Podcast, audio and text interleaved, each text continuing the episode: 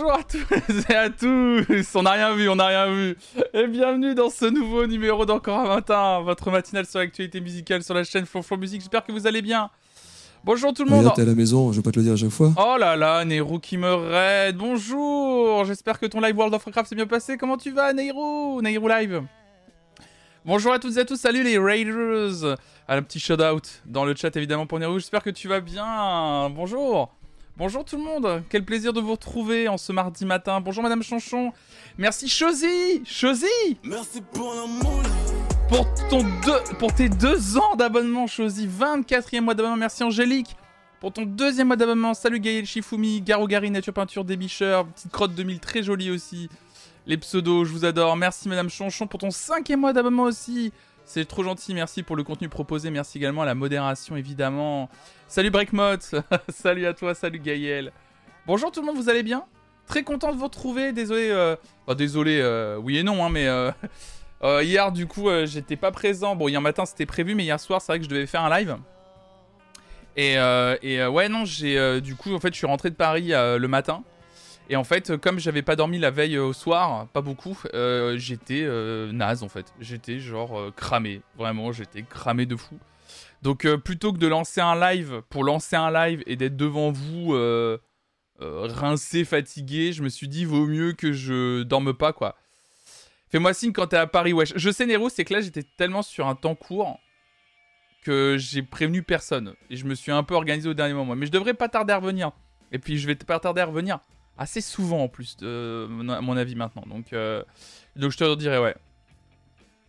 Trop bizarre, je reçois plus de notif pour le stream. Ah bah c'est peut-être parce qu'il n'y avait pas de live, ouais. Mais oui, je sais, j'ai pensé, euh, pensé à toi là, justement. Euh. donc du coup, t'as kiffé le live Franchement, j'ai adoré, évidemment. J'ai adoré, j'ai adoré ce live. ouais, tout à fait. j'ai vraiment kiffé. Oh là là, des a son 13 mois, très envie de poursuivre l'aventure, donc je soutiens. C'est trop. Merci Débichat pour ton Prime et ton 13e mois d'abonnement déjà. Quelle folie. Quelle folie. Le mec fait la bamba et nous oublie. c'est un peu ça, ouais. C'est un peu ça. Non, euh, je suis trop, euh, je suis trop content. Ouais. Euh, du coup, j'étais au Floodcast dimanche soir à l'Olympia et c'était, c'était vraiment marrant. C'était vraiment très très chouette. Ouais, c'était, c'était trop bien. Franchement, bah soirée de fou, quoi. Euh, le, le Floodcast, c'est trop bien. Moi, j'adore. Hein, je suis fan depuis très longtemps. J'avais déjà vu les deux, euh, les deux euh, lives au Bataclan qu'ils avaient fait. Et là, sur la tournée, j'avais pris mes billets et donc pour l'Olympia. Et ensuite, le billet pour. J'y retourne à Nantes la semaine prochaine. vendredi de la semaine prochaine, je retourne à Nantes. Mais ouais, on a vraiment bien rigolé. c'est exceptionnel. J'en parle pas trop parce que je sais qu'il y a des séquences qui reviennent d'une date à une autre et il y a encore Lille et Nantes donc du coup j'ai pas envie de vous spoiler des trucs que vous auriez que vous allez potentiellement voir pour celles et ceux qui vont le voir. Salut Girl Donc euh, non non c'était c'était vraiment à mourir de rire euh, enfin vraiment franchement c'était euh, c'était à mourir de rire c'était vraiment c'était vraiment un chouette c'était vraiment un chouette c'était vraiment un chouette moment euh, et, du coup le truc c'est qu'après euh, après je suis allé boire un verre avec des gens euh, de la communauté un peu aussi de, Pierre Lapin une communauté qu'on partage un petit peu puis des gens d'internet que je connais.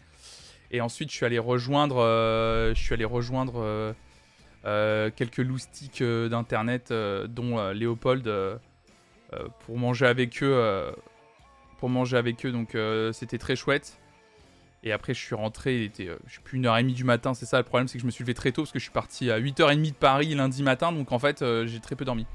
Les invités, c'était. Euh, les invités autour de la table, tu veux dire, au Floodcast, c'était, c'était Audrey Pirot et Simon Astier. Donc c'était vraiment très très bien. C'était vraiment exceptionnel. J'adore ces. Pile, j'adore vraiment ces deux personnes. donc, donc vraiment trop bien. Et on a eu plein de. En plus, comme c'était à Paris J'avoue que du coup, on avait la chance. On a eu plein de happenings qui n'y aura pas dans les autres villes, en fait, c'est sûr et certain. Salut, mademoiselle Camille. Bah, ça va très bien, ça va très très bien. Donc, ouais, il y aura pas, il y aura pas des, il y des, il y avait des happenings qui duraient littéralement 15 secondes avec une grosse personnalité qui monte sur scène juste pour faire une vanne de 15 secondes et qui se casse et c'est tout. Le problème, c'est que ce happening est possible que parce que la personne habite à Paris, tu vois. Donc, euh, donc du coup, c'était vraiment très drôle. Et en première. Alors, je sais pas si la première partie, je peux en parler. Non, mais les premières parties, je crois, changent de ville en ville. Je crois que c'est pas la même première partie en fonction des villes. Euh, aussi, en fait, c'est ça le problème, c'est que j'aimerais bien vous en parler sur 2-3 détails, mais le problème, c'est que je sais pas si. Euh, euh, si ça change ou pas, mais je crois que ça change justement. Je crois que le but, c'est de changer de date en date. Que là, la, première partie, elle était, elle était vraiment chouette. On a eu, on a eu trop de chance. Bah, de toute façon, j'ai fait un post où vous avez vu qui était la première partie. De toute façon, nous, à Paris, c'était mid. Donc euh, c'était le DJ et producteur Mid en première partie qui nous a fait une sorte de, de presque blind test euh, avec le Shazam. Et, euh, et c'était vraiment très très drôle. C'est vraiment très cool. Et, et, on a eu une deuxième première partie où là pour le coup c'était c'était Jérôme Niel que j'adore aussi, qui me fait hurler de rire sur, sur, bah, sur vous savez, TikTok, Insta, tout ça avec ses vidéos. Euh, qui, euh, je sais qu'il monte sur scène. Et là, il nous a fait 10 minutes, je pense, d'un sketch qu'il doit faire sur scène. Et euh, d'un de ses personnages. et du coup, c'était à mourir de rire. Enfin, moi, j'adore. C'est vraiment un humour qui me fait, qui me fait marrer. donc, ouais. Salut, Hades. Ouais.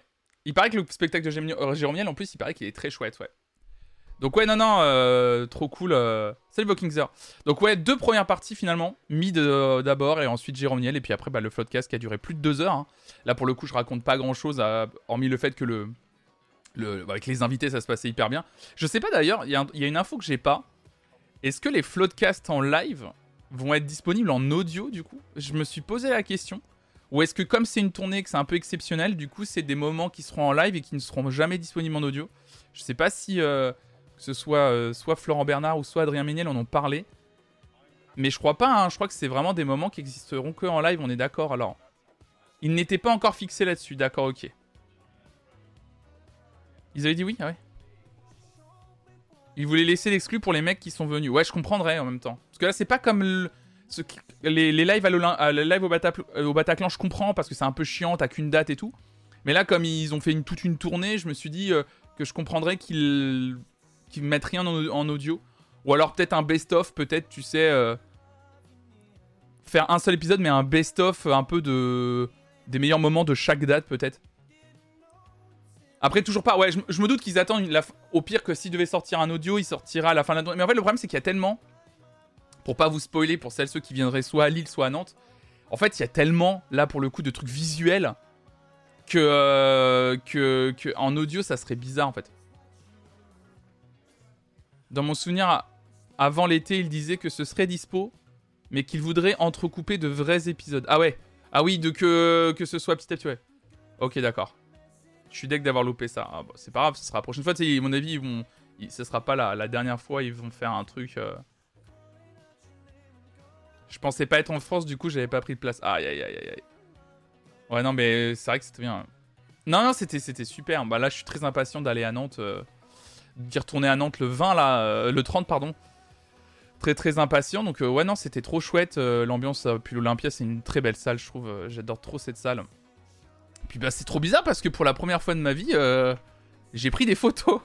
Ça c'est plus bizarre par contre. Salut Hervé. Par contre pour la première fois de, de, de, ma vie en bientôt 3 ans de stream j'ai pris des photos. C'est la première fois que ça m'a... Alors, je l'ai fait une fois au Popcorn Festival en vrai, c'est vrai. La vraie première fois, c'était au Popcorn Festival. Et là, j'avoue que c'était. Euh... Je sais pas, au Popcorn Festival, je m'y attendais parce qu'en plus, on m'avait dit et tout. Mais euh... non, non, on, a pris une photo avec moi. Je veux pas dire que je prends jamais de photos de concert. Là, je parle du fait qu'on a littéralement pris une photo avec moi. C'est ça, je me suis mal exprimé, pardon. On a, on, m'a demandé une photo. Voilà, c'est ça ce que je veux dire. C'est ça que je veux dire, c'est bizarre. Ça m'était jamais arrivé en 3 ans de stream, c'est pour ça que je parlais de 3 ans de stream. Et là, on m'a demandé deux fois une photo. C'est très bizarre. Cette rusta. Ouais, je suis arrivé comme ça. Salut Bruce Willis.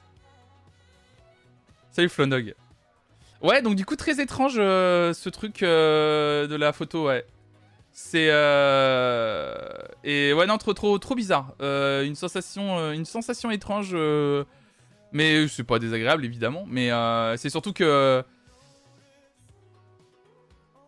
Ah oui, Flonog, c'est vrai. Non, il y en a deux en plus. Il y a deux personnes, euh, deux, deux, femmes, deux filles qui m'ont. Euh, bah bon courage à toi, le de maman. Mais euh, ouais, c'était, c'était, c'était très marrant à prendre des photos. Mais c'est plutôt moi ce qu'on m'a dit qui, qui est cool plus que la photo, évidemment. quand on me dit. J'ai pas activé les sous-titres si tu veux les sous-titres à la limite, effectivement, j'ai une maman, je vais t'activer ça. Hop. Je vais activer ça, attendez. Mais ouais, euh, c'est surtout ce qu'on m'a dit qui m'a vraiment fait plaisir en fait. C'est-à-dire que euh, on m'a fait la réflexion de euh, la deuxième personne qui m'a demandé une photo. Bah forcément en fait, au moment, ouais, j'adore ce que tu fais, tout ça. Donc c'est trop comme d'habitude en fait. C'est ça, c'est que c'est juste trop gentil. Donc moi ça me touche. Mais en plus de ça, il y a quand même. Hop là, si je fais ça normalement, on devrait avoir les sous-titres qui devraient apparaître. Est-ce que c'est le cas ou pas? Non, ça ne fonctionne pas.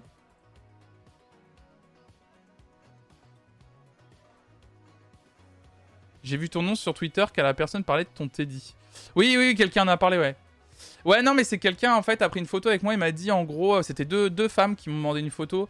Et la deuxième m'a dit, en gros, merci pour ce que tu fais, mais surtout, euh, merci pour la façon dont tu parles des femmes sur Internet et sur ton stream. Parce que ça fait du bien d'avoir des créateurs de contenu, hommes qui, euh, qui rendent le stream safe. Alors, du coup, j'étais obligé de dire aussi, parce que moi, ça me paraît hyper important qu'évidemment, ça vient pas que de moi. Ça vient en partie de la communauté et de la modération qui me permet d'évoluer mentalement et qui permet de rendre le stream safe. Mais juste qu'on me le dise, ça veut dire que. Ça veut dire que. je fais le. Enfin, je, ce que je voulais mettre en place, les gens le ressentent et ça, ça me, ça, ça me rend heureux. Plus que. Plus que la, la photo, plus que. Hmm, donc, du coup, enfin, plus que la photo qu'on prend et tout. Et du coup, je suis trop heureux de ça. Et euh, quand on me dit ça, euh, quand on me dit que les gens sont, sont, sont en sécurité, surtout les femmes me disent euh, il y a un super travail là-dessus, c'est-à-dire que j'écoute bien les recommandations et que tout se passe bien, ouais. Moi, je sais que quand j'ai découvert ta chaîne, c'est une des raisons pour lesquelles je suis resté. Bah, trop bien, Vivi la vie, salut à toi. Salut Robin aussi. J'avoue, ce Teddy était fois. Oui, bah oui, parce que je portais mon Teddy les nuls aussi. Les nuls l'émission. j'ai vu que ça. Ouais, il y a beaucoup de gens qui m'en ont parlé du coup. Salut. Par contre, pour le, le Teddy les gens me connaissaient pas, mais par contre, les gens, les gens connaissaient bien les nuls l'émission, évidemment. Ça, par contre, pour le Teddy les nuls, je me suis fait arrêter euh, plus d'une fois, par contre. oui. Il y a vraiment des gens qui ont dit, mais c'est un vrai Je trouvais ça trop drôle. Ah, attendez, j'essaye de régler euh, pour que vous ayez le. Euh, réinitialiser l'autorisation. Allô, allô, allô. Non, ça fonctionne pas. Actualiser, je vais essayer de faire en sorte que les sous-titres fonctionnent, mais j'ai pas l'impression que ça va fonctionner. Salut Amandine. Mais ouais, non, c'était euh, c'était vraiment chouette. Et ouais, du coup, euh, ouais, quand on m'a dit ça, en tout cas, je me suis dit, euh, quand, on m'a dit, ouais, que en fait, on se sentait bien sur la chaîne parce que je parlais en, bien des femmes, moi, ça me paraît normal. Mais c'est que je me suis rendu compte, en fait, à quel point il y a tellement de streams où c'est vraiment pas le cas, que moi, ça me donne encore plus envie, évidemment, de faire des efforts là-dessus. Quitte à en faire trop, tu vois quitte à être euh, des fois trop exigeant ou, euh, ou, paraître trop dur, mais j'en ai rien à foutre en fait. Je préfère vraiment euh, que, que, les personnes concernées se sentent en sécurité plutôt que l'inverse évidemment. Donc non non je suis content. Ça c'est un truc, ça m'a vraiment, ça m'a foutu là. C'était juste avant le spectacle en plus. Donc j'avoue que j'avais la banane, du coup j'étais trop bien. Moi j'étais trop heureux. Hein. Ouais. Franchement, depuis que je suis sur Twitter, mes attentes ont tellement baissé en termes de posture, un peu féministe, déconstruite, etc. MDR. Ouais, ouais, ouais, c'est ça. En fait, c'est que j'ai pas envie. Je veux bien faire comprendre qu'évidemment, en plus, n'est pas une posture, tu vois. Salut Milouz. Salut Namjin. Euh, oui, que ce soit sur Twitter ou Twitch d'ailleurs, la vie, ouais. Ouais. T'as croisé des gens de la commu à l'Olympia, j'ai l'impression que tout le monde que je connais d'internet y était. Oui, oui, j'ai croisé énormément de gens d'internet que je connais aussi. Euh, Oh oui, j'ai croisé beaucoup, beaucoup de gens à l'Olympia, ouais, Hervé. Amélie 3000, Mélodo, euh, j'ai croisé Vincent d'Internet, Vincent Manilev, j'ai croisé Pierre Lapin, euh, j'ai vu Shifumi aussi, euh, et puis plein de gens de la communauté de Pierre aussi. Il y avait vraiment beaucoup, beaucoup de gens. J'ai vu Marie Horty aussi, voilà, j'ai vu beaucoup de gens. Ouais. Chérine aussi. J'ai croisé des gens, j'ai pas pu parler avec tout le monde. Mais ouais, non, c'était vraiment trop bien. Ouais, ouais. Mais oui, en, termes de posture féminine, justement, j'ai pas envie qu'on voit que c'est une. J'ai pas envie qu'on se dise que c'est une posture. Et j'ai envie de, d'être le plus justement, de vraiment euh, allier la parole, euh, euh, les actes aux paroles que je peux avoir. Donc, donc voilà, c'est pour ça que je dis souvent que s'il y a un problème et que si les gens, s'il y a quelque chose que je parle de quelque chose mais que dans les actes je le fais pas, je préfère qu'on me le dise, tu vois. Je préfère qu'on me dise, voilà. Ah, tu m'as vu Tu m'as vu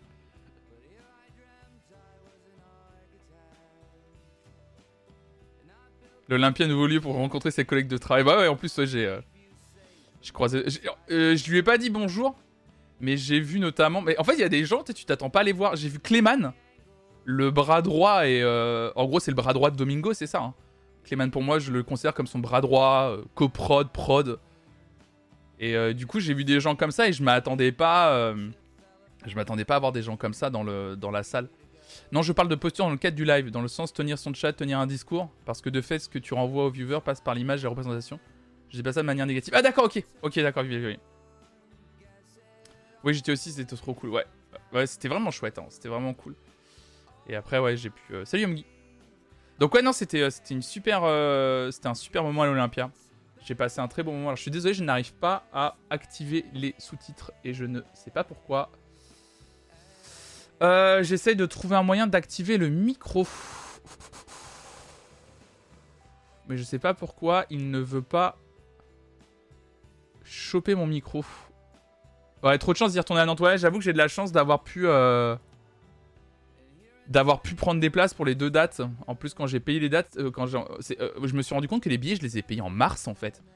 Je pensais que c'était genre au début de l'été, mais en fait c'était déjà en mars. J'ai vu ça dans mes mails quand j'ai cherché mes places pour l'Olympia. Je fais putain, en fait c'est depuis mars que j'ai payé mes places.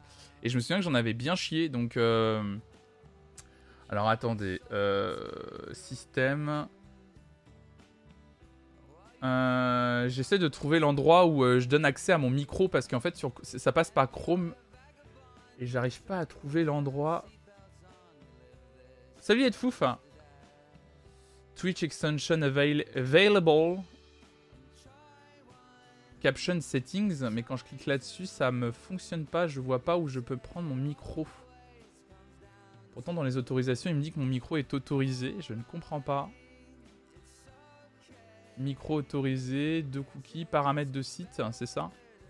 Micro autorisé, bah, je suis désolé, j'ai pas le. J'ai autorisé mon micro, mais il me donne, me donne pas le, le micro euh, pour. Euh, c'était pour euh, le Floodcast, le podcast du Floodcast. Je suis. Salut à toi. Salut John Nexon, salut idéal. Alors attendez, j'essaie de chercher là où je. Parce que si vous voulez les sous-titres, j'essaie de choper, mais.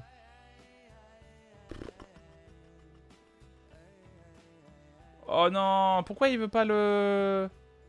Bah, je suis désolé, il n'y aura pas de sous-titres. Je comprends pas pourquoi. Il veut pas euh, me donner. Euh, me montrer euh, l'accès à mon micro pour que je choisisse ce micro-là et pour qu'il voit, capte ma voix. Salut Flonog La connexion est sécurisée, je sais, mais j'en ai rien à faire. Enfin, si. non, si, si, si, j'en ai à faire, mais. Euh... Ouais, non, bah non, mais c'est pas. Bah, J'arrive pas. Non, bah ça fonctionne pas, je sais pas pourquoi. Quick Start Incursion. Bah non, bah c'est pas grave. Euh, ça veut pas du tout... Euh, next to bar address. Pourtant c'est ça. Micro par défaut. Chat mic. Ok. Et là Ça donne quoi? On va, on va voir. On va actualiser, puis on va voir si ça fonctionne. Allô Est-ce que ça fonctionne ou pas? Non, toujours pas. Ah si, ça fonctionne, là j'ai l'impression. Salut inspecteur Bilcom. J'ai l'impression que c'est bon. Ah, j'ai trouvé, c'est bon. Pour avoir les sous-titres. Vous pouvez désactiver les sous-titres, mais voilà, pour ceux qui veulent, au moins il y aura des, sous-titres. Bon, je sais qu'ils sont des fois un peu approximatifs, mais c'est, euh, c'est déjà mieux, que rien. Ah ouais. Mais ouais, non, c'était trop bien. Puis après, bah ouais, j'ai passé une super soirée. Euh, j'ai pu revoir Léopold, etc. Euh, c'était trop bien. j'ai rencontré, j'ai rencontré JB de la chaîne Tales from the Click, qui est trop gentil. Avec qui, évidemment, si vous connaissez son contenu, évidemment, il parle de cinéma avant tout, mais c'est quand même un gars qui est vraiment fan de musique aussi, donc c'est trop bien. On a pu discuter euh, de plein de choses euh, euh, sur la musique, nos goûts, nos goûts respectifs et tout. C'était vraiment très très chouette. J'ai vraiment passé un, très très bon moment. et puis, ouais, c'était cool. Très chouette. Et vous, est-ce que vous avez passé un bon week-end? Parce que du coup, je vous ai pas vu hier. Avez-vous passé un bon week-end? Comment s'est passé aussi votre reprise du lundi? Tout va bien pour vous? Intéressant, j'avais jamais vu ça sur Twitch. Sous ta vidéo, il y a un bouton bleu fluo boost en cours. Grâce à la communauté de Flonflon, ce stream est maintenant recommandé aux nouveaux spectateurs. Oui, euh... oui, idéal, c'est un nouveau truc qui s'est mis en place sur Twitch là. Euh, en gros, euh, plus vous sebez, alors On va rien dire. Mais euh, plus vous sebez, plus le stream va être mis en avant pour des nouvelles, spectatrices et des nouveaux spectateurs. C'est leur moyen de mettre en avant des petites communautés qui sont vraiment soutenues, des, des, petits streamers qui sont très soutenus par leur communauté pour les mettre en avant en mode Ah, vous avez vu, ce streamer ou cette streameuse euh, est très soutenu par sa communauté. Découvrez son histoire, tu vois. Donc, euh, je sais pas trop quoi en penser de ça. Euh, on peut pas, on n'a pas la main sur cette option. Donc, en gros, là, tout à l'heure, quand vous avez, euh, j'avais jamais vu ça, mais en gros, quand vous m'avez sebé là, tous, toutes et tous là, en gros, ça m'a mis un message à la fin en me disant, vous avez atteint tel niveau du train de live, donc du coup, ça vous a mis en avant auprès de 800 nouvelles personnes. Ouais, je trouve ça un peu bizarre, mais perso, j'ai dormi tout le week-end, c'était le feu. Ah ouais, les week-ends où tu fais que dormir. Les meilleurs week-ends finalement. Très bon week-end avant un début de semaine de stress et d'entretien d'embauche. Bah, bon courage à toi, inspecteur Bulgum. Est-ce que quand t'as fini ta discussion avec lui, JB de Tales from the Kick, il t'a dit son, fameux bye Ça aurait été drôle. Non, non. Ouais, le, truc de mise en avant, je sais pas trop quoi en penser. Surtout, je sais même pas si ça va vraiment apporter quelque chose en vrai. De mise en avant. En plus, c'est mis en avant comment? Ça dépend, euh, etc. Euh, ça s'appelle le Channel Boost. Mais effectivement, j'ai euh, j'ai le chiffre. en gros, il y a écrit, je sais même pas à quoi ça correspond. Il y a écrit 14%, 61 sur 500, 71 sur 500. Je comprends rien. week-end patrimoine, c'était trop bien. J'ai visité des lieux de culte. Ah oui, c'est vrai que c'était le week-end du patrimoine, effectivement, ouais. Ouais, tout à fait. J'ai vu ça, le week-end du patrimoine. Et du matrimoine, c'est ça, faut dire aussi maintenant. Bah écoutez, euh, ouais, ouais, j'ai, moi j'en ai, pas profité. Pourtant j'étais à Paris, c'est con. J'aurais pu en profiter, mais bon, euh, j'avais pas envie de me faire chier d'aller je sais pas où là. J'en sais rien. C'est pas que ça m'intéresse pas, mais bon, j'étais là genre, oh la flemme. je reconnais. La... Alors pourtant c'est con, hein, c'est le moment de visiter des trucs que tu peux pas visiter le reste de l'année, mais bon. Comme c'est tous les ans, au pire, je me dis, j'y retournerai. Hein. T'aurais pu visiter la Tour Eiffel. En plus, j'adore. J'adore. Non, mais. Euh, parce qu'en fait, j'étais à Paname, j'étais bien. En fait, j'avais pas envie. Vous savez, c'est le genre de week-end où même. En fait, je partais à Paris pour le Floodcast. Et j'avais pas envie d'aller faire autre chose, hormis peut-être voir quelques personnes pour aller boire un coup. Tu vois. Et. Euh... Et, euh... et du coup, je. Genre, je suis arrivé samedi à 13h, je me suis posé là où j'étais, j'étais naze en plus, j'ai fait une sieste, et après, genre, j'étais tranquille. Enfin, je suis resté très tranquille en fait là où je dormais. Je suis resté très tranquille, je suis juste sorti samedi soir pour aller manger un morceau, euh, prendre l'apéro, manger chez quelqu'un. Je suis rentré, il était 23h30 minuit. Je me suis couché, j'ai bien dormi, je me suis réveillé dimanche matin, je suis allé faire mon mon mon traditionnel euh, café euh, croissant dans une terrasse parce que je, voilà, pour celles ceux qui savent pas mais quand je vais à Paris, j'aime bien avoir cette tradition très très cliché de me mettre en fait d'aller d'aller dans une boulangerie, prendre des viennoiseries, me mettre un café, commander un double espresso et me mettre en terrasse de café, vous savez, à la parisienne, comme on dit, c'est-à-dire euh, face à la rue et tout. Et oui, oui, Paris Avec le canard enchaîné, évidemment. Et lire le canard enchaîné en prenant mon café et mangeant mon croissant. Voilà. C'est le bon cliché, mais j'adore faire ça. Et, euh, du coup, j'ai fait ça. Et après, en fait, euh, j'ai passé deux heures en terrasse. Et ensuite, après, je suis rentré et j'ai attendu, en fait, le. Après, j'ai regardé des vidéos et tout jusqu'au soir, quoi. Le cliché d'aucun Parisien. c'est le cliché des gens qui vont à Paris, tu vois. J'avoue, j'ai jamais fait les journées du patrimoine alors que je vis à Paris. Ça a l'air trop bien, mais énorme flemme de faire la queue à chaque fois. Oui, il y a l'air d'avoir du monde en plus. Hein. À une époque, à la BNF, pendant les journées du patrimoine, il y avait des visites d'une collection d'appareils d'enregistrement et de restitution du son fin 19e, début 21e. Euh, oh, trop bien Ah ouais, ça donne envie de le faire, ça. C'est ce que je me dis à chaque fois, j'irai l'an prochain, donc aux journées du patrimoine, et je le fais jamais. C'est. Moi, je fais ce cliché, mais en dehors de Paris. Moi, je fais à Paris, ouais. Il faut tout réserver maintenant pour les journées euh, du patrimoine Ah, peut-être, je sais pas. Je sais pas, j'y vais plus, j'y vais pas, donc euh, peut-être. Peut-être, peut-être, peut-être, je sais pas du tout. Il y a peut-être un truc à faire, effectivement, pour les, euh, pour les journées du patrimoine. Je sais pas, mais j'ai l'impression, moi, qu'il y, avait certains endroits dans Paris, tu y allais, et tu, faisais la queue, t'attendais quoi. Et par contre, faut accepter d'attendre euh, une heure, euh, une heure, voire deux heures de temps en fait, tu vois.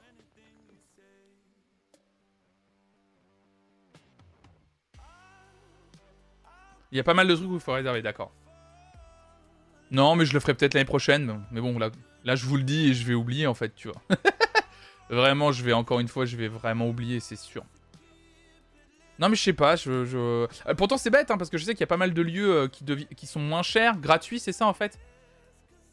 Parce que les journées du patrimoine, c'est ça, c'est qu'il y a des lieux qui sont jamais ouverts habituellement, qui ouvrent au public, et en général, après, il y a des, lieux qui deviennent gratuits juste pour ce week-end-là, hein, c'est ça.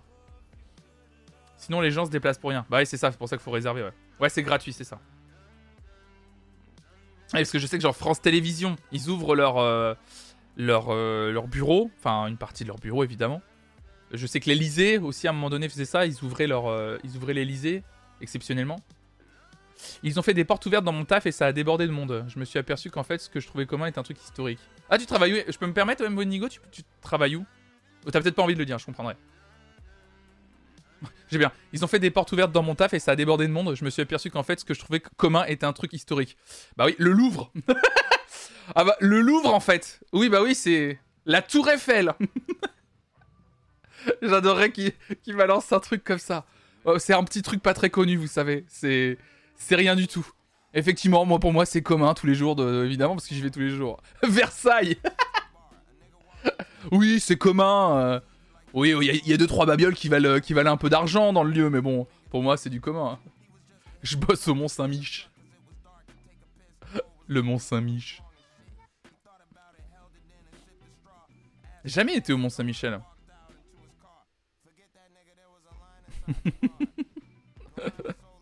Ça me fait rire. Le Mont Saint-Mich. J'allais te dire mon taf maintenant, mais j'ai peur de casser tes espérances. Ah merde Ouais, ouais, du coup, ça est beaucoup plus bas. Non, mais c'est cool, non, mais c'est un lieu. C'est un lieu de culture, du coup. Si je comprends bien, c'est un lieu de culture. J'ai peur de casser tes espérances. Mais il a aucune espérance, hein. Je... Y a pas de soucis, ça va. Tu n'as jamais été au Mont-Saint-Michel alors que tu, vis en Bretagne Non, j'y ai jamais été. aïe, aïe, Omgi, tu vas lancer une... Tu vas déchaîner des passions là si tu commences. Euh. non, j'ai jamais été. Mais en fait, c'est que c'est pas que ça m'a. Ça a l'air très joli le Mont Saint-Michel, hein, mais c'est qu'en fait, j'ai jamais été très. Euh... Je sais pas, ça m'intéresse pas des masses. J'aime pas faire semblant. Euh... J'aime pas faire semblant, genre, ah, j'adore visiter tout ça. Il euh, y a des gens qui. J'aime pas du tout. Oh là là. Salut El Chico et merci suis pour ton Prime. C'est ton tout premier mois d'abonnement sur cette chaîne, visiblement. Merci beaucoup. Merci infiniment, merci. Hein. Comme Choui, n'hésitez pas. Hein. Si vous avez un abonnement Amazon Prime, n'hésitez pas à lâcher euh, ce qu'on appelle un Prime Gaming sur cette chaîne. Euh, c'est inclus dans votre abonnement Amazon Prime, vous le savez peut-être pas. Mais vous pouvez soutenir vos streamers ou vos streameuses préférés tous les mois. Vous avez le droit à un abonnement comme ça par mois et vous pouvez le lâcher où vous voulez. N'hésitez pas à le faire sur cette chaîne. Et euh, je vous rappelle que jusqu'à fin septembre, c'est September, les abonnements coûtent moins cher. Donc n'hésitez pas à vous abonner si vous pouvez vous le permettre. C'est vous hein, qui, me soutenez en premier. Flonflon est trop dans le turfu pour le patrimoine. je pars du principe que Nantes et le Mont-Saint-Michel sont en Bretagne. Ah oui, je suis d'accord avec Nantes. Après, Mont-Saint-Michel, je vais pas rentrer dans le débat. je travaille dans une gare avec des installations historiques qui ne se font plus. Genre années 40 avec des installations pour faire des rotations de locomotives qui existent. D'accord, ok, c'est trop bien. Tu n'es pas très patrimoine.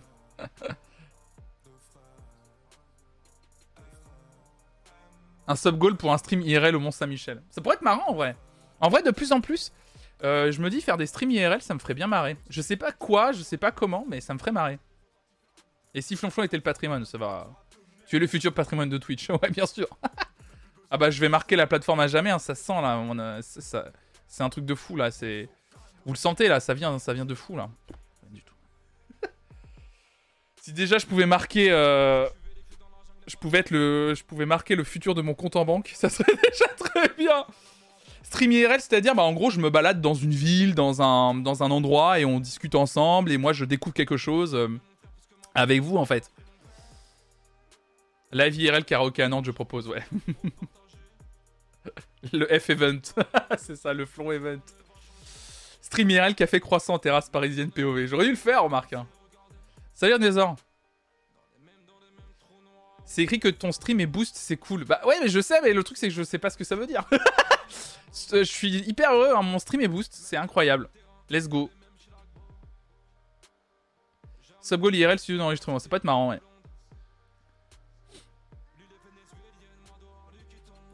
non mais mon stream est boost. Je, sais même pas ce que ça. Vous vous rendez compte que même moi, en tant que streamer, je attendez, je vais vous montrer. En fait, c'est pas que c'est opaque, mais c'est qu'en fait, tu comprends rien en fait. Alors attendez, je vais essayer de vous montrer ce que j'ai reçu. Il est où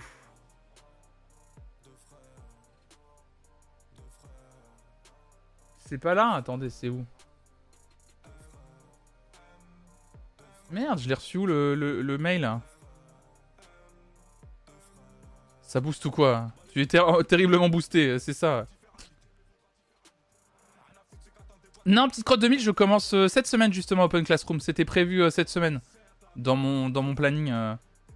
Attendez, ce que voilà. Ah oui, c'est sur quelle boîte mail? Insta... Bah c'est sur Insta Pourquoi je le trouve pas? Twitch. Alors déjà, j'ai un, j'ai un pseudo incroyable qui m'a follow. je l'adore. Un gars, un gars ou une meuf d'ailleurs qui s'appelle The Prout Gaz qui m'a follow.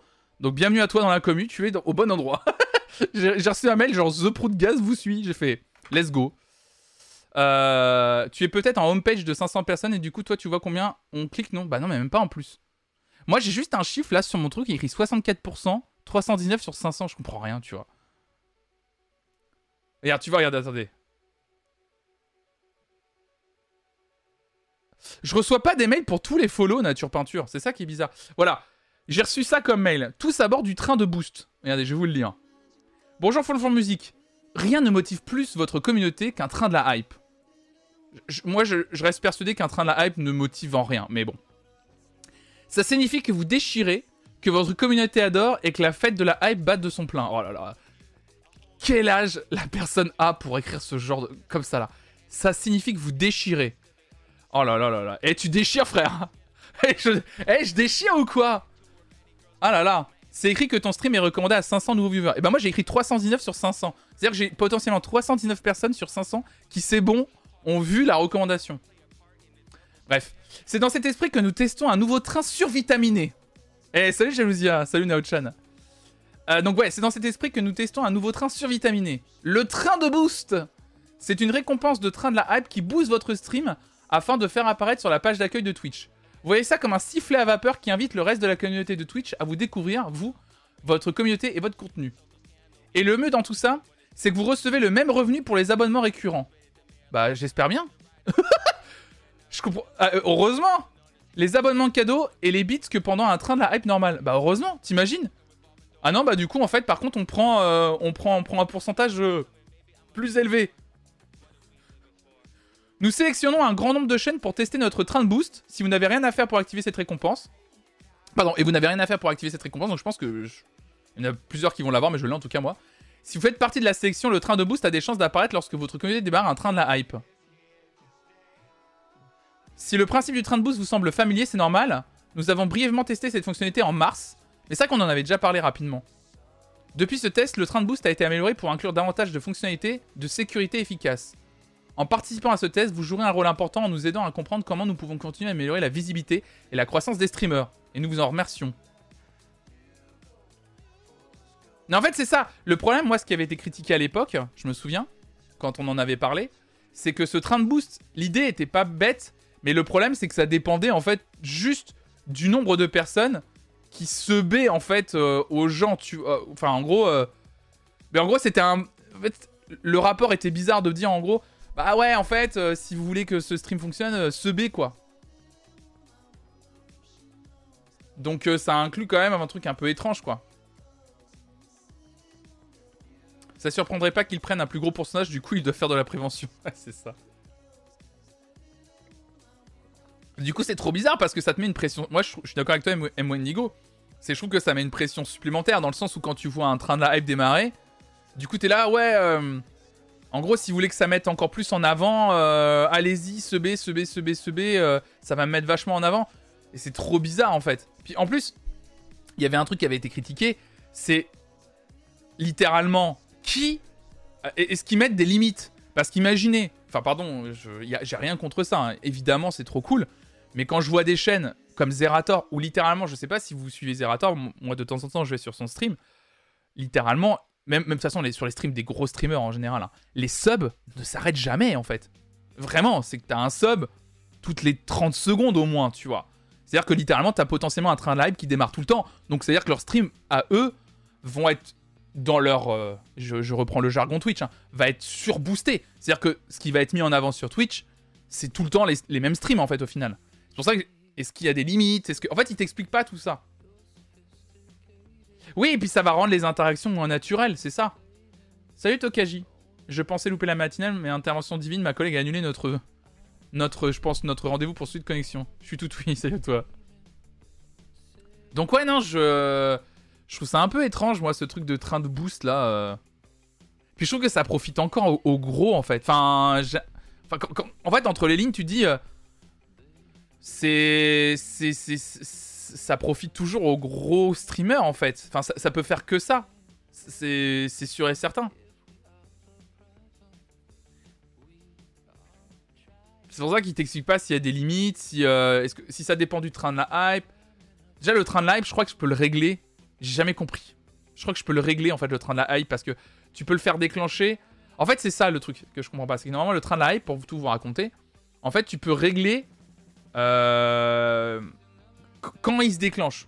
Tu peux le rendre plus dur. C'est-à-dire que il faut plus de subs pour que le train de la hype se déclenche. Parce qu'en gros, euh, en gros, c'est pour ça que les, histoires de niveau dans le train de live, ça n'a pas de sens. Parce que c'est pas calculé en fonction du nombre de personnes qui te regardent ou le nombre de subs que tu gagnes. C'est juste toi, en tant que streamer, qui peut régler quand est-ce que se déclenche le train de la hype euh, ou pas. Et, euh, et du coup, ce truc-là, moi je me dis, t'es un streamer qui a une belle communauté, tu veux mettre encore plus en avant, bah tu mets ton train de hype au minimum, comme ça quand il se déclenche, ça déclenche le fameux truc de boost. Si c'est lié, visiblement, parce que les deux sont liés. Et après, en gros, let's go, quoi. Euh, ça ton truc est mis vachement en avant, donc je, je comprends rien. Je pense que ce n'est pas pour les gros streams. Twitch n'a pas d'intérêt à vendre des streams où les gens sont déjà potentiellement sub. Mais en fait, les gens ne sont pas potentiellement sub à toutes les chaînes, en fait, Alkogi. Je pense justement que c'est le contraire. Twitch a tout intérêt à mettre en avant toutes les chaînes. Même déjà les très grosses, en fait. Moi, par exemple, je regarde un gars comme Zerator depuis plus de deux ans. J'ai jamais sub à sa chaîne une seule fois, tu vois. Et je pense qu'en plus, toutes les communautés sont engagées. Que tu sois un petit streamer, un gros streamer, c'est toujours pareil. La communauté d'un gros streamer voudra, comme une communauté de petits streamers, mettre en avant le streamer, tu vois. C'est-à-dire que même un gars comme, euh, je sais pas, je, prends, je parlais de Zerator, mais tu prends Ponce, je pense que des gens seront chauds pour subber, subber, subber, pour mettre en avant le plus possible le stream de Ponce, tu vois. Techniquement, sur le site de Twitch, il n'y a aucune explication sur si les limites, si c'est spécifique aux petites chaînes ou pas. Bah ouais, c'est ça. Tu vois, nous, le mail qu'on a reçu, c'est celui que je viens de vous lire. Il n'y a pas plus d'infos sur le mail. Ça te dit pas, euh, est-ce que, euh, est-ce que le boost, c'est réservé à telle personne? Est-ce que c'est pour ça? Etc. Il n'y a, a, a aucune info là-dessus. La tristesse, c'est les replays réservés aux abonnés. Ouais, bon, ça, Tokaji, j'ai pas envie de. Je, moi, je suis contre. Moi, je le ferai jamais. Je vous, je vous regarde dans les yeux. Je ne rendrai jamais mes replays réservés aux abonnés. Jamais. Voilà, c'est clair. Euh, mais après, celles et ceux qui le font, j'ai pas envie de les blâmer. Ils ont, il y a la possibilité de le faire. euh, ils le mettent en place, quoi. Ils, ont, ils font ce qu'ils veulent, quoi. C'est un business model comme un autre. hein. Quand tu fais des grosses émissions, euh, je pense, je pense à, je pense à Domingo. Je, quand tu fais une émission comme, comme Popcorn, je, comprends que tu mettes les replays. En fait, je comprends que tu mettes les replays en, payant. C'est-à-dire que tu as quand même toute une prod derrière, des gens à payer. Et je comprends que ce soit un contenu que tu veux rendre exclusif aux gens qui sub, en fait. Enfin, en tout cas, parce que quoi qu'il arrive, le replay sera disponible la semaine d'après sur YouTube, tu vois. Mais qu'au moins, si tu le veux immédiatement, bah, tu, tu, quoi, la chaîne pour la soutenir. Je comprends, je comprends en vrai, tu vois. À quoi tu dis, ouais, mais du coup, euh, concernant le train du boost là. Euh... Ouais, mais du coup, ils sont, pas, ils sont connus. Donc si tu n'es pas sub, c'est que tu ne veux pas. Mais un petit stream peu connu a plus de chances de te plaire. C'est vrai, Kogi, t'as raison aussi. Les gens se laissent prendre par la hype du train et sub. Et c'est plus probable d'arriver chez un gros streamer. Mais du coup, là, vous êtes hypé, vous, quand il y a un train de la hype? C'est une vraie question. Alors ça dépend du contenu pour les replays réservés aux abonnés. Pour Usul par exemple, il est la cible de beaucoup de gens d'extrême droite. Le fait de limiter aux abonnés soit le protéger un peu du hate watch et des détournements. C'est vrai, aussi rigolocation. C'est pas faux, j'y avais jamais pensé comme ça, mais c'est vrai. D'ailleurs, merci pour les replays en podcast YouTube ça. Bienvenue à toi, euh, Clinomanie. Après, pas. Après, PA met tout gratuit 48 heures après sur YouTube. Oui, c'est ce que je disais, euh, Clinomanie. C'est ça, ouais. Domingo, après, met tout en gratuit 48 heures après. C'est pour ça que moi, ça me dérange pas de pas sub à la chaîne, tu vois. C'est pas non plus à blâmer, ça marche. J'ai sub plusieurs fois à Domingo pour pouvoir regarder ses replays. Le contenu est dispo sur YouTube, mais, euh, pas les pré-live et tout le off. Et c'est ce que je préfère sur Twitch. Ouais. Non, mais c'est pour ça, moi, je blâme, je pas. Je, comprends qu'il y a des gens qui le mettent en place. Moi, je le mettrai jamais. Hein. Donc, non. Donc, vous, le train de hype, non. Ah, le coquille, tu dis parfois oui. Puis je pense à mon compte en banque. ça met un petit privilège au sub aussi, donc c'est cool. Ouais, je comprends le, le, mais du coup, le boost, ça t'expose où? Dans quelle suggestion? Mais j'en sais rien du coup, Vivi Vive. Du coup, c'est ça que je comprends pas. Bah, sur la homepage, apparemment. Je savais pas que 48 heures après, le replay était dispo sur YouTube. Alors, Domingo, non. Alors, en fait, Popcorn, l'émission de Domingo, elle est découpée en plusieurs séquences. Il y a quelques séquences qui sont disponibles sur YouTube. Tu vois Merci Everytime dire. Merci beaucoup pour ton 22e mois. 20... 22 mois. 22 mois d'abonnement. Incroyable. Merci Everytime. Salut Artemis. Donc ouais, non, euh, Domingo, en fait, il met plusieurs séquences et c'est quasiment une semaine après. Non, c'est le dimanche, je crois, 5 jours après, qui met le replay intégral sur YouTube. Moi, je vois souvent des gens offrir des subs pour le train, ouais. Ah, Popcorn est dispo, oui, le samedi, c'est ça. Bah oui, je suis con, en plus, je l'ai regardé samedi, je suis bête. Perso, mais je suis, financièrement pas en moyenne de subber. Mais je crois pas que le train de live pourrait m'inciter à le faire. Ok. Ça dépend si la personne a un sub-goal en cours avec un besoin derrière. Oui, c'est cool. Ok.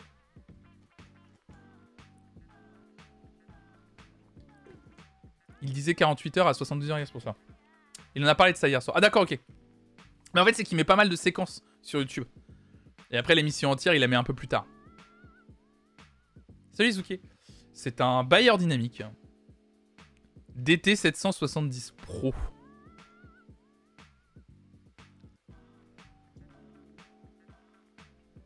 je participe à des trains de live souvent quand le sub goal est presque atteint. Bah moi, le sub goal est toujours le même, hein, tous les mois. Hein. Euh, attends, il là. Le sub goal est toujours le même tous les mois, c'est 300. 300, en fait, ça correspond à peu près au chiffre qu'il me faut pour à peu près vivre du stream. Et en plus de ça, du coup, à 300, moi, je fais un stream cuisine le mois suivant avec Raphaël. Ça change pas, du coup, ça. Ça, ça bougera pas. Euh, et c'est trop bien, quoi. Mais c'est vraiment... Euh, moi, le, sub goal, c'est à titre indicatif, c'est pour vous montrer qu'en fait, quand on atteint 300, ça veut dire que je commence à vivre de, de ce que je fais et de ce que je vous offre tous les jours, quoi. Salut Mylène Je suis plus partisan de créer des contenus exclusifs pour les abonnés que de mettre en payant un programme qui a été utilisé en direct gratuitement. Bah Débisher c'est un vrai... Euh... c'est un vrai, euh, c'est un vrai débat que j'ai eu avec euh, déjà des gens de la commu sur un stream euh, sur le contenu exclusif et il y a des gens qui m'ont dit qu'ils s'en foutaient du contenu, du contenu exclusif en fait. Il y a des gens, il y des gens qui disaient mais ils se baient ou ils participent au Patreon. D'ailleurs pas forcément pour avoir que les gens se baient pas pour avoir un contenu exclusif, mais juste pour me soutenir, point, et qu'il n'y avait pas besoin d'avoir de contrepartie. Mais je sais qu'il y a des gens qui sont quand même dans ce petit truc de se dire que quand tu te sens privilégié, c'est cool. Que quand t'as un petit privilège, c'est cool. Moi, le problème, c'est que je n'ai aucun privilège à offrir. Pour le moment. J'aimerais bien, hein, mais c'est que c'est beaucoup de boulot, quoi. Salut, Vieux. C'est ici le live qui déchire, la hype bat son plein. La hype bat son méga plein, hein, Vieux Black.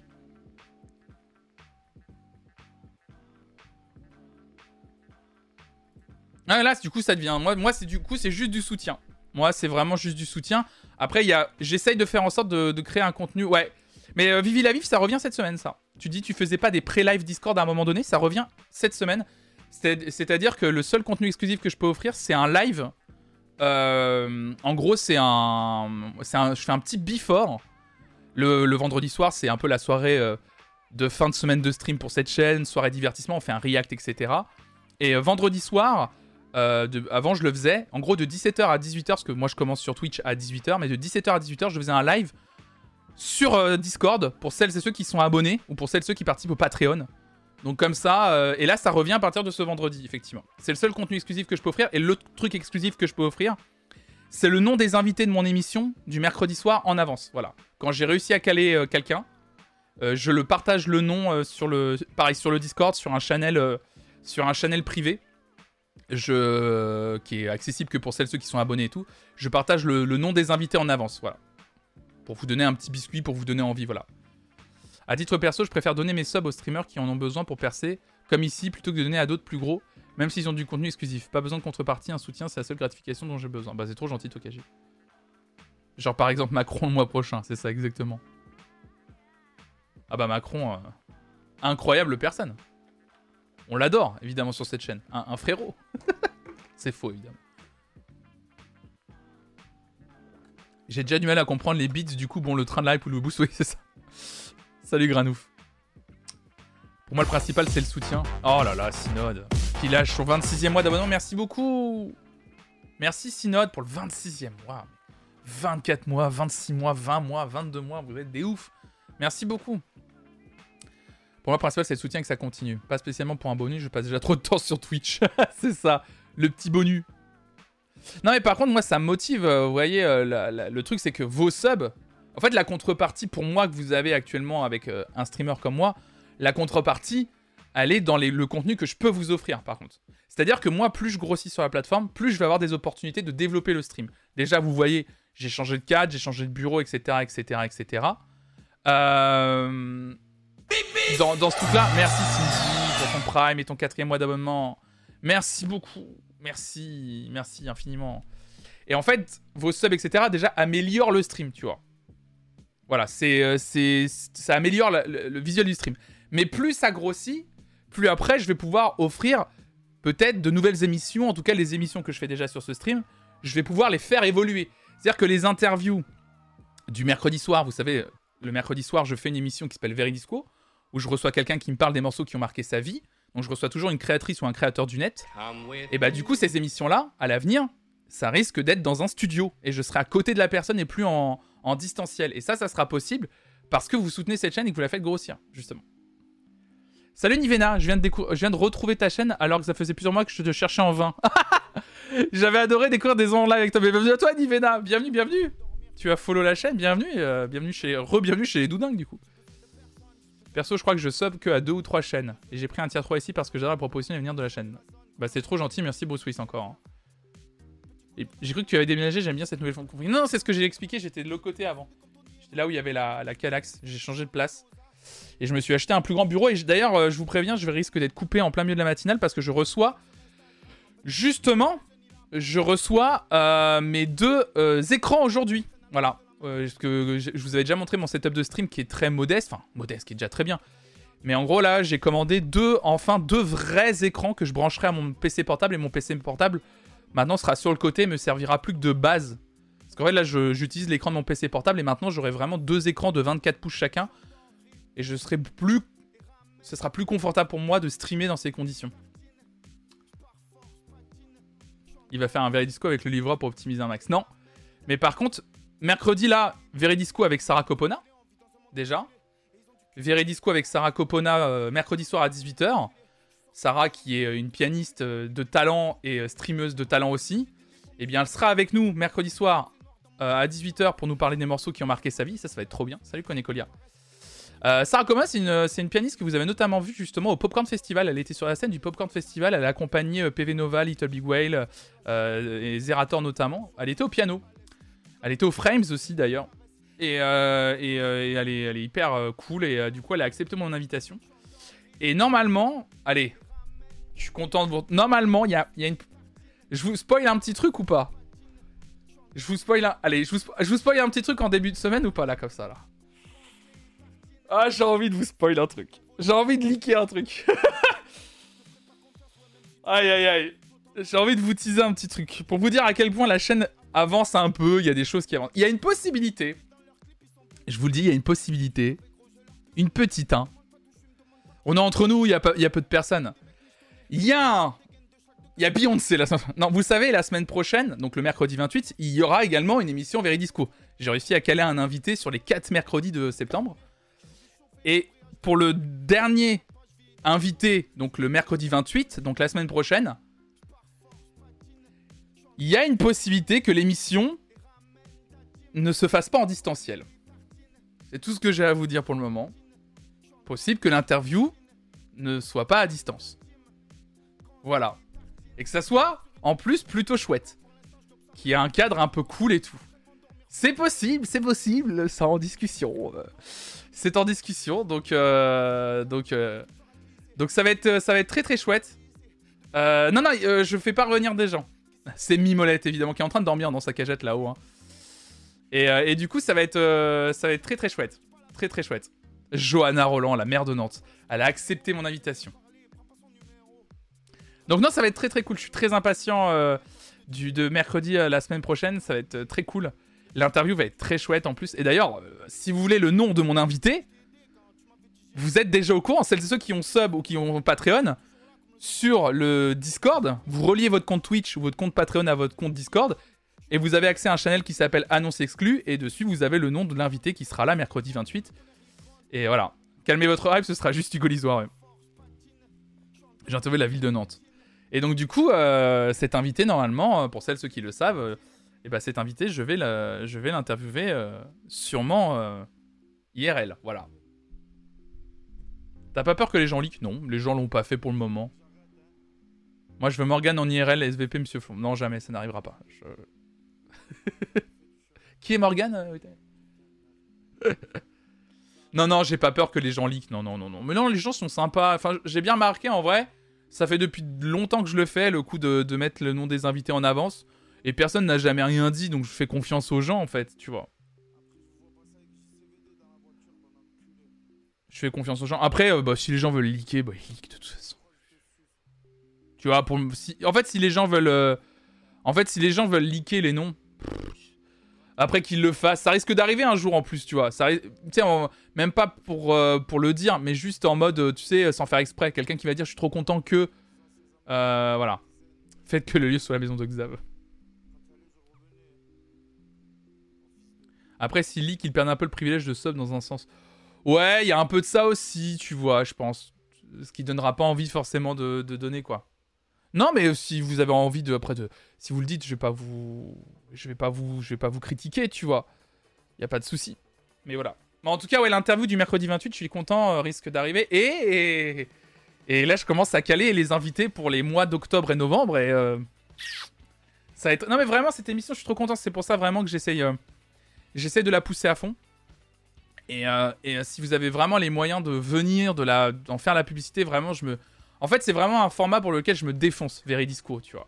C'est vraiment, je me défonce. D'ailleurs, si vous voulez voir, il y a la commande Veridisco dans le chat, vous redonne euh, tous les liens pour écouter ou voir cette émission, que ce soit en podcast audio ou tous les replays sont disponibles sur YouTube. Ah, les deux dernières émissions, pas encore, mais celle avec Fanny Rué et celle avec Aurélien Prévost, les deux émissions sont pas encore disponibles, mais voilà. Et d'ailleurs, l'émission avec Aurélien s'est très bien passée. On en a reparlé parce que j'ai vu Aurélien justement dimanche soir euh, à l'Olympia. Et on en a parlé. Euh, et, du coup, c'est trop bien parce qu'on en a, on a discuté. Et grâce à lui, j'ai fait pas mal évoluer l'émission. Et, euh, et, du coup, il m'a donné plein de tips, puisque lui, il a l'habitude de faire des interviews aussi. Il m'a donné plein de conseils et tout, et qui étaient vraiment les bienvenus. Donc c'est trop bien. Je suis vraiment content de ça. Je rentre de mes vacances en Bosnie et que ouais, le décor a changé. Yes. J'ai trop hâte de me poser pour regarder sur les Coréens. Bah, en plus, en vrai, si vous pouvez pas attendre la, disponibilité de l'interview avec Aurélien sur, euh, sur YouTube, je vous rappelle que l'interview est disponible, euh, est disponible sur Twitch. Hein. Voilà, si ça vous tente, euh, l'interview est disponible sur Twitch. Voilà, je vous mets le lien dans le, dans le chat. L'interview avec Aurélien Prévost est disponible, et en plus avec la musique et tout, je sais pas pourquoi on n'a pas été strike, le, son a pas été coupé, je sais pas pourquoi. Mais tant mieux, j'ai envie de vous dire. Donc l'interview est complètement disponible entièrement avec lui. Euh, et elle était, c'était trop bien. Moi, j'ai, kiffé discuter avec lui de, de musique. Et il m'a dit qu'il avait vraiment kiffé. Et, euh, et, du coup, je suis trop heureux de ça. Donc ouais, il y aura, y aura, y aura d'autres émissions. Je vais vraiment me défoncer pour essayer d'avoir des super invités à chaque fois. De plus en plus. J'essaierai vraiment de vous amener des, des, gens hyper intéressants, plus de musiciens aussi, musiciennes, et j'ai vraiment envie de vous proposer le meilleur contenu possible autour de ça. Euh, et j'espère que ça continuera à vous plaire. Voilà, évidemment. C'est le, le principal, de toute façon. Enfin, pour moi, c'est le principal. Moi, j'ai pas envie de. En fait, mon but à moi, c'est de faire en sorte que vous soyez euh, respectés, en fait, tu vois. C'est que moi, il y a un côté euh, où quand je vais regarder une chaîne, quelqu'un me dit qu'il va parler de musique, j'ai envie qu'il me. J'ai envie qu'on voit qu'il y a du travail derrière, tu vois. je propose le contenu que j'aimerais voir sur internet. C'est exactement, c'est toujours pareil. Moi, je pense que c'est toujours comme ça que ça devrait, euh, que la boussole devrait être euh, mise, tu vois, pour, euh, pour les créateurs de contenu. Et parce que tu, tu délivreras toujours une certaine sincérité à faire ça. Et je trouve que ça sera encore mieux. Donc, je fais toujours ça. Merci Catherine. Oh, merci beaucoup pour ton tout premier mois de, de sub. C'est trop gentil. Merci infiniment. Tu es inspirant, évidemment. J'inspire. Allez, on se régale. Aïe, aïe, aïe. Bah voilà. Artemis qui, qui retire son message après, ce... après cette vanne, évidemment. Le beauf de France. expire. J'ai fait le mec qui expire.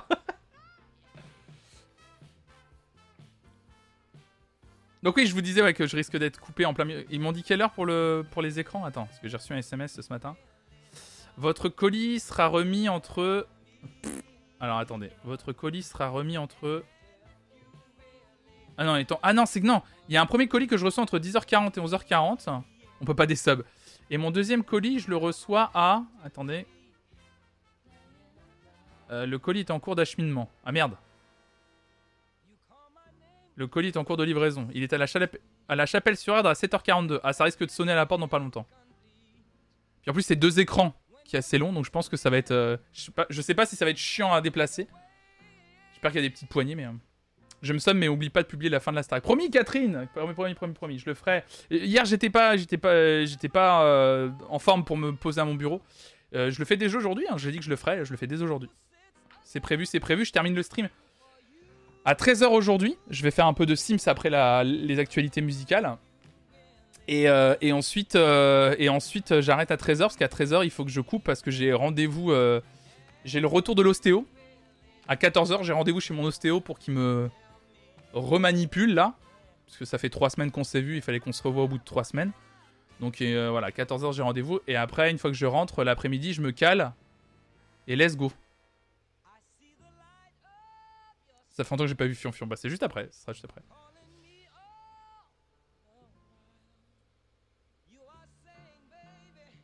J'espère que j'entendrai la, sonnerie du, truc parce que.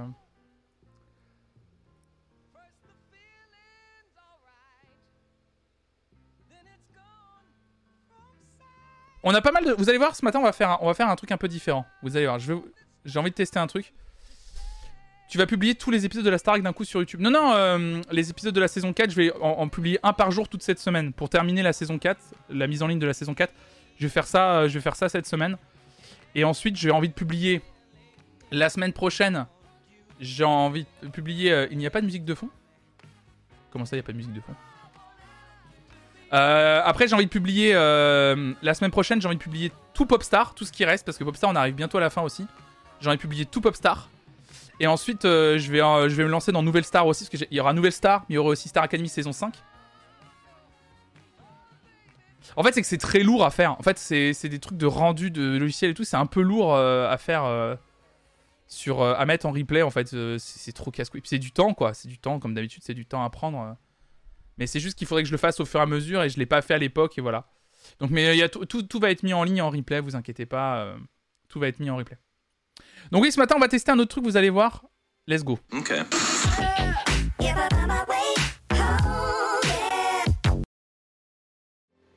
Alors, alors, alors, vous allez voir, ce matin, je vais vous parler de, choses. Euh, c'est le site internet de Rusbeck et Rika qui nous parle de iRap, l'IA qui aide les rappeurs à mieux rapper. Pour présenter pour la première fois en février 2020 un outil destiné aux rappeurs en manque d'inspiration a récemment été testé outre-Manche par un journaliste du Guardian. Le but Générer à l'aide d'une intelligence artificielle des mots ou des phrases en fonction de la cadence, du rythme et du sens de la chanson. Encore inaccessible au grand public, ce programme montre déjà des faiblesses. Alors c'est un semi-article de Uzbek Erika parce qu'en fait ils reprennent un podcast du podcast qui s'appelle TechPaf.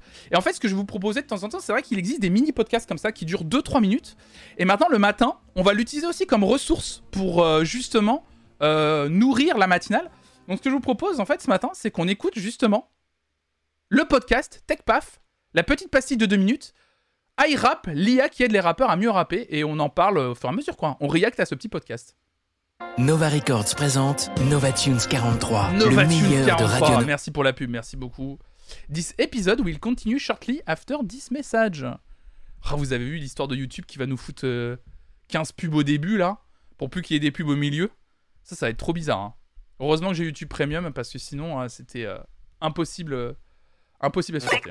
Avec Uzbek Erika, le média qui explore le futur. Une nouvelle technologie couplée à une intelligence artificielle promet d'offrir talent, originalité et succès aux rappeurs en manque d'inspiration. Mais est-ce que ça marche? Émilie Echarou, journaliste pour Uzbek Erika, va nous le dire. Bonjour Émilie. Bonjour Armel, bonjour Sarah Lou et bonjour à tous les rappeurs et rappeuses en panne d'écriture qui moi. pourraient bientôt trouver leur salut artistique grâce à une IA. Énorme, quoi. apprendre à mieux rapper grâce à une intelligence artificielle, voilà le défi que s'est lancé un londonien. La version bêta de ce projet baptisé iRap a été testée pour la première fois outre-Manche par un journaliste à la fin août. Le but de cette nouvelle technologie est de proposer des mots ou des phrases cohérentes avec le début de votre propre texte. Ça c'est trop bizarre. Grâce à une intelligence artificielle basée sur des algorithmes Mais il y a pas déjà un truc comme ça d'aide à l'écriture pour des.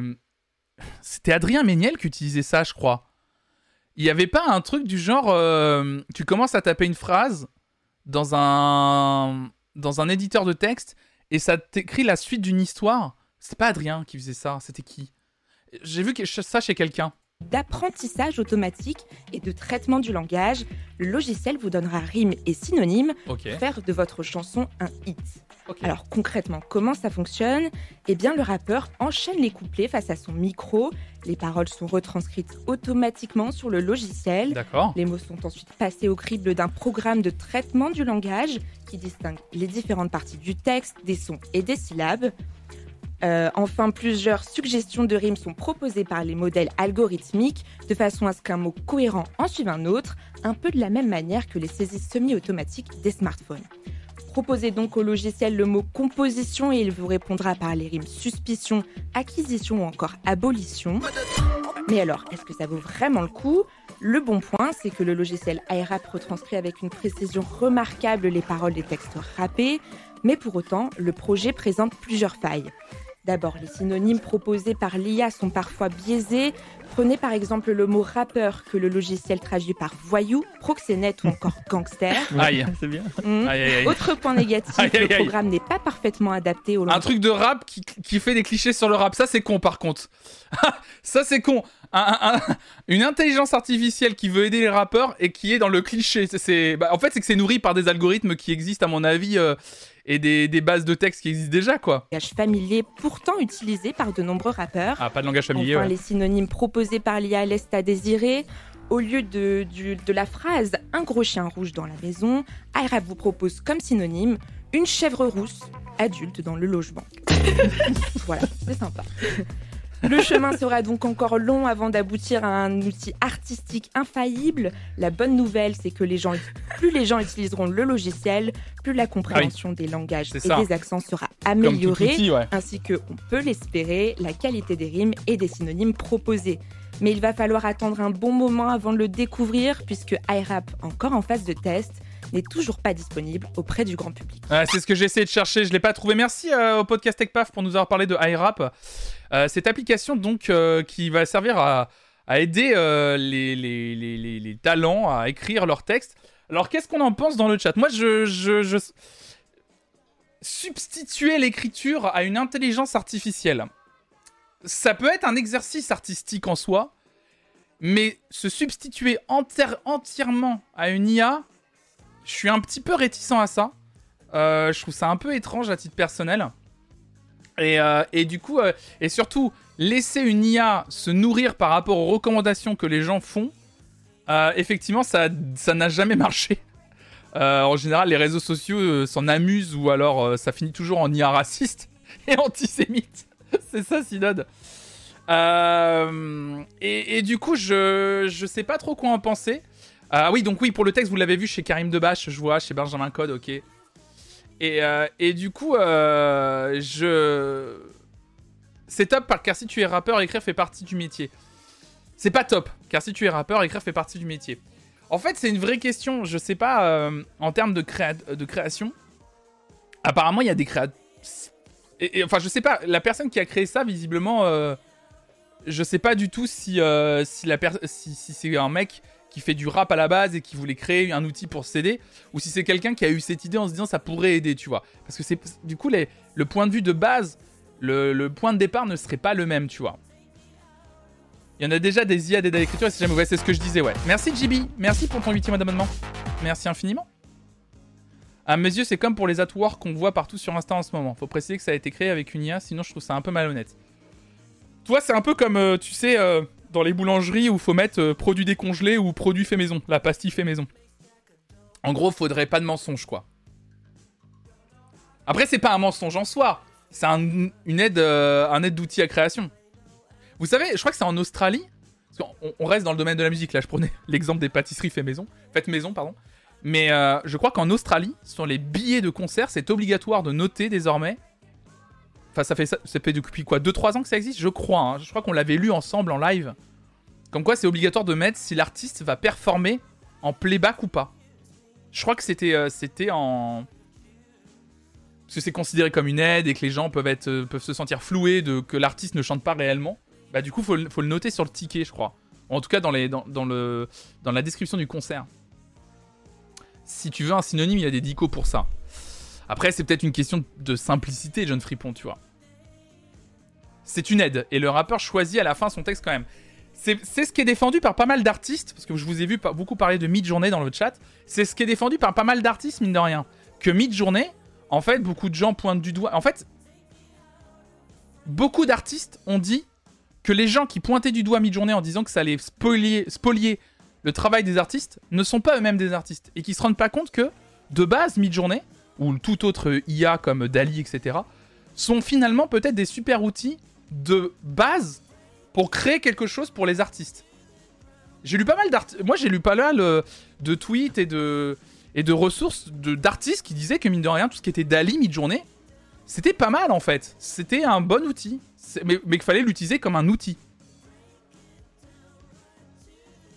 Beaucoup de gens ne comprennent pas vraiment le fonctionnement du mid-journée. Mais oui, en fait, c'est ça. Beaucoup de gens pensent qu'en fait, c'est que mid-journée, c'est tu lui rentres des mots-clés et plus tu apprends toi à rentrer des mots-clés, plus tu vas pouvoir faire de la création et qu'en fait que ces créations vont substituer le travail créatif déjà préexistant de gens qui partent de rien, etc. Mais en fait, à la base, Midjourney n'a pas été créé pour ça déjà. Et en plus, c'est pas vrai en fait parce que c'est vraiment, c'est beaucoup plus subtil que ça. Vraiment, les, les, Midjourney a été créé à la base pour aider en fait les, les créateurs, les, artistes, et après tu les utilises en fait. Faire la chanson complète, j'ai un doute. Mais je vois pas pourquoi une IA pourrait pas faire une base de travail comme ce qui est déjà avec Dali. Bah, c'est ça, Lilion, c'est exactement ce que je t'en de dire, ouais. Après, l'IA ne fait que s'améliorer de mois en mois. IA, hein, faut juste pas en abuser. Ouais, bien sûr, mais je dis pas que euh, c'est pas une question d'abus. Puis, même si t'as envie d'en abuser, ça peut être un style aussi, tu vois. En fait, moi, ça me dérange pas tellement. Après, moi, j'aime bien quand même quand t'as une patte de base, tu vois. En fait, citer l'IA, je trouve ça logique comme citer les co-créateurs humains, je sais pas. Mais sinon, les IA de création, je trouve ça cool, j'ai rien contre les assistants. Oui, ah oui, tu veux dire genre euh, chanson coécrite par, euh, je sais pas, Adrien Boulanger, euh, Benjamin Valbon, c'est moi qui ai coécrit, et l'IA machin. L'IA iRap par exemple. Est-ce qu'il n'y a pas aussi l'image du rap que tous les bons rappeurs doivent forcément bien écrire? Alors que dans la plupart des styles musicaux, très peu d'artistes écrivent eux-mêmes. Donc ça peut aider des talents et être découvert, pourquoi pas. Ouais, c'est vrai, Angélique, t'as pas totalement tort, c'est vrai.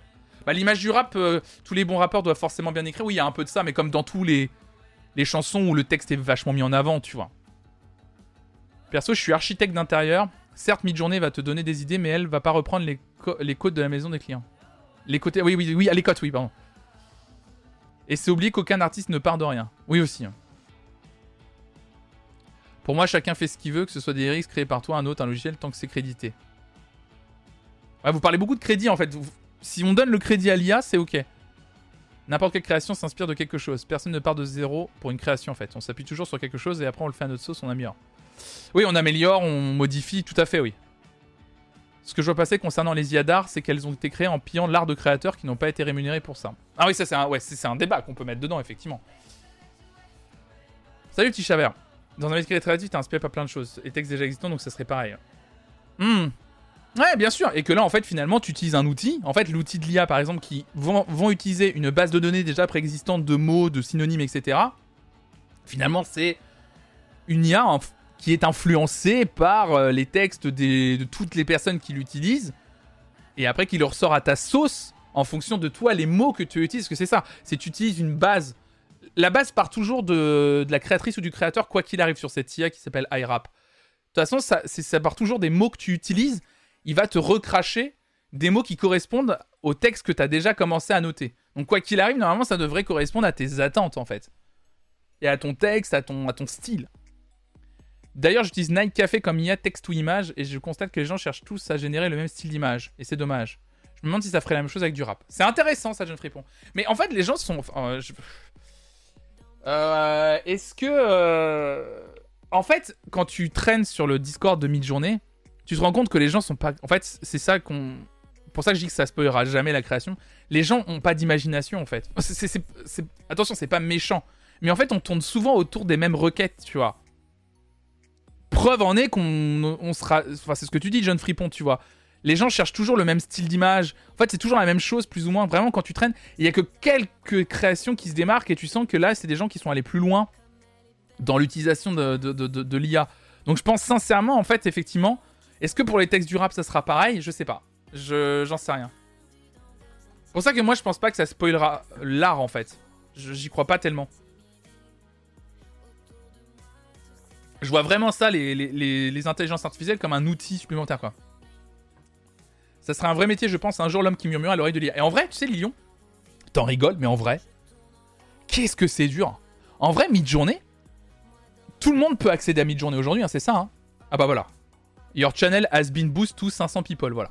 Là, il y a écrit littéralement que ça y est, ma chaîne a été euh, boostée pour 500 personnes. Je sais absolument pas ce que ça veut dire. Bonjour aux 500 personnes qui ont été, qui ont été boostées, voilà. Non mais vraiment, en vrai, l'IA, tout le monde peut générer quelque chose. Par contre, générer quelque chose de vraiment différent avec un vrai caractère, ça, ça demande du temps, une bonne utilisation des mots-clés. Euh, et ça, c'est un truc que tu affines, plus tu le testes, plus tu l'affines. Euh, je me permets, Yomgi, je sais pas si t'es encore là.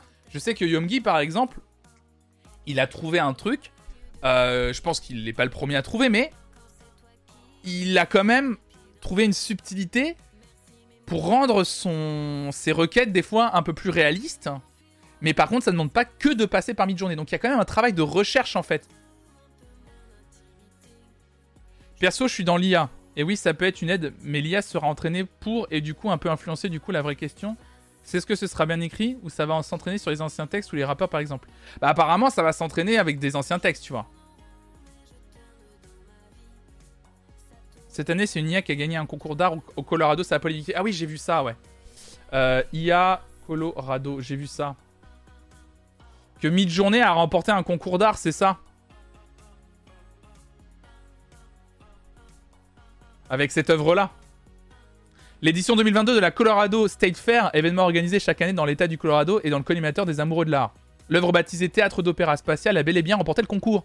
Mais fait toutefois polémique puisqu'elle a été générée par l'intelligence artificielle Midjourney décryptage. Mais après, en fait, c'est que ça à voir, c'est de l'art en fait, tu vois. Enfin, c'est dur de choper cette œuvre. La, la, la créer, c'est dur. Parce qu'en fait, par rapport à cet article, ça voudrait dire par exemple que si un texte généré en grande partie par de l'intelligence artificielle dans le cadre de iRap, comme on en parlait, si cette chanson gagne par exemple le prix de la meilleure chanson de l'année, dans n'importe quel truc, hein, euh, victoire de la musique ou même euh, il y a le prix, euh, comment il s'appelle, le prix euh, très prestigieux en Angleterre. Euh, merde. Il y a un prix tous les ans qui est remis à un artiste pour la qualité de son œuvre, de son album, d'une chanson. Enfin, c'est comment il s'appelle? Ce prix en Angleterre. Il y a des gens peut-être qui vont m'aider dans le chat. Le Mercury, exactement, merci Tara. Exactement, le Mercury Prize. Imaginons qu'un artiste utilise à mort iRap. Donc, la moitié des textes de son album, c'est de l'intelligence artificielle, mais il gagne le Mercury Prize. Je suis sûr que ça gueulerait en fait aussi. Tout bon artiste peut être ému par de l'art, même si c'est une IA. C'est une vraie, mais c'est une vraie question. Regarde euh, tu vois, regarde l'article que je suis en train. Donc c'est étudetech.com. Donc cette victoire sur le, là on parle d'image, mais pour moi on peut le, on peut faire le rapprochement avec ce dont je vous parlais avec iRap. Cette victoire suscite plus de débats que d'éloges. Jason Allen, un concepteur de jeux vidéo, a remporté la première place du concours de la Colorado State Fair, une des plus grandes foires artistiques du monde dans la, catégorie- art numérique.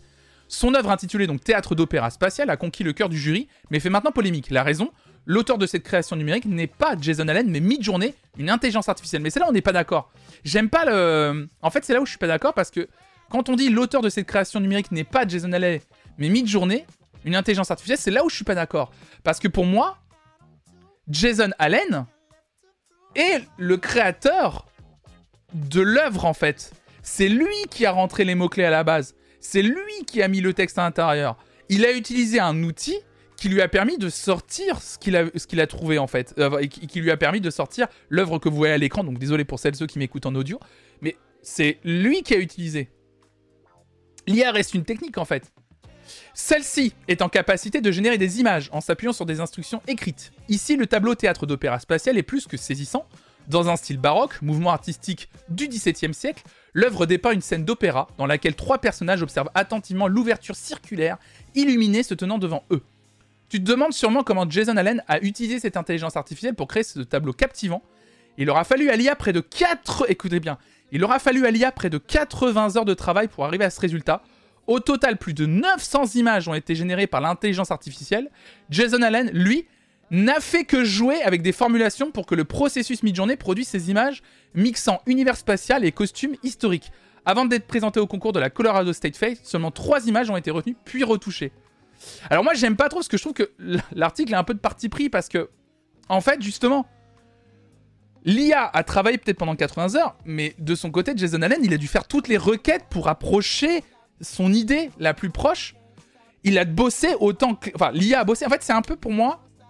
Mais c'est clivant comme sujet. Je sais que des gens ne seront pas forcément d'accord, mais pour moi, c'est comme si tu reprochais quelqu'un, à quelqu'un par exemple, de créer une œuvre artistique et de dire Attends, le gars, euh, il a utilisé. Euh, alors, je m'y connais pas, je suis désolé, mais genre, tu utilises un certain type de pinceau qui t'aide à mieux faire certains traits, tu vois ce que je veux dire? Ou, du coup tu ça te permet de mieux remplir, euh, d'avoir une meilleure couleur ou j'en sais rien, tu vois. Pour moi en fait c'est comme si tu reprochais l'utilisation d'un outil plus classique dont on a l'habitude. Je trouve ça trop bizarre, ouais. Ouais, ou juste Photoshop. C'est-à-dire que tous les artistes qui créent via Photoshop, ils utilisent un outil, c'est de la triche, quoi. Tu vois. Oui, mais les images utilisées pour faire ça ne lui appartenaient, pas. Alors, mais c'est là où la question est là, idéale. En fait, les images utilisées ne lui appartiennent pas. Mais elles sont générées. Elles sont générées par une intelligence artificielle. Donc les images de base n'existent nulle part ailleurs, en fait, tu vois. Salut Ron Lilian. Bonjour les rayons soleil, salut à toi. C'est une collaboration. Oui, c'est pour moi ça. Il y a des artistes qui ont des artisans pour fabriquer leur œuvre, mais tant qu'ils sont possesseurs de l'idée originelle, c'est leur œuvre. En tant qu'artiste, je pense que le plus juste, c'est de parler d'une collaboration, puisque l'IA a quand même un travail intellectuel bah, John Fripon, il s'en est pas caché, euh, Jason Allen. Je, suppose que quand l'utilisation des logiciels de dessin a commencé à se démocratiser, ça a dû faire polémique aussi. Oh bah je pense, ça a dû faire polémique l'utilisation euh, de Photoshop au début. Hein. C'est pas vraiment comme ça que ça fonctionne, c'est pas vraiment un mélange d'œuvres. Oui, en plus, Sumgi, oui. C'est pas, pas vraiment un mélange d'œuvres, c'est ça. Oui, mais on peut se dire que le concours récompense le geste de créer, de peindre, de dessiner, et donc là, il serait hors concours. Mais ouais, mais le problème en fait, Caribou Caribou, c'est que on est dans la catégorie art numérique. C'est de l'art numérique, Pour moi, c'est de l'art numérique en fait. C'est un nouveau type d'art numérique. C'est nouveau, hein Mais c'est un, nouveau type d'art numérique pour moi. Non, parce que vraiment, regardez, le reste de l'article, je vais vous lire vite fait.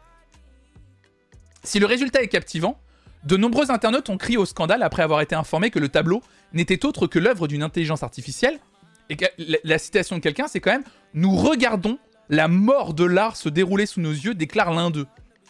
Des artistes ont également réagi sur les réseaux sociaux. C'est notamment le cas de l'artiste euh, Jenny qui a qualifié de plutôt merdique cette victoire euh, remportée par une IA. Euh, l'art de se dérouler sous nos yeux. En fait, le problème, c'est que la mort de l'art, je pense que à chaque nouveau mouvement, déjà artistique, à travers les siècles, c'était la mort de l'art à chaque fois, de toute façon déjà. Et du coup, l'article dit toutefois, aucune règle n'a été enfreinte par Jason Allen et son œuvre. En effet, le règlement de la catégorie art numérique, parce que je vous rappelle qu'il est dans art numérique hein, du concours, spécifie que toutes les créations présentées doivent utiliser la technologie numérique dans le cadre du processus de création ou de présentation. C'est exactement ce qu'il a fait en fait. De son côté, le principal intéressé, Jason Allen, pardon, estime ne pas avoir eu recours à la triche, bien au contraire, j'ai gagné et je n'ai enfreint aucune règle. L'artiste Cal Duran, membre du jury, a déclaré que lors des délibérations, il n'avait pas compris que cette œuvre était générée par une intelligence artificielle, pour autant, il ne remet pas en cause la victoire du créateur de jeux vidéo et explique à CNN Business Je pense que cette œuvre est très complexe et que la technologie de l'IA peut offrir davantage de possibilités à des personnes qui ne se considèrent pas comme des artistes au sens classique du terme. En fait, c'est juste que ça va créer de nouveaux artistes. Ça va créer un nouveau mouvement pour moi. Si l'IA pioche et plagie limite des œuvres existantes avec des artistes qui sont censés en vivre, c'est un souci. Mais ce n'est pas le cas d'après ce que je comprends. Mais non, Vioblack, en fait, Midjourney n'utilise pas euh, des trucs déjà préexistants.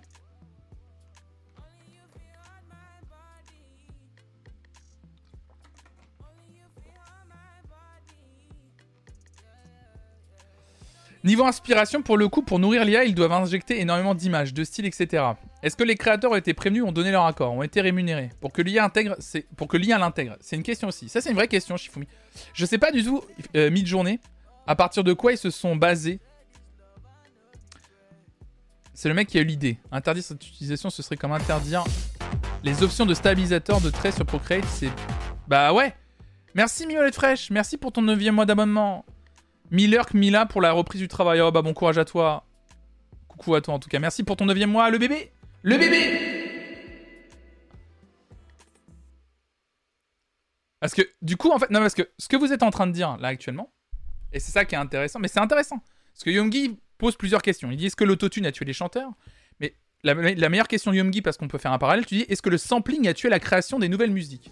Et le sampling, c'est aussi l'utilisation d'autres œuvres détournées, modifiées, cutter comme vous voulez, pour vraiment, euh, pour vraiment, le, pour vraiment nourrir une nouvelle création. Mais Yomgi dit c'est pas vraiment comme ça que ça fonctionne. Mais Yomgi, tu veux venir en vocal vite fait? Parce que toi, je sais que tu t'y connais un peu mieux, enfin, tu t'es un peu plus renseigné que moi sur le sujet. Yomgi, tu veux venir en vocal rapidement si tu peux? Est-ce que tu veux venir en vocal rapidement pour nous expliquer comment fonctionne Midjourney? Sur euh, comment il est nourri? Si ces IA utilisent de l'art d'autres créateurs, un artiste a mis en fait une comparaison. Attends entre une de ses œuvres et une image créée par IA avec son style, et c'était quasiment la même image, avec des couleurs légèrement différentes.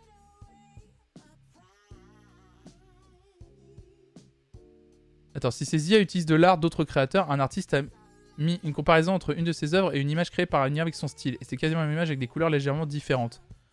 Euh, je veux bien la, la rigolocation, je veux bien la ressource par contre. Si t'as la ressource de ça, ouais.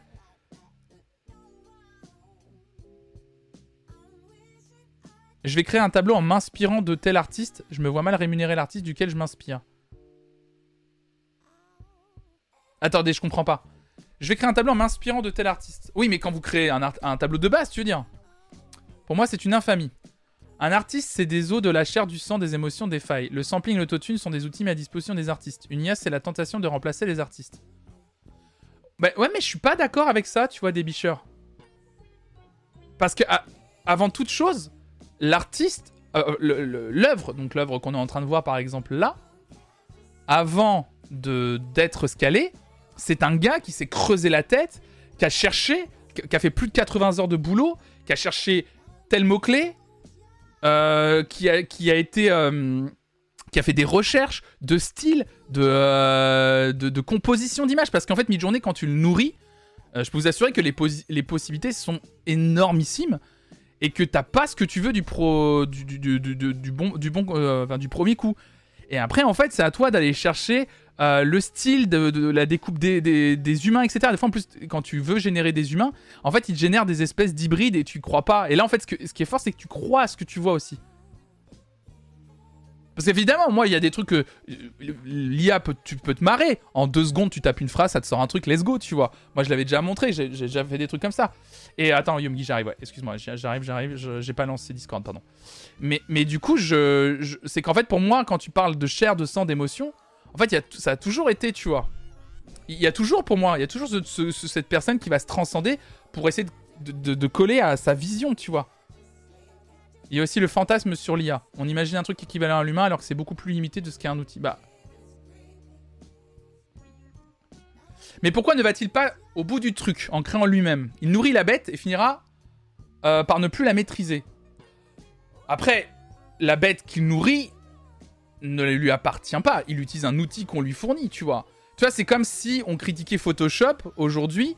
Photoshop aujourd'hui n'est plus le Photoshop du début. Mais le Photoshop du début était déjà utilisé quand il s'est arrivé. Il y a des gens qui ont l'utilisé pour faire de la création numérique. Mais du coup, c'est comme si on critiquait, pour moi, hein, c'est ça en fait, que toutes les créations qui ont été faites au début de Photoshop ont nourri ce logiciel qui s'est développé, qui a, répondu à, de plus en plus d'attentes de créateurs et créatrices, et qu'aujourd'hui, en gros, c'est- on pourrait dire que Photoshop est, est une bête qu'on ne maîtrise plus, puisqu'elle elle peut littéralement, du coup, pour moi, hein, spolier le, le travail d'un artiste. Alors, je suis pas d'accord, en fait. Pour moi, ça restera toujours un outil. Euh, T'es un vocal, attends, je suis en train de te voir. Attends. Yes, je suis là. Yo. Yongi, ça va? Tu es là? Tu m'entends? Allô, allô? Ouais, est-ce que tu m'entends? Alors attends, tu m'entends pas. Bonjour, bonjour. Tu m'entends ou pas? Alors attends, il m'entend pas, je pense. Moi, je t'entends pas sur. euh, Enfin, je t'entends sur. euh, Ah oui, là, c'est bon. Attends, alors attends deux secondes, je fais juste un truc. Est-ce que vas-y, parle Bonjour, bonjour. Ouais, c'est bon, c'est bon. Excuse-moi, j'avais même pas réglé euh, en déconnectant tout ça, j'avais pas réglé euh, Discord. Salut euh, Yongi, ça va? Euh, oui, ça va, ça va. Bah écoute, euh, en fait, j'avais envie de- de- d'intervenir parce que je, parce qu'effectivement, j'ai un peu fouillé les questions tout l'été, en fait, littéralement. Parce que j'ai eu un été 100% IA où je me suis amusé avec Midjourney, Dali, Stable Diffusion. Et j'ai même, même en train de travailler sur un clip euh, vidéo avec euh, un- une IA, en fait. D'accord, animation et tout, euh, voilà. Ah, bref. Et en gros, le truc, c'est que on a l'impression, on en- beaucoup de gens pensent que le- les, les intelligences artificielles, c'est euh, en gros, euh, on a mis euh, genre euh, 10 000 euh, J- JPEG d'œuvres d'art et l'algorithme va prendre par- un peu partout pour pouvoir faire un mélange. Ouais. C'est un peu l'image qu'on qu'on s'en fait parce qu'en réalité, les premières intelligences artificielles qui faisaient de la création, comme ça, c'est ce qu'elles faisaient. Euh, comment dire, par exemple, euh, quand tu euh, les premiers les premières IA artistiques, c'était souvent pour les littératures, pour écrire des textes justement, comme, Ok, comme, ouais. comme, comme on parlait. Et en fait, ça allait, ça allait piocher ailleurs des formulations, etc. Sauf qu'en fait, Midjourney et Dali, c'est un peu comme un cerveau humain, c'est-à-dire qu'en gros, euh, ça, ça va. euh, donc, euh, la- la- par exemple, pour Midjourney, la, la ressource de base, c'est ArtStation. Ils ont un, un partenariat avec le site Artsta- ArtStation. Et en gros, l'IA a la possibilité, en fait, d'observer et d'essayer de comprendre ce que c'est, par exemple, un, je sais pas moi, euh, une vache, euh, un, un être humain, euh, la- une- la main, qu'est-ce que c'est une main, qu'est-ce que c'est un œil, etc. Euh, mais par contre, en fait, le, la- le, le- quand on, quand on, elle, elle va pas du tout chercher euh, dans ces ressources-là euh, de, de, comment dire, particulièrement quelque chose. En fait, c'est après sa compréhension de la phrase qui va générer l'image. D'accord, ok. On est presque sur le texte dont je parlais avec Aira. En fait, finalement, il y a un truc très littéral en fait. C'est pas, C'est ça. c'est pas une En œuvre fait, c'est entière ça. qui va être C'est- prise. C'est, c'est vraiment la compréhension de, de détails et de. C'est ça, ouais. c'est la compréhension de la phrase qui fait qu'en fait, l'œuvre qui est générée ne, ne va pas, ne, ne- ne- comment dire, ne, va éventuellement s'inspirer de quelque chose si, tu- si tu mets dans, ton, dans, dans ton, dans, ta, dans ta description, bah, inspiré de tel, de tel truc. Mais euh, en fait, en soi, il- ça va pas aller chercher. C'est comme, par exemple, je sais pas moi, euh, quand euh, il y, a le- il y a le jeu Sable qui est sorti l'année dernière, par exemple, y a un jeu, et en fait, il s'inspire de l'esthétique de Moebius. Ok. Ah, Un truc, c'est que les artistes, ils ont créé euh, une esthétique qui, re- qui s'inspire de Moebius. Hmm. Et c'est pas un plagiat de Moebius, c'est juste un clin d'œil. Bah, c'est un peu le même principe. C'est un une espèce de cerveau qui a la capacité de créer euh, des œuvres euh, hyper détaillées. Hmm. Voilà. Ouais. C'est comme si en fait c'était, en fait c'est juste que le, Sarah, le, le principe de, de l'intelligence artificielle va, va comment dire raccourcir entre guillemets le, le lien entre la conceptualisation et la conception, enfin la réalisation. Parce que le truc c'est qu'un artiste quand il imagine un truc, il, il, qu'il va le réaliser, bah, des fois il va pas forcément avoir exactement ce qu'il est, euh, ce qu'il avait en tête, parce que Mais- c'est toujours hyper compliqué de rendre parfaitement le truc. Bah, c'est ce que tu Et vois là, ce que tu dis. Il y, a- il y a John Fripon dans le chat qui dit. Euh, qui dit, euh, je, te, je te lis, hein, comme ça on fait une Ouais. discussion ensemble et tout. Euh, John Fripon qui dit Bon, alors je vais utiliser mes 5 années d'études en art plastique pour mettre fin au débat. J'adore John Fripon. Merci John Fripon. Euh, l'art, depuis la Renaissance, est séparé de l'artisanat. Ça veut dire que l'on considère que l'art est une créa de l'esprit avant tout. Sa conception matérielle n'est à prendre en compte que si cela apporte du sens. Ici, vous parlez beaucoup de Photoshop, etc., mais ce sont des outils purs. L'IA n'est pas juste un outil, puisqu'elle limite le travail de recherche des références, de composition, etc. L'artiste qui travaille avec un IA le guide pour l'amener où il veut. C'est de la création collaborative et l'artiste a besoin d'avoir des connaissances en art pour pouvoir communiquer avec l'IA. Qu'est-ce que t'en penses de ça, toi? Oui, bah oui, complètement. On peut, on les, pour créer une œuvre sur, euh, sur Midjourney, tu peux pas créer des œuvres qui ont un peu de classe, qui sont un peu cool, si t'as pas une connaissance en art, euh, si t'as pas que si... Parce que par exemple, je sais pas, si tu veux faire... euh, moi, par exemple, je me suis amusé à refaire des pochettes d'albums euh, cet été de- d'artistes. Hmm. Et j'ai fait une pochette d'album, euh, d'un album fictif de New Order. Et en fait, le truc, c'est que euh, je voulais que. Je sais que dans les, les pochettes d'albums de New Order, il y a souvent des formes géométriques, etc. Mm. Donc, du coup, dans mon prompt, j'avais mis euh, des. Comment dire Kandinsky. Pour qu'il y ait des formes géométriques euh, Mm. dans. Mais bon, tu peux, tu peux pas mettre. enfin, tu, tu peux pas avoir quelque chose qui est. Qui, enfin, tu peux pas conceptualiser la chose de façon bonne si t'as pas toi-même de base les, euh, les comment dire des connaissances en art etc et puis en fait ça renvoie aussi à l'idée parce que du coup je, je- je rebondis sur ce que dit John Fripon Euh, je vais mettre en avant le fait que moi j'ai cinq années d'études en sociologie c'est que euh, en fait euh, tous les artistes sont déterminés par un parcours de vie avec des expériences et des influences euh, qui font que en fait ben, les artistes aucun artiste ne part de rien tous les artistes en fait s'inspirent de choses qu'ils ont faites pour créer autre chose Mm. et en fait, bah, une intelligence artificielle, c'est un système qui fait la même chose que, que n'importe quel artiste, plus vite. Voilà, c'est euh, juste ça. Et du coup, euh, effectivement, les intelligences artificielles, oui, c'est comme tu disais tout à l'heure, je pense que c'est complètement une base pour Mm. euh, après euh, les artistes qui puissent euh, recréer, modifier un peu, etc. Mm. Et puis Ouais. comme voilà, dans le cas du mec qui a gagné le concours, il a pas, c'est pas le premier truc qu'il a sorti sur Midjourney quoi. C'est-à-dire que le mec il a poussé le truc jusqu'au bout. Euh, et puis il y a un truc aussi par exemple sur euh, là il y avait- en fait il y a Stable Diffusion qui est vraiment l'IA la plus intéressante actuellement en termes de, de possibilités puisqu'en fait on peut installer un plugin sur Photoshop de Stable Diffusion. Euh, et en fait là ce qui, ce qui, ce qui permet de faire Stable Diffusion c'est vous, vous créez tu, tu mets tu par exemple je sais pas tu tu crées une image. Euh, pas, tu, tu trouves qu'une partie de ton image euh, générée, elle est pas bonne. Et ben en fait, tu effaces sur Photoshop une, la partie de cette image et en fait, Stable Diffusion va combler le trou par autre chose. Oui, j'ai vu, j'ai vu le, j'ai vu les gens qui faisaient un patchwork de. J'ai vu un tweet passer hallucinant. Euh, les gens qui faisaient un patchwork, par exemple, ils prenaient euh, le cri de Munch juste à côté, Ouais. ils mettaient la Joconde, mais ils laissaient un trou, genre sur le, Oui, le bah voilà. canevas, un trou, et ils mettaient un carré entre les deux en disant, en fait, essaye de créer, de remplir le vide s'il y avait euh, une connexion entre le, le cri de Munch Entre et le cri de Munch et, et, et la Joconde. C'est ça. je sais plus si c'était la Joconde, mais en gros, et du coup, ça a généré en fait une image à partir de ces deux tableaux pour créer en fait euh, comme si c'était le même tableau en fait. Euh, Voilà. pour- Et c'est euh, comme si c'est- c'était un diptyque, euh, voilà, de que les deux tableaux existaient ensemble, avaient été peints par la même personne. Et c'est assez fou. C'est vraiment. moi, c'est que moi, je me, je me suis amusé à faire le, à prendre la pochette Animals des, beat- de, des Pink Floyd euh, mhm. et, euh, et en fait à faire le out of sight, c'est-à-dire euh, euh, j'ai généré tout ce qu'il y a autour de la pochette et qu'on Oui. voit pas. Ah oui, c'est vrai Voilà. que oui, tu l'avais tweeté ça ou pas? Euh, je, Ouais, ouais, je l'avais tweeté. je peux me permettre de le montrer à euh, l'écran ou pas? Oui, vas-y, vas-y. Ouais, alors attends, je repasse juste en grand. Euh, toujours mettre ses études sur la table pour gagner un débat. C'est pas pour gagner un débat, Shifumi, c'est pour dire que les gens que j'invite, euh, ils ont le droit euh, quand même de, de, de balancer un peu ce qu'ils ont fait. C'est quand, même c'est quand même intéressant, moi, les gens qui me parlent. Oui, en, en art, je vais effectivement euh, écouter des gens qui, qui, qui ont fait ce métier et justement qui ont un point de vue aussi, tu vois. Je trouve ça intéressant.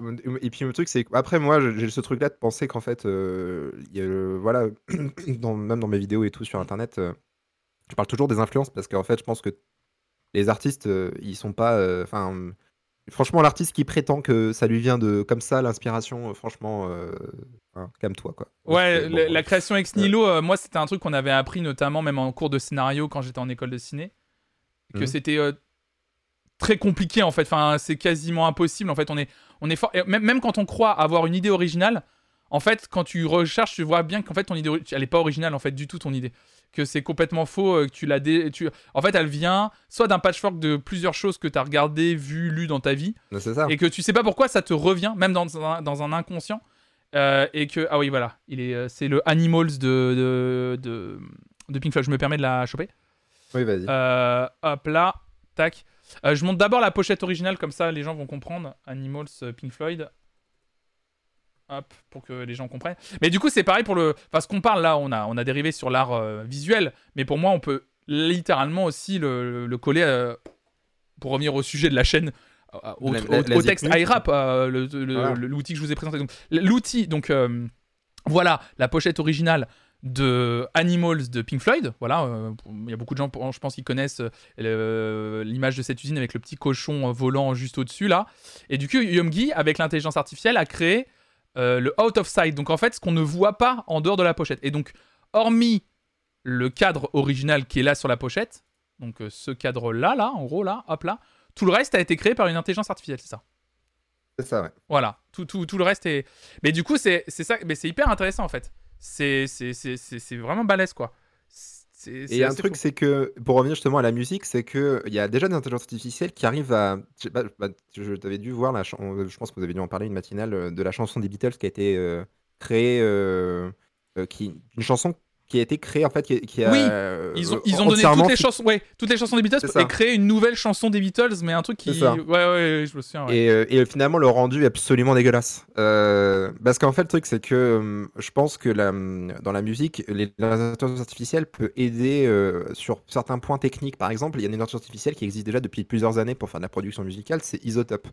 Tout le monde dans la, qui fait du, du de, de comment dire de la enfin c'est euh, Ozone sur c'est Isotope qui fait ça mais c'est Ozone le, le plugin tous les gens qui font Le groupe, du- euh, Le fameux groupe, voilà, ouais. le groupe euh, le groupe ils de- se de sont reconvertis, euh, ça fait plaisir les frérots. ça ils font des plugins et tout ça, ça, ça marche bien tu vois. Ça fait plaisir. Mais en gros, tous les gens qui font de la MAO, euh, il y, a, il y a vraiment un truc où les, euh, en fait, le, le principe de, de, de Ozone, c'est que en gros, quand tu as fait le mixage de ton morceau, Mhm. au moment, le, le truc le plus dur, c'est euh, le mastering, parce que le mastering, bon, c'est en gros, il faut avoir euh, connaissance des, des normes et des euh, machins de l'industrie musicale à un moment T, etc.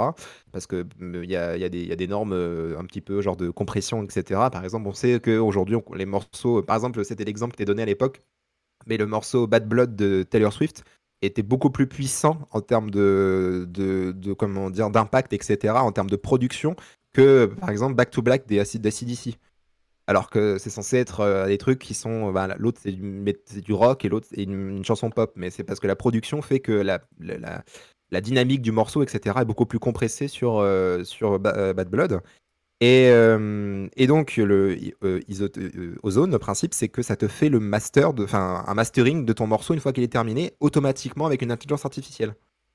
Et tu peux même faire un autre truc, c'est que tu peux mettre un, injecter un morceau dedans. Par exemple, je sais pas, tu veux que ton morceau soit masterisé comme euh, Pyramide, je sais pas, de Radiohead. Et ben, tu, euh, tu mets le, morceau de Radiohead dedans, et en fait, le- il va analyser comment il a été masterisé, il va te masteriser ton morceau. Pareil. Ok. Et, euh, et moi, c'est ce que j'ai fait par exemple pour mon, mon morceau de, de James Bond. Je voulais que le morceau soit masterisé comme Skyfall, qui est logique. hein. Et euh, du coup, j'ai injecté Skyfall dedans et il a masterisé mon morceau comme Skyfall. Et ça a fonctionné du coup? Eu Et le. en fait, après, après le résultat, il fallait le modifier un petit peu, mais ça me permettait d'avoir une bonne base de travail pour le mastering. Quoi. Ok, ok, ok. Mais Et, pour toi, euh, de faire ça, en- toi tu fais, tu fais plus de création que moi évidemment, enfin de création pure. Euh, Est-ce que pour toi, du coup, de faire ça, t'as l'impression de, de substituer l'humain euh, Alors, à je- la je- machine en fait, oh, je on va dire aussi un autre truc euh, là-dedans, c'est que je, je- je- pour moi, rien ne remplacera jamais un bon ingénieur du son, Hmm, Ok. malgré tout. Mais le truc, c'est que j'ai pas les moyens de me payer un ingénieur du son. Oui, actuellement. ouais. En fait, il y a un truc aussi, c'est que tous ces outils-là, aussi, moi je vois ce côté-là aussi, c'est que euh, ça permet de rendre euh, accessible des outils, enfin de la production, de, de la, cré- la conception, de la réalisation artistique à tout le monde. Euh, Midjourney aussi, enfin tout ça, et, et ça permet à des gens qui ont des idées mais qui n'ont pas les moyens de les réaliser parce qu'ils n'ont pas, euh, ben, ils n'ont pas passé leur vie, euh, ils n'ont pas eu le- le- la chance d'avoir par exemple euh, une, des une famille qui les, leur donne la possibilité de, de prendre des cours de dessin, prendre, Mm. etc. de pouvoir avoir accès à la création. excuse-moi Yomgi, juste deux secondes. On Ouais. m'appelle, je pense que c'est mon, mon, mon, mon- mon livreur, je te, je te confirme ça tout de suite.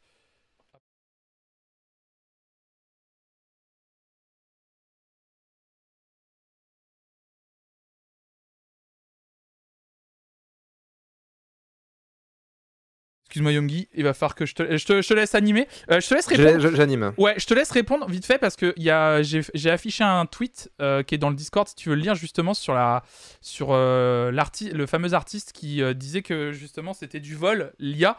Et moi la seule piste de réflexion que j'avais c'est que j'ai l'impression que c'est aussi un, un amalgame en fait sur les IA. Et t'en parlais un petit peu euh, justement la différence entre plusieurs IA. Oui. Et si tu veux en parler, vas-y, je te laisse en parler. Je te fais confiance. Il y a pas de, y a pas de ben, souci. Je reviens dans, je- dans un instant. Je reviens dans un instant. J'anime. Bon- bon- bonjour. Merci mon Yomgi, Euh, merci beaucoup. à tout de suite. Euh, du coup, oui, pour, pour juste pour là, je vois par exemple le tweet là de, de la personne qui, qui a dit que son art- en fait, c'est c'est un peu comme si euh, il reprochait à, à quelqu'un de capable de, par exemple, je sais pas, un peintre euh, qui sait peindre, si c'est capable, de, il est, s'il est capable de, de, de, de faire une, de refaire un Picasso, ben il va refaire un Picasso. S'il est capable de refaire un Van Gogh, il va refaire un Van Gogh. C'est c'est un peu ça. C'est que du coup, ben, si, tu- la personne met toutes ses œuvres dedans euh, et que l'artiste artificiel est capable de la refaire, Ben voilà. Après, il y a un truc aussi euh, à ce niveau-là. Moi, je pense qu'un artiste comme lui, par exemple, il pourrait tout à fait exploiter euh, Midjourney pour gagner du temps dans sa vie. Parce que le truc, c'est que créer des œuvres numériques, euh, ça met du temps. Et voilà, exactement. S'entraîner, tu peux nous confirmer que tu n'es pas une IA et qu'il faut à une IA streamer. Non, je ne suis pas une IA. Je ne suis pas une IA. Je, je confirme, je ne suis pas une IA. Je ne suis pas une IA. Mince, pardon. Il y a eu un petit problème technique. Euh... J'ai mis du temps à comprendre que Yumgi c'était Guillaume à l'envers. Bah voilà, c'est c'est c'est la c'est t'es pas la première à, à dire ça. hein, c'est, une IA. Mon Dieu, en fait, il faut savoir que en gros, on, on vit dans Westworld en fait, et on sait pas. Il y a des gens qui sont des IA, des gens qui ne sont pas des IA, mais on sait pas c'est qui. Voilà, c'est Westworld. C'est- pareil. Et Black Mirror. Et euh, Blade Runner. Et euh, Don't Look Up. Et le Joker. C'est pareil. C'est la même chose. Mais, euh, en tout cas, ouais, sur, le peux revenir sur ce que sur la création artistique. Moi, je pense que de toute façon, euh, enfin après, c'est mon avis, mais il y a plein de choses qui pourraient, qui- des gens qui diraient le contraire. Le rendre accessible la création artistique. Moi, par exemple, je, je ferais jamais de la, musique, de la vidéo, etc.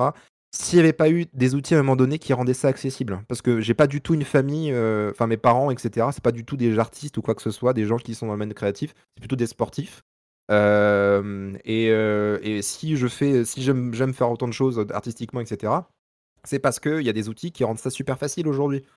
Parce que, euh, parce que effectivement, sinon j'aurais certainement pas fait ça. Et, et ça rend, ça permet, et ça permet aussi à des personnes, ben effectivement, de d'entretenir le fait qu'ils sont toujours capables de faire de la- de l'art par rapport aux autres. En vrai, euh, mais c'est bien là aussi, on se pose un problème, mais comme pour tout domaine artistique, j'imagine, c'est que certains vont encore plus piétiner le statut artiste. Déjà que de base, on a une fameuse waouh, c'est cher, c'est juste du dessin. Et l'état. Euh... Excuse-moi, pardon, je te coupe rapidement, je sais pas où t'en étais, mais je, je reviens, excusez-moi. Deux écrans, ça pèse lourd. T'en étais où du coup? Excuse-moi, je, re- je Ouais, reviens. je disais, je disais juste qu'en fait, euh, il y a un truc qui est quand même euh, important, c'est que moi, par exemple, j'aurais jamais fait de la musique, de la vidéo, du dessin, etc. S'il n'y a pas eu à un moment donné des outils qui rendaient ça accessible. Parce que moi, dans ma famille, j'ai pas du tout des gens qui sont.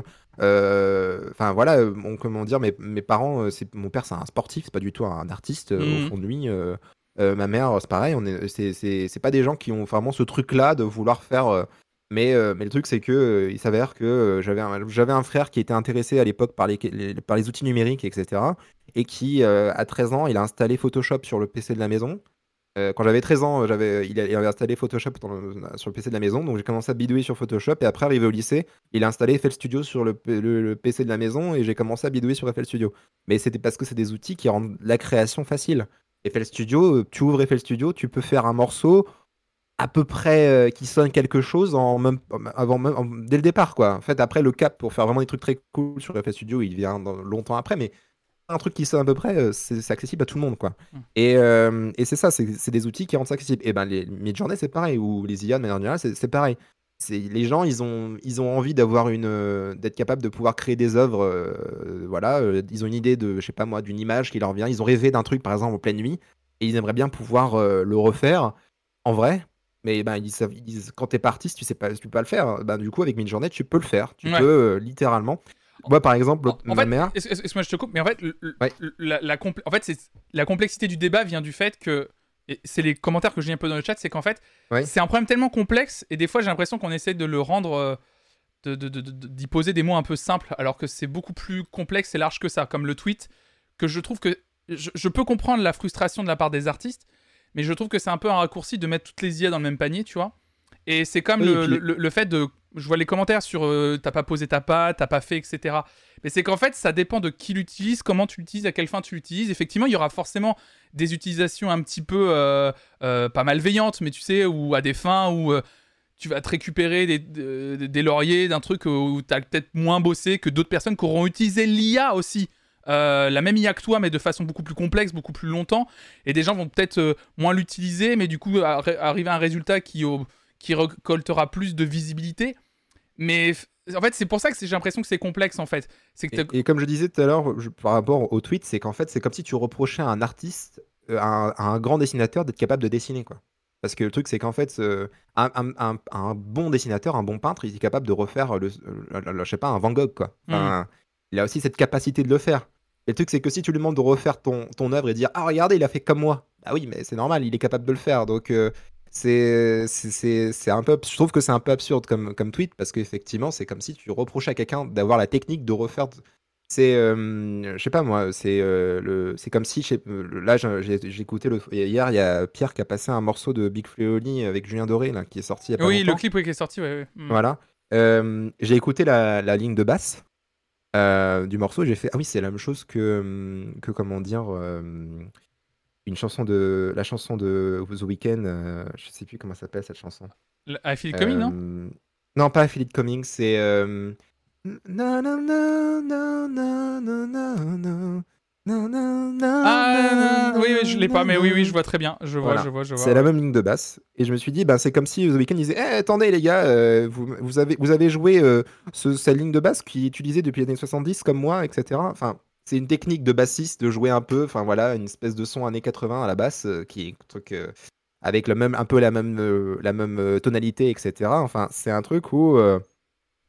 c'est la technique, quoi. Et ben, l'IA, c'est juste un technicien hyper développé parce qu'il est capable d'effectivement de refaire des trucs un peu complexes, quoi. Mm. Mais, euh, mais bon, après, voilà, c'est pour ça qu'effectivement, juste, voilà, juste pour, pour revenir sur ce truc-là, la, la création, euh, pour moi, c'est euh, c'est surtout un truc. euh, Ah, t'es en train de passer le clip Je suis en train de passer des extraits juste du clip, sans le son, hein, sans le son pour le moment, mais euh, c'est vrai que j'avais oublié qu'il y avait oui. le, le morceau qui était sorti.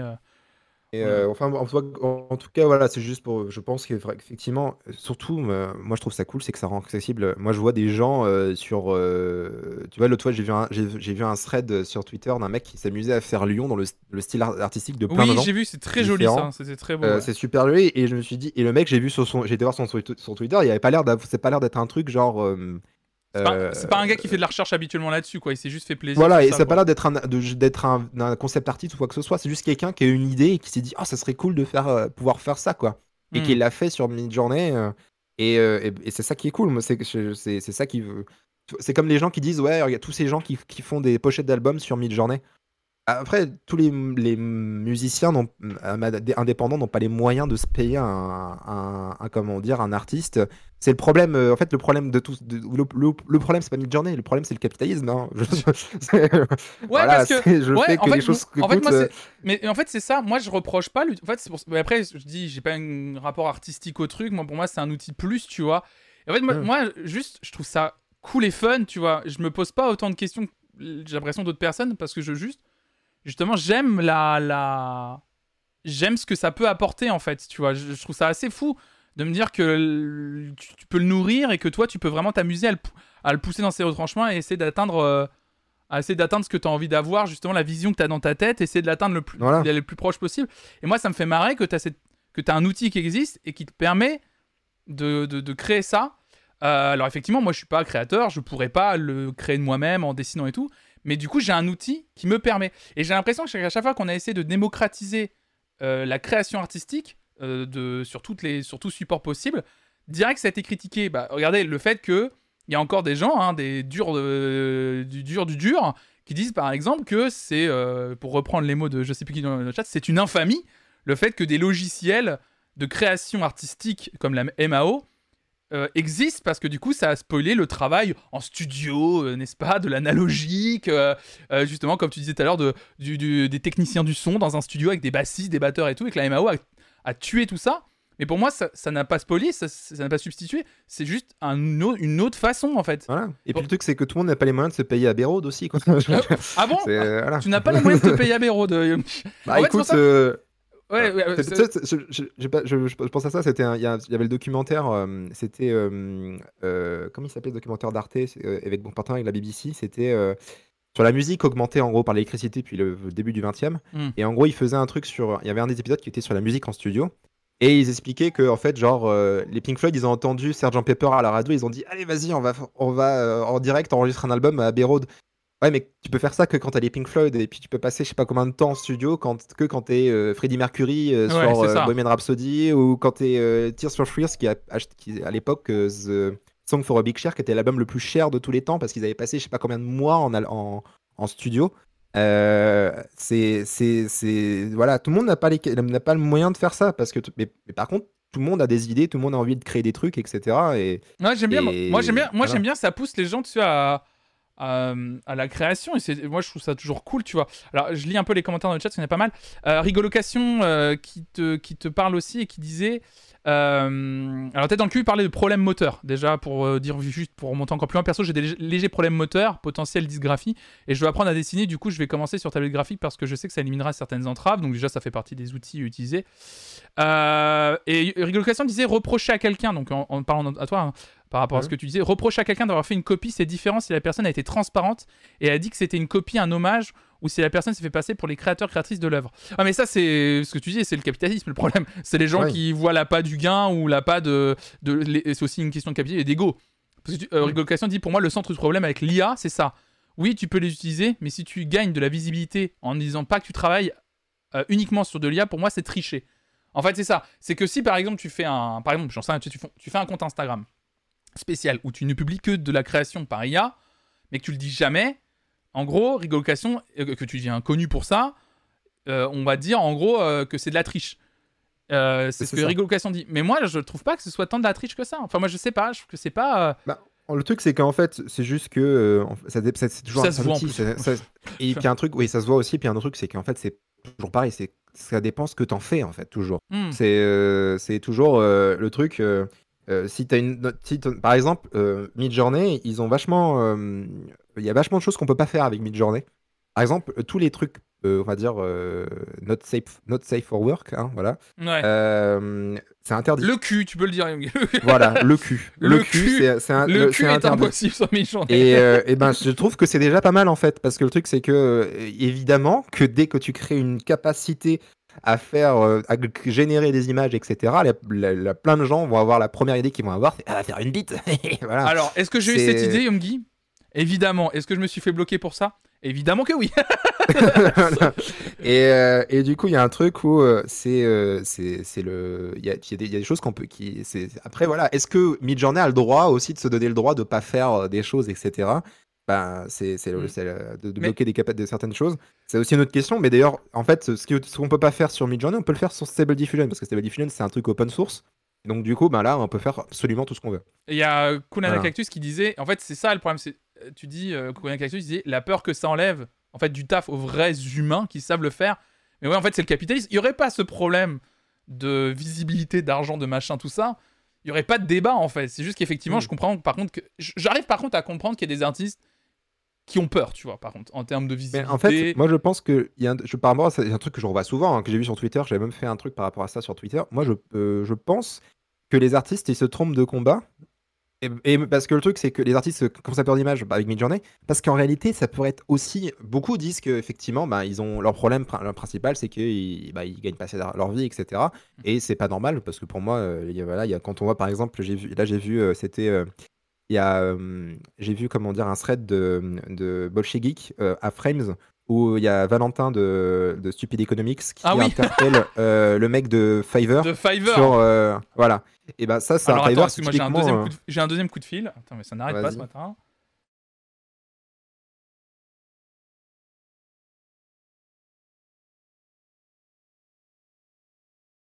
Ce coup-ci, c'est chrono. Je te, laisse, je te laisse en parler de, de ce thread. Euh, je, je te laisse en parler parce que moi, je l'ai vu du coup. C'est hyper intéressant et euh, moi, je l'ai vu. euh, je, je sais de du quoi coup, tu vas ouais, parler. en, gros, vas-y. en, en gros, le, le thread, c'est donc le Valentin de Stupid Economics interpelle le, le- le- le représentant de Fiverr à Frames sur le fait qu'il y a des gens qui se, qui en fait mettent des prix pour, sur leurs services, euh, sur le montage en, en l'occurrence, euh, qui sont vraiment très bas. Et du coup, ça crée sur le marché de l'offre et de la demande de, de, services de ce type, bah, ça crée des gens qui, se, qui font ben, énormément baisser les prix. Euh... Euh, ces artistes, enfin ces monteurs font baisser énormément les prix, donc du coup ça fait baisser les prix pour tout le monde, parce que c'est le principe. Euh, et, en fait, euh, Fiverr, ils encadrent pas du tout ça, et donc ça crée une concurrence euh, qui est. Et, du coup, ça fait aussi des gens qui sont absolument sous-payés, parce que la personne, pour deux heures de travail, se retrouve à. c'est 5 euros, je crois, les deux heures de travail, mais c'est- ridicule pour un montage, son et tout, ça n'a aucun sens. Et du coup. Il y a un vrai problème dans le monde artistique et notamment dans le fait d'avoir des travailleurs indépendants, etc., sur, sur comment les rémunérer. Et ben je, moi, je pense que les IA peuvent être un moyen, justement, pour les artistes, de pouvoir gagner du temps dans leur vie et éventuellement, ben, effectivement, gagner potentiellement plus d'argent, mieux gagner leur vie, parce que ça permet d'aller plus vite sur certains détails. Par exemple, je sais pas, quand vous êtes, vous êtes, vous, votre truc, c'est de faire des, mmh, je sais pas, de dessiner des personnages. Et par contre, pour dessiner des fonds, des décors, etc., c'est pas forcément votre truc. Bah, vous pouvez gagner du temps en faisant, en déléguant une partie de la, création à Midjourney sur la, la, ou à Stable Diffusion sur la création du fond, et après vous dessinez le personnage. Vous adaptez votre personnage à la lumière du truc, etc. Et puis vous faites une œuvre qui est un complément des deux. Et en fait, je pense qu'il y a un truc où ça permettrait, au contraire, de, de faciliter la vie des artistes et de les aider à justement pouvoir bah, être moins dépendants, être moins aussi ben, justement. je devrais plus te laisser, désolé, c'est bon, c'est bon, j'étais vrai. T'en étais où du coup Alors, je, je, disais qu'en fait, pour moi, il y, y, a un truc pour, qui, qui serait vraiment cool pour les artistes, qui est vraiment cool pour les artistes, c'est qu'en fait, ça, permet, ça permettrait vraiment de leur faire gagner du temps et de les, les, quand tu es un dessinateur et que tu veux faire des que tu fais des, par exemple que tu fais une BD et que tu fais je sais pas combien de pages de BD etc et que toi ton truc c'est dessiner des personnages mais pas forcément des décors et des fonds et eh ben tu peux faire tu peux déléguer une partie de ce travail là à, Stable Diffusion à Midjourney et tout, tout, ce que tu veux. Et ça permet de vraiment de ben, de gagner du temps d'être d'être va dire plus productif entre guillemets et surtout d'être plus, plus euh, moins dépendant de, de, de, deadline etc et de pouvoir être euh, d'être moins euh, ben, euh, contraint par ce système qui veut que tu, euh, que tu produises toujours plus, que tu dois faire de telle ou telle œuvre, etc. Mmh. Par exemple, faire des modifications aussi. Par exemple, les, les, quand les artistes qui font des concepts, etc., quand ils ont des retours de clients qui leur disent Bah non, on voulait que le fond soit vert et pas bleu, etc. Bah, avec une IA, vous pouvez littéralement euh, changer le paramètre et ça, et ça change la couleur, quoi. Donc, ah, tu vois, dit, à moins que tu l'aies déjà lu, je pense que la peur des artistes est encore, est encore plus justifiée pour les artistes d'image que pour la musique, par exemple. Je ne pense pas que les IA musicales soient capables de générer une chanson complète avec voix et paroles qui se passerait, qui, qui se passerait complètement d'artistes humains. Pour les images, par contre, c'est déjà possible et les artistes souffrent déjà de, de voir euh, de quoi De vol d'œuvres, pardon, sur les réseaux sociaux.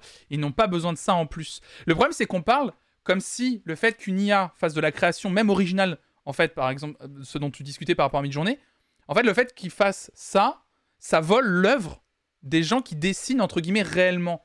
Mais pour moi, en fait, c'est pas du vol. Je vois pas en quoi c'est du vol. Effectivement, s'il y a des IA qui récupèrent, qui se basent sur des créations de base et pas juste sur des mots-clés ou sur des phrases comme tu en parlais, je peux comprendre qu'on ait un sentiment de vol. Mais si on utilise mid-journée et que ça se base pas sur ce genre de choses, pour moi, en fait, je vois pas le fait que ce soit du vol. C'est juste un truc en plus. Et on parle de concurrence, mais il y a déjà de la concurrence. Enfin, il y en a déjà tellement de la concurrence dans le monde de l'art. Oui. Que, en fait, c'est. C'est même pas un truc en plus, en plus pour moi. C'est juste ça existe, voilà, ça va être là.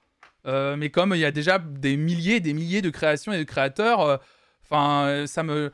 En fait, mais après, c'est peut-être parce que j'ai envie, je fais pas ça et que du coup, moi, c'est plus facile pour moi de le dire. Mais c'est que moi, pour moi, c'est déjà un milieu de requins et de chiens, en fait, les créations visuelles, tu vois. C'est déjà horrible.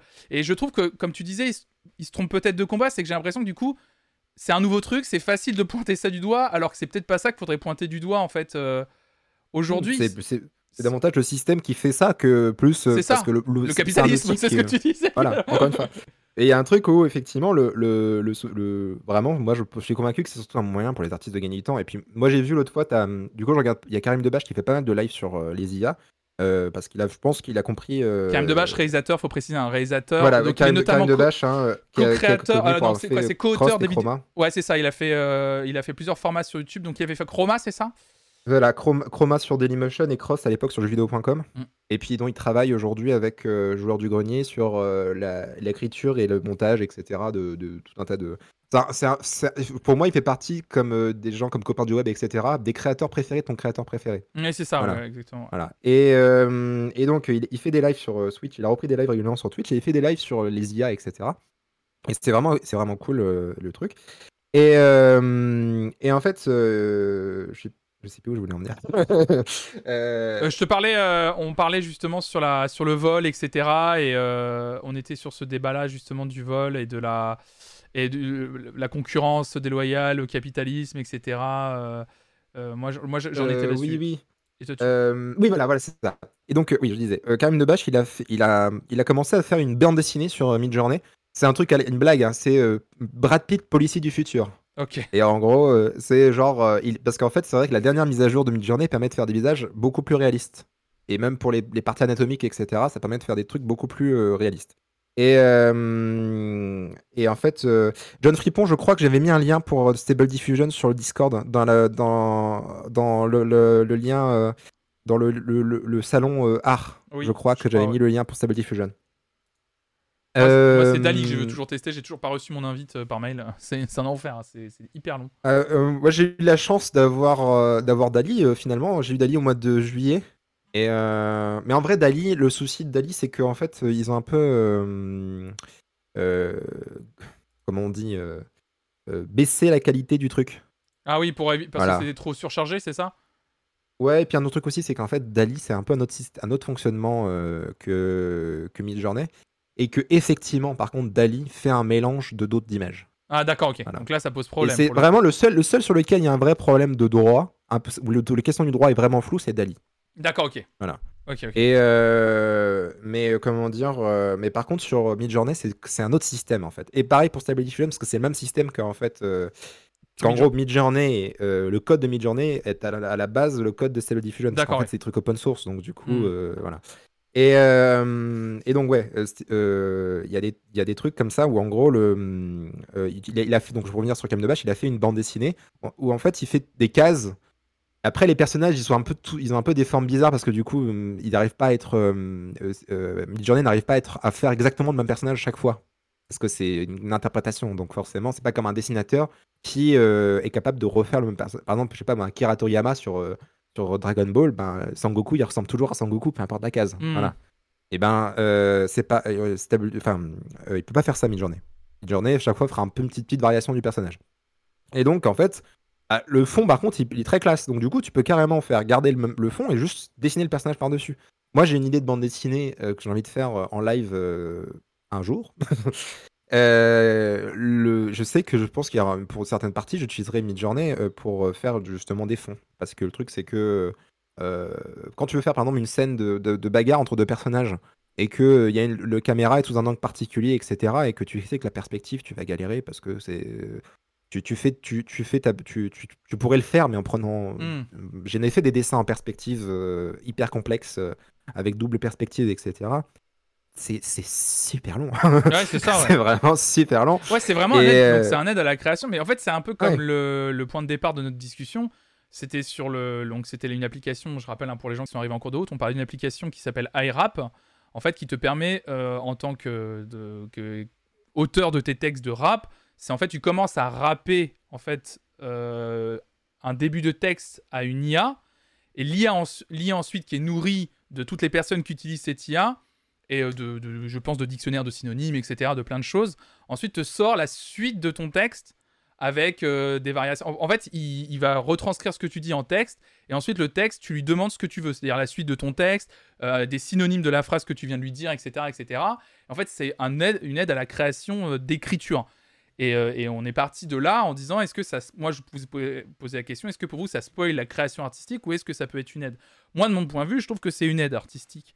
Et parce que de toute façon, la base de la base, ça commence à être, euh, c'est tout, ça vient toujours d'une personne. Alors, El Chico qui dit, tu commences à rapper et l'IA des rap, merci Ouais, des beaucoup. rap. El Chico, tu régales, tu régales évidemment, tu régales, merci. Et beaucoup. du coup, euh, je, je vois que la question de euh, Kulana Cactus. oui, tu peux. En fait, quand tu payes Midjourney, tu peux avoir le droit de, de cacher tes prompts. Parce qu'en fait, quand tu fais des prompts, c'est public sur le site de Midjourney. C'est ça. Euh, mais quand tu payes, tu peux passer en mode privé et euh, avoir le, effectivement gar- garder ces trucs pour les trucs pour toi. Hmm, c'est ça, tu peux mettre tout en, en MP. euh, en fait, tu, tu parles en MP à mi-journée en fait. Moi, je fais que de la- la- toutes les créas que j'ai faites, c'est en, en MP avec mi-journée. Ça fait longtemps d'ailleurs, j'ai arrêté de payer mi-journée. Je, je, je- J'ai- j'arrivais- Là, j'avais, payé beaucoup au mois de juillet et août. Ouais. Et, euh, et en vrai, euh, là, au mois de septembre, euh, je m'étais dit, oh non, euh, oh non, euh, c'est bon, j'ai trop payé là euh, au mois de juillet et août. Et en fait, t'as Pierre qui, bah, qui m'a, qui m'a fait Eh, eh, euh, j'ai peut-être un truc, j'ai peut-être une idée. euh, parce qu'en fait, il voulait faire un truc sur la- un petit jeu dans Laserdisc sur les. Ah les oui, IA. oui, j'ai vu, j'ai vu, ouais. Et, euh, et en fait, euh, du coup, je, ça m'a rechauffé et j'avais commencé à faire des trucs. Et en fait, finalement, ils l'ont fait en, ils l'ont fait en interne sur euh, Laserdisc. Ouais, ouais, j'ai vu, j'ai vu le truc, euh, ouais, ouais. Mais, euh, mais du coup, euh, ouais, je- du coup, j'ai Et là, je me, du coup, je me suis amusé à faire des trucs. euh, parce que maintenant, avec, avec euh, Midjourney, euh, justement, vu que les rendus des visages sont hyper réalistes, etc. euh, genre, euh, en fait, moi, j'ai un truc que j'aime bien. Que je... En fait, j'ai une idée de podcast que j'aimerais bien faire un jour. C'est euh, un podcast où en fait on fait des castings de films, euh, genre, genre euh, par exemple, je sais pas, tu prends les 4 fantastiques et tu dis quel, quel, ac- quel acteur tu ferais, tu, tu verrais bien dans le rôle. Parce que c'est le genre de délire que j'adore regarder des vidéos de gens qui se, qui se prennent la tête à se dire quel acteur serait parfait pour jouer C'est tel les meilleures personnage et discussions que j'ai eues, moi. euh, C'était le principe du podcast que je faisais avec, euh, avec, les, avec, les- avec le Curie Club à l'époque, en euh, Oui. ciné- Cinémascope, où en gros on, posait, on prenait l'actualité euh, cinéma et on posait une question périphérique. Et on, a, on Ouais. avait déjà fait ça de.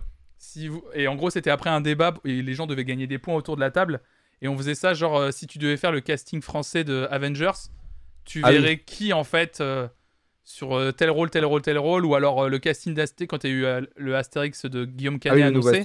Ouais. on disait pour vous qui serait, qui serait le meilleur tandem Astérix-Obélix, et du coup les quatre personnes autour de la table me donnaient leurs idées, et on en débattait, et genre pourquoi en fait ces deux acteurs, pourquoi et tout. C'est c'est trop ça, c'est les meilleures discussions, ça c'est trop bien. Ouais. Et donc du coup tu veux faire ça avec l'IA, toi tu veux t'aider de l'IA pour Euh, et en fait, en fait, je me suis amu- amusé à, à, par exemple, genre, euh, à tel acteur qui jouerait euh, Mister Fantastique, tel acteur qui jouerait Superman, etc. Mm. Tu vois. Et, euh, et en fait, euh, genre, euh, il y a Michael B. Jordan qui a annoncé dans une version, euh, dans un Superman qui devrait peut-être se faire peut-être un jour, même si la Warner maintenant les films avec des acteurs racisés, ça a l'air d'être compliqué, mais bon. Déjà des films tout court, il- ça a l'air d'être compliqué. Voilà. Excuse-moi, ça a l'air d'être compliqué Et de du base. coup, j'ai fait Mi- Michael B. Jordan en version Superman. Et avec la nouvelle version de Midjourney, vraiment, tu dis, ah ouais, d'accord, ça, Ouais, ça ça a de la gueule, quoi. Il y a Voilà. Enfant Terrible, bienvenue à toi, tu dis bonjour, est-ce qu'une IA serait capable d'elle-même de s'exprimer artistiquement sur la production d'une autre IA C'est toute la question. Il y a, il y a- il a une bonne vidéo de Sylvain sur la question de la, de la conscience de Ah ouais. l'intelligence Elle artificielle. est hyper bien cette vidéo en plus. Elle est hyper bien. Parce qu'en vrai, en fait, le, le- les IA peuvent faire semblant d'avoir conscience, mais elles n'ont pas vraiment conscience. C'est-à-dire qu'elles peuvent imiter très bien le fait d'avoir conscience, alors qu'elles ne l'ont pas. Euh, excusez-moi, je suis, le- je suis sur C'est le. c'est ce qu'il explique dans la vidéo, euh, et c'est euh, vraiment très intéressant parce que bon. C'est l'IA qui avait berné. euh, il a fait une promesse à une intelligence artificielle. Ça, ça c'est une de ses dernières de souvenir. Ouais, c'est ça. ouais. Voilà. Hop là, Et, euh, Sur la ressource, voilà. Le beau Sifquin. Tac. Ah, il est bel homme. hein, Il est bel homme. hein, On va pas se Ah, il est bel homme. Ah, il est bel homme. Et, euh, mais en tout cas, effectivement, euh, le, le- c'est c'est un truc où effectivement les intelligences artificielles, euh, ben, le, le, la conscience de fait de pouvoir, si, si elles étaient capables de juger artistiquement euh, sur, la, sur une autre IA, ça veut dire qu'elle aurait conscience en fait de, la, de tout un tas de choses aussi, Mm. etc. De la... Et en fait, c'est plus de l'imitation que font les IA pour l'instant. Et donc c'est pour ça que c'est vraiment un outil qui mime le fonctionnement d'un cerveau comme il créerait une quelque chose mais euh, ça reste un, un truc qui imite très bien. Ok. Et, euh, c'est genre Nicolas Canteloup version. Perso IA. Non, mais c'était hyper Euh. intéressant en tout cas. Bah, merci beaucoup, Yamgi, en tout cas, d'avoir accepté de. Bah, avec plaisir. de venir. on, bah, en fait, on a bien dérivé, mais c'est int- moi j'aime bien prendre mon temps maintenant le matin, discuter, parce que c'est. En fait, c'est tellement une question, euh, je pense, qui va nourrir les prochaines années dans le monde de l'art. Mais tu vois que ce, tellement. que ce soit en fait euh, leur- leur- les œuvres picturales ou comme les œuvres. on en reparlera hein, de toute façon, je vous le dis. hein. Là, on a parlé rapidement de high rap. Ça sera pas la première fois qu'on verra des outils du, de- d'aide à la création musicale. Et il y a des gens qui commençaient à évoquer dans le chat, effectivement, et toi aussi tu en as évoqué, les, les, les IA où tu les nourrissais de certains titres. Et on a- toi, tu parlais de, des Beatles. On a aussi parlé de Nirvana. Ils ont essayé de recréer un nouveau morceau de Nirvana avec. euh, en gros, tu donnes à une intelligence artificielle toutes les créations de Nirvana, que ce soit tous les albums originaux, les démos, les textes non sortis de Kurt Cobain, les lives, etc. Et en gros, ça te ressortait. ils ont essayé de créer un morceau. Et en fait, c'est très bancal pour le moment. Et en fait, on se rend compte que c'est pas possible. Euh, et que même au niveau du Mm. texte, ça fonctionne pas. Mais, euh, mais du coup, ça serait hyper intéressant. euh, ça serait hyper, Ah, y a- un- y a- y a hyper truc intéressant même de le tester en live. Limite, on pourrait faire un un live truc- ensemble, truc- on teste des IA de musique ensemble. Ça pourrait être drôle. tu Non, vois. mais il y y y a- une bonne IA qui est bien drôle pour s'amuser en live. Parce que moi, je me suis amusé avec. Enfin, j'ai pas fait de live là-dessus, mais je pense que peut-être quand je ferai une. C'est un- Dungeon. C'est c'est un- une IA qui de, de c'est un, un maître du jeu et en fait c'est un c'est un, tu joues à Donjons et Dragons avec une IA quoi. D'accord, ok. Et du coup le- le- genre tu vas mettre quelque chose genre je fais ça et en fait l'IA va te dire bah en réponse le dragon fait ça tu vois. D'accord. Et mais le truc c'est que ça l'IA elle est elle est elle est débile. C'est-à-dire qu'en gros c'est vraiment c'est fait exprès ils ont fait exprès de mettre une IA qui est pas très très intelligente parce que du coup ça fait des trucs complètement euh, débiles quoi genre euh, si tu mets une réaction qui, à laquelle elle s'attend pas du tout, bah en fait l'IA elle sait pas du tout quoi faire quoi. Et genre elle te fait une réaction, elle du coup, bah du coup vous êtes téléporté dans un autre monde, genre vraiment euh, c'est. C'est ce euh, que John et, Fripp euh, dit. J'adore euh, AI Dungeon, mais c'est encore bien bancal, quoi. C'est le truc. Voilà. ouais, Et c'est pour ça que c'est drôle parce que justement c'est n'importe quoi. Mais ouais, t'acceptes t'a- t'acceptes le côté bancal de, du ça. truc, quoi. C'est pareil, il y, a- il y a Corridor Digital, la chaîne Corridor Digital qui font tous les, les, les courts-métrages, euh, euh, comment dire, avec des effets spéciaux, qui avait fait genre euh, les glitches dans Mario, etc. C'est une chaîne américaine. Ils ont une chaîne qui s'appelle Sam Nico, donc c'est une chaîne où ils font des, hum, des vlogs sur leur quotidien. Et ils font pas mal de trucs autour des IA qui sont vachement bien, et notamment ils ont fait une vidéo sur des IA qui arrivent à imiter la voix des êtres humains. Ah ouais, ça c'est intéressant. Ça c'est fou. hein. Et ça, ça c'est assez- ça c'est flippant. Ça c'est flippant, mais c'est rigolo. Ouais, mais tu vois, ça fait Euh, partie de- du monde des IA global. Enfin, c'est ce que j'ai expliqué tout à l'heure, c'est que on peut pas garder, pour moi, le débat de l'utilisation d'une intelligence artificielle à, à euh, c'est de la merde ou c'est génial en fait. Euh, c'est Oui. euh, le... Je sais qu'aujourd'hui on aime bien polariser euh, tous les débats et c'est, mais j'aime bien moi maintenant amener un peu plus de, de complexité de discussion.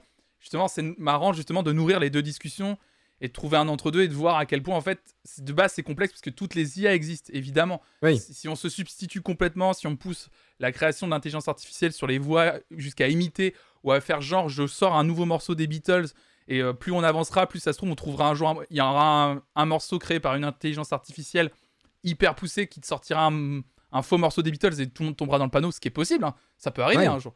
Ça peut arriver. Par exemple, je, je Mais- pense à ça, c'est par exemple, genre, euh, tu sais, il y avait eu le morceau euh, posthume de Michael Jackson avec Justin Timberlake. C'était pas terrible. Ah oui, euh, Euh, machin to dance là. Oui, je me souviens. Voilà. ouais. Et, et un truc, c'est qu'en fait, tu peux imaginer euh, maintenant, en fait, de sortir un morceau d'un chanteur qui est mort. En fait- et de, de faire une chanson, juste avoir sa voix. Parce que le truc, c'est qu'en fait, quand tu. Là, sur le, pour l'instant, le souci des, des intelligences artificielles, c'est qu'ils sont capables de. Ils vont refondre une espèce de, de pêle-mêle de tout mélanger, la voix, la musique, machin et Mhm. tout. Et du coup, c'est vrai que c'est pour ça que ça, ça fonctionne moyennement, parce que du coup, c'est trop compliqué, les mixages, le mastering, etc. C'est tellement compliqué. Et, euh, mais par contre, quand tu as juste le signal vocal, quand tu as juste la bande de- d'une voix, etc., tu peux vraiment, euh, ben, après, euh, mettre ça sur un autre morceau. Tu vois, il y a par exemple euh, les vocaloïdes. Ben, euh, tu peux, moi, j'ai un vocaloïde sur FL Studio je, qui, est une, qui fait une voix. C'est un truc gratuit, donc c'est pas terrible, mais c'est pas mal d'avoir des petits effets sympas, quoi.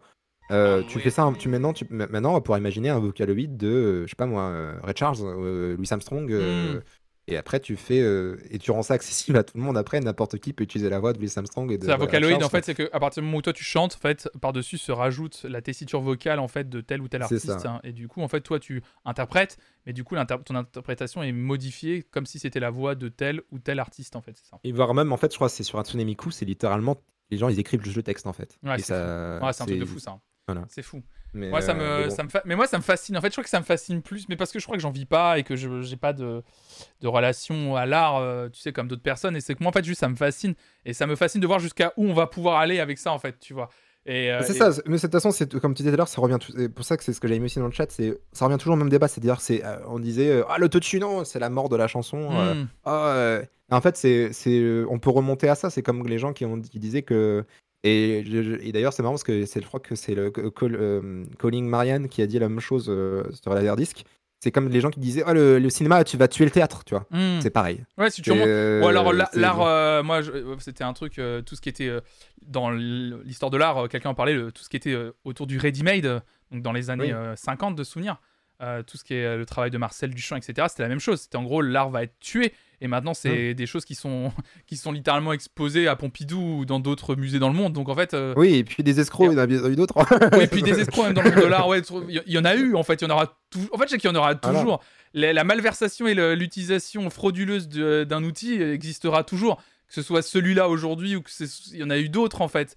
Et en fait, et, en fait je, trouve que finalement, le, les IA, en fait, on parle beaucoup du postmodernisme dans l'art, etc. Du fait que en fait, l'art aujourd'hui est une espèce de digéré de tout l'art d'avant, en fait. et le, les IA, c'est vraiment, je sais pas, la forme ultime de ça. C'est-à-dire que vraiment, c'est, on, a, on a réussi à, mmh, à systématiser le, ce principe de on fait des œuvres qui s'inspirent de d'autres œuvres. Mmh. C'est euh, parce que bon, le cinéma, euh, c'est le. aucun réalisateur n'est ne, réalisateur de, de base. Enfin, aucun réalisateur ne, ne, base pas ses trucs sur autre chose. Genre Quentin Tarantino, c'est genre euh, il fait tout. Enfin, ou je sais pas moi, quand tu regardes les vidéos de, de vidéo club de Combini, les, réalisateurs sont dans, la, mmh. dans, dans, la, dans, la, dans le vidéo store en train de dire ah oui.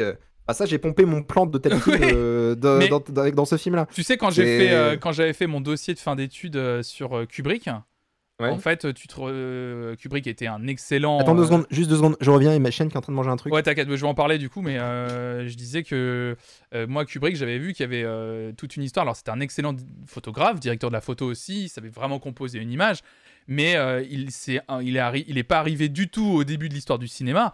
Et il avait, il, avait pompé plein de réalisateurs sur leur technique de cinéma, notamment Max Ophuls, sur ses travelling. Et en fait, il a complètement repris des techniques qu'il avait vues dans des films qui l'avaient euh, absolument euh, marqué, des techniques où il a juste reproduit au début, il s'est approprié l'œuvre. Et, euh, et, ça, et ça peut poser.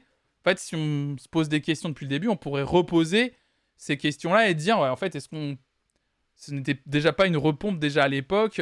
Moi, je pense que Superman, c'est un plagiat de la Bible. Voilà, c'est tout ce que j'ai dit. Allez, let's go. voilà, voilà. Jesus. En étude d'art, on, on, te dit directement que tu n'inventes jamais rien de zéro. Ouais, bah, c'est ce qu'on disait tout à l'heure, en fait, au final. Et merci à Cassie pour ton follow. Bah écoute, Yomgi, je vais te laisser là. Merci beaucoup en tout bah, cas d'avoir été avec moi ce matin. C'était trop. Euh, bah ouais, c'était hyper intéressant. Merci beaucoup. C'était On refera un point dans un an pour savoir si les IA nous ont remplacés. C'est ça. Mais on fera peut-être des tests. En vrai, ça pourrait être marrant en live euh, de faire des tests d'IA, euh, d'IA musicale évidemment pour coller à la thématique de cette chaîne ça peut être euh, hyper cool de faire des, vrais tests avec des IA d'écriture, des IA de, de composition. J'en avais déjà parlé de deux trois outils qui existent sur Internet, mais euh, de vraiment se poser, de prendre, d'en prendre plusieurs et de faire des vrais tests d'IA, d'essayer de lui faire créer des, de faire créer des choses. Il y a une, IA qui est, qui est absolument géniale pour la création musicale. C'est un mec, il a créé un truc. Euh, tu, par exemple, tu fais un projet sur FL Studio avec une basse, une batterie, une guitare, etc tu mets le nom de chaque, de chaque morceau, de, de chaque, comment dire, de, de chaque pattern, avec euh, chaque fois, ben, le, ça c'est une guitare, ça c'est une batterie, etc. Tu, mets, tu précises. Après, tu envoies ton fichier euh, FL Studio ou Ableton sur le site. Et en fait, tu dis, tu mets dans quel style et donc le combien de temps va durer ton morceau, et il te fait une construction de ton morceau automatique. Ok. Parce que le truc, c'est que c'est ça qu'il n'y a, rien de plus. En fait, moi, je trouve qu'il n'y a rien de plus dur c'est ça la différence entre un, un, musicien qui bidouille et un vrai musicien. C'est quelqu'un qui est capable de faire un truc qui dure de 6 minutes et qui a une structure, un sens artistique complet. Voilà. Hmm. Et c'est vraiment très dur d'arriver à. Moi, ce que je fais souvent, c'est que je m'inspire de la construction d'autres morceaux parce que euh, de, moi-même, je me dis, mais en fait, euh, quel temps combien de temps doit durer mon refrain par rapport à mon couplet, etc c'est des choses euh, où en fait je préfère m'inspirer d'autres personnes qui le font très bien. oui, je comprends. Et, et, du coup, il y a un truc où lui, il, permet d'automatiser ça pour gagner du temps parce que du coup, tu, ça permet d'avoir une base de travail, encore une fois. Et, après, tu t'en inspires, tu la suis complètement à 100%, 90%, 20%, et puis après, tu le. Merci Charles Le c'est gentil. Enfin, ah voilà, c'était en, en, truc musical, il y en a plein, mais j'en partagerai sur le Discord éventuellement. avec plaisir. Des trucs, avec plaisir. Et eh ben merci beaucoup Yamgi, je te souhaite eh ben, une excellente un grand plaisir et puis bon à la, prochaine. À la prochaine évidemment, à la prochaine. Ciao, salut. Salut, salut. Merci à Yomgi, merci beaucoup, trop bien. Bah trop intéressant. Bon, ça a duré vraiment longtemps cette discussion, mais moi je préfère maintenant prendre mon temps le matin, je vous l'ai déjà dit, que quand on crée une discussion, j'aime bien prendre mon temps, prendre vos ressources, lire vos commentaires. Et comme ça, prendre quelqu'un qui s'y connaît en plus dans le chat, et qu'on a cette possibilité-là aujourd'hui quand même avec Internet, profitons-en de pouvoir directement appeler des personnes qui connaissent leur sujet et euh, qui peuvent vraiment nous en parler. Je trouve ça toujours très intéressant. Je sais que Yomgi s'était vachement penché sur, le sujet et c'était trop, c'est trop bien. Moi, j'aime ces, ces discussions. Euh, tant que ça reste respectueux, il n'y a aucun souci. De toute façon, on peut ne pas être d'accord. Même là, sur le sujet de l'IA, il n'y a pas de souci. Puis on en discute. Moi, ça me va très bien. Moi, c'est, euh, c'est tout ce que c'est tout ce que j'aime dans la dans les discussions sur Twitch. Euh, on va continuer vite fait parce que j'ai quand même sélectionné quelques autres articles et on va écouter un peu de musique justement euh, ce matin. Euh, on va, faire deux, on va faire deux. J'ai encore trois choses à vous dire, puis après on, enchaînera. Il y a un des sujets qu'on n'évoquera pas du coup ce matin. À la base, j'avais envie qu'on discute, qu'on discute des violences sexistes en chanson, mais c'était encore une fois une ressource de France Info. Donc on, les... ça qui dit pas d'accord avec le chauve qui a parlé pendant une heure. Euh, on, est, on en parlera demain, ça, des, euh, de cette petite ressource de France Info qui dure 5 minutes. euh, sur les, les violences sexistes dans la chanson française. On en parlera demain parce que pareil, je sens que ça va lancer un autre débat, d'autres discussions. Donc je préfère qu'on en discute demain de ça pour qu'on reprenne le temps justement de discuter de ça et qu'on crée un vrai moment. Et, euh, et comme ça, ce sera, ce sera bien mieux. Non, dans les informations musicales du jour, euh, on va écouter un petit peu de musique ce matin. On va se régaler, on va se régaler avec ça. Euh, Nick Cave et Warren Ellis, écoutez leur musique pour le film Blonde. Ça, c'est euh, RollingStone.fr qui nous l'a partagé. Nick Cave et Warren Ellis ont une nouvelle fois collaboré avec le réalisateur Andrew Dominic, cette fois pour la partition du prochain film du cinéaste sur Marilyn Monroe, un film intitulé Blonde, je sais pas si vous en avez entendu parler. Le duo des Bad Seeds a partagé son morceau d'ouverture du film Netflix qui arrive sur le service de streaming le 28 septembre. Leur partition complète pour Blonde sera également publiée ce jour-là. Comme les récents albums de Nick Cave, Ghostin et Carnage, l'éthéré Pearly est largement basé sur le synthétiseur. Les titres de nombreux morceaux individuels de la partition sont également inspirés par le mythe de Monroe, comme Goddess of Love on a Subway Grating, Fair- Fairy Brand et Peroxide. Bah écoutez, ce que je vous propose, c'est qu'on écoute dès maintenant euh, l'extrait de la bande originale du film Blonde. Je suis très impatient de voir ce film sur Marie Monroe, je sais pas vous. Mais moi, je, suis très très impatient de voir ça. Et ben on va écouter le morceau de Nick Cave et Warren Ellis pour faire une petite pause musicale ce matin. C'est parti, le morceau s'intitule Pearly.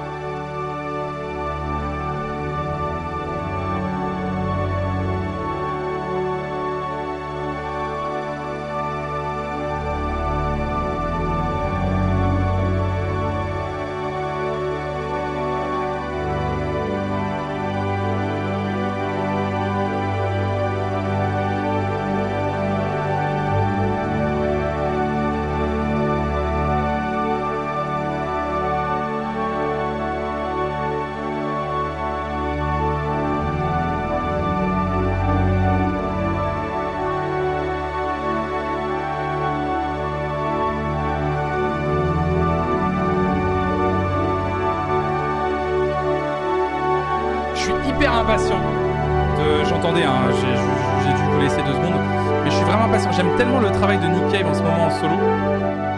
J'aime tellement son travail que le voir à la, direction d'une partie de la bande originale de ce film, ça me- je trouve ça très excitant.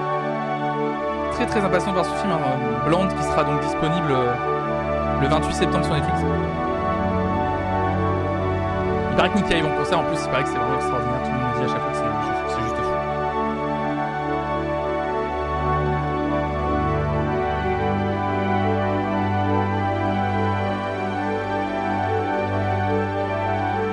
devait partir, j'ai pas vu.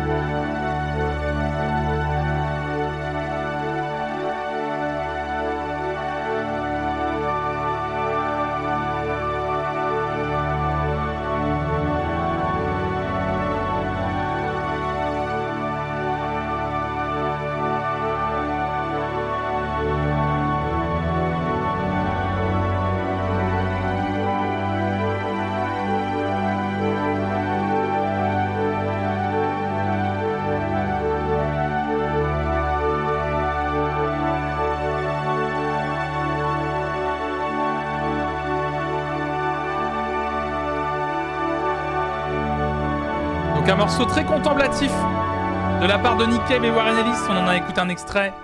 Extrait de la bande originale donc de Blonde, le film Netflix sur Marilyn Monroe que je suis très très impatient d'écouter. Si vous avez envie d'écouter le morceau aussi, évidemment, il est disponible sur toutes les plateformes de streaming. Je vous mets l'article, la ressource de rollingstone.fr. Voir aller écouter ce morceau, euh, aller écouter ce morceau en entier.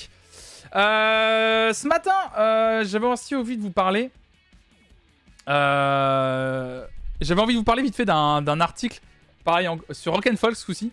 Ça m'a fait assez sourire euh, cette information. Euh, je sais pas si vous avez suivi hier euh, les obsèques de Madame, de Madame Elisabeth, mais ça m'a fait rire parce que mort d'Elisabeth II, les écoutes streaming des chansons sur la reine d'Angleterre s'envolent.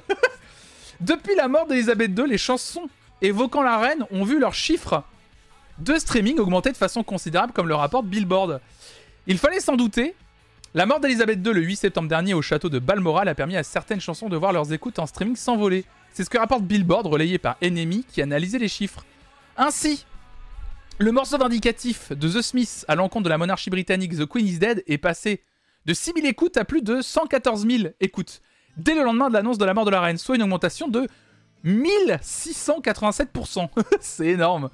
De même, le cultissime God Save the Queen euh, des Sex Pistols est passé de moins de 11 000 clics à plus de 81 81 000 clics en une seule journée.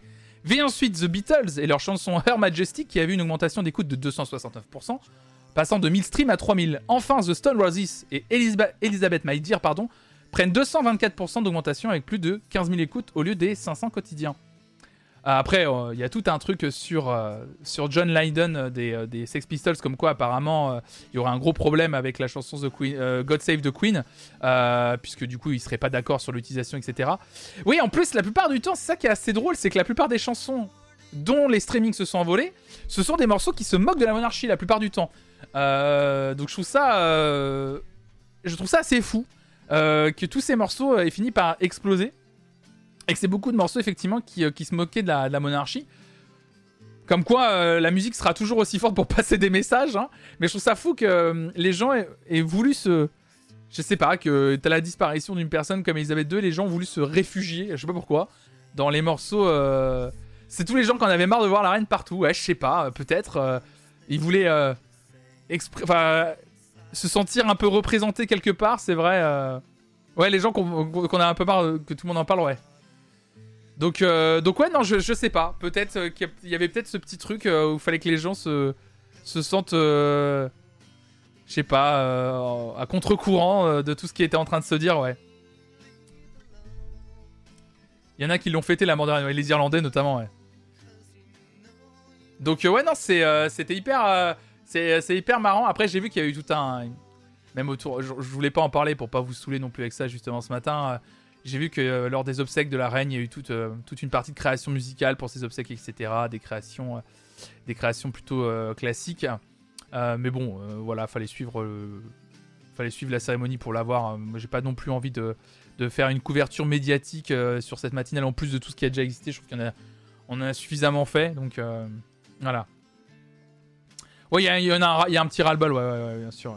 Il y a eu beaucoup de clins d'œil dans les chansons de la cérémonie, c'est ce que j'ai cru comprendre. il y a eu pas mal de clins d'œil assez. Il y a une chanson de son, de son propre mariage avec euh, le prince Philippe qui a été rediffusée, une de ses chansons préférées, etc. J'ai cru comprendre qu'il y a eu pas mal de clins d'œil musicaux lors de sa, cérémonie, mais. euh,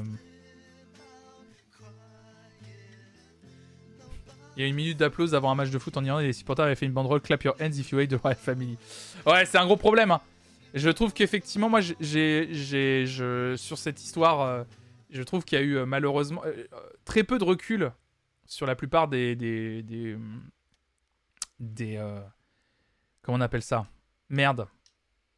Ah, les, des nécros, c'est ça? Sur la plupart des nécros qui ont été faites à la télévision ou dans les journaux, il y a, la plupart des, nécros étaient très. euh, allaient tous dans le même sens et je trouve qu'il y a eu très peu de, de contrepoints amenés. Euh, J'étais un peu mal à l'aise face à, beaucoup d'articles qui étaient euh, publiés ou des vidéos que j'ai pu voir. Euh, c'est vrai que du coup, il y a eu très peu de. On n'a pas trop montré les gens qui étaient contre. ou à qui ça. Enfin, à qui s'en foutaient, quoi. Et même. moi, j'ai vu passer un, article qui expliquait que les Anglais étaient hyper étonnés que les Français soient autant à fond sur la reine, tu vois. Qu'on en fasse même presque plus qu'eux, ce qui est quand même hallucinant, euh, sur euh, la disparition de la reine d'Angleterre, quoi. Les Anglais disaient, oui, enfin, c'est ouf, quoi, que les Français, vous soyez autant, euh, autant investis dans vos articles, dans vos, dans vos nécros et tout. Ouais, on se serait cru en Angleterre, c'est ça. Et moi, je, suis un peu, ça me dérange un peu tout ça. Je sais pas, j'ai l'impression. Si tu es anglais et que tu es anti-monarchiste, ça va être dur de lire autant d'articles dans le même sens. Ouais, ouais. C'est la faute de notre Stéphane Bern national. Je pense pas que ce soit que de sa faute à lui.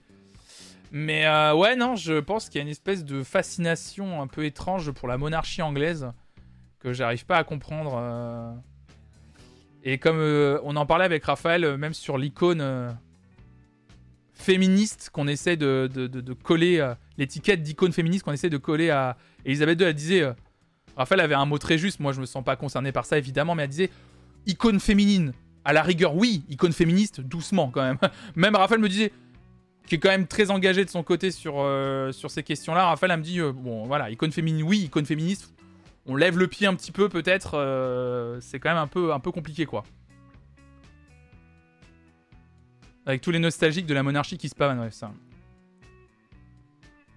Même en France, je trouve que les docs qu'on peut voir sur la, sur la royauté sont très complaisants. Il y en a beaucoup, ouais. J'étais à Sarajevo à sa mort, et ils avaient mis un portrait de la reine en LED. C'était giga mal fait, elle faisait trop peur. Sur pas mal de sujets, je trouve que les Français s'identifient et s'investissent très facilement et intensément dans les causes. Ouais, probablement, ouais. Icône historique, je dirais plutôt, quoi. Ouais, il y a plus ça. Salut Louise, j'espère que tu vas bien. Je pense qu'on imagine les rois et reines comme dans les Disney. Sauf que quand on le vit, ça doit pas être la joie. Les gens sous régime monarchique, ça départ rose. Je sais pas, ouais, je sais pas, cette fascination me, me, me- me fascine. On voit que les bons côtés de la monarchie, enfin, ouais, je sais pas. Je, trouve en fait que moi, il y a pas. Enfin, dans les. Et, beaucoup de gens disent, ouais, mais quand il y a la disparition d'une personne, euh, c'est pas le moment de rappeler, euh, on va dire, les mauvais côtés de la personne et tout. Bah, moi, je suis pas d'accord, surtout quand c'est une personne historique comme, euh, comme Elisabeth II. Il faut rappeler qu'elle a profité d'un héritage colonial énorme, elle- qu'elle a bien su en profiter, qu'elle a pillé des pays entiers pour remplir des musées sur son. Sur son, sur son territoire. Moi, je trouve que justement, c'est pile le moment de rappeler les mauvais côtés aussi. Et que c'est pas euh, lui faire offense que de rappeler ça. Ça fait partie de son histoire, ça fait partie de sa biographie. C'est du réel, c'est du concret. On va pas commencer à omettre des détails de la personnalité ou de l'histoire d'une personne parce que ça nous arrange pas en fait. Mais ça arrange quoi Qui quoi? Il a pas question d'arrangement en plus. Pour moi, il n'y a pas des questions d'arrangement. Et justement, je trouve que quand on entendait certains témoignages justes et qu'on gardait certains témoignages à la télévision, c'est ça. Avec Raphaël, on était un peu choqués de voir que limite, il y a des gens qui ont laissé pas mal de personnes dire que c'était une icône féministe hyper forte qui a représenté, euh, euh, tu un peu la monarchie au féminin. Enfin, il y avait tout un truc, un délire. Rafi dit. euh, on oublie un peu Diana là dans l'histoire quand même. On oublie comment elle a chié sur, sur Diana. Il n'y a pas que ça en plus. Donc c'était un peu. Je sais pas, je trouve ça un peu, un peu choquant ce qui a été dit sur la reine. Donc c'est pour ça que c'est marrant que mine de rien dans les écoutes des musiques sur euh, Spotify, tout ce qui pète, ce sont les musiques anti-monarchiques. Je suis d'ailleurs agréablement étonné que le docu Netflix ait montré les aspects négatifs de la monarchie. Rien que le poids de la famille royale sur la vie perso de la princesse Margaret. Ouais.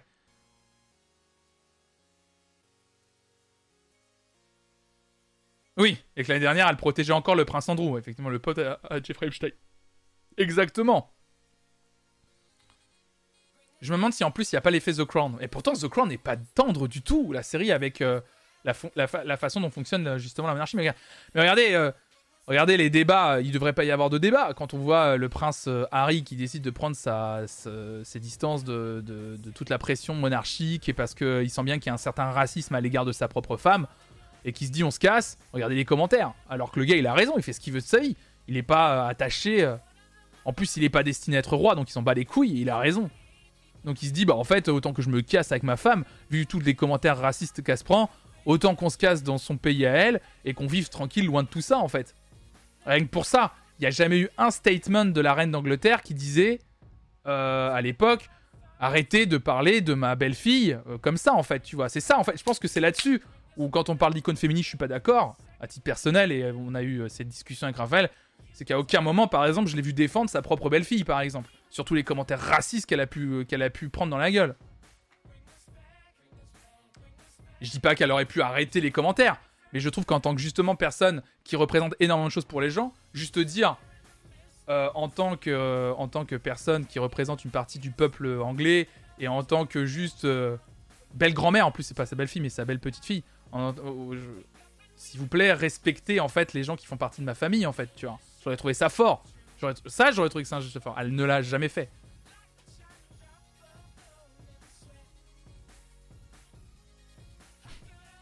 Stop being racist, I have been the leader of an empire colonial full of racism, c'est ça. Ouais, tu vois, bah oui, euh, j'ai vu ça, ouais, que Charles, il a parlé vite fait de, Harry Meghan, bah ouais. Mais ça, justement, et dans tout ça, moi, je trouve ça euh, assez ouf, quoi.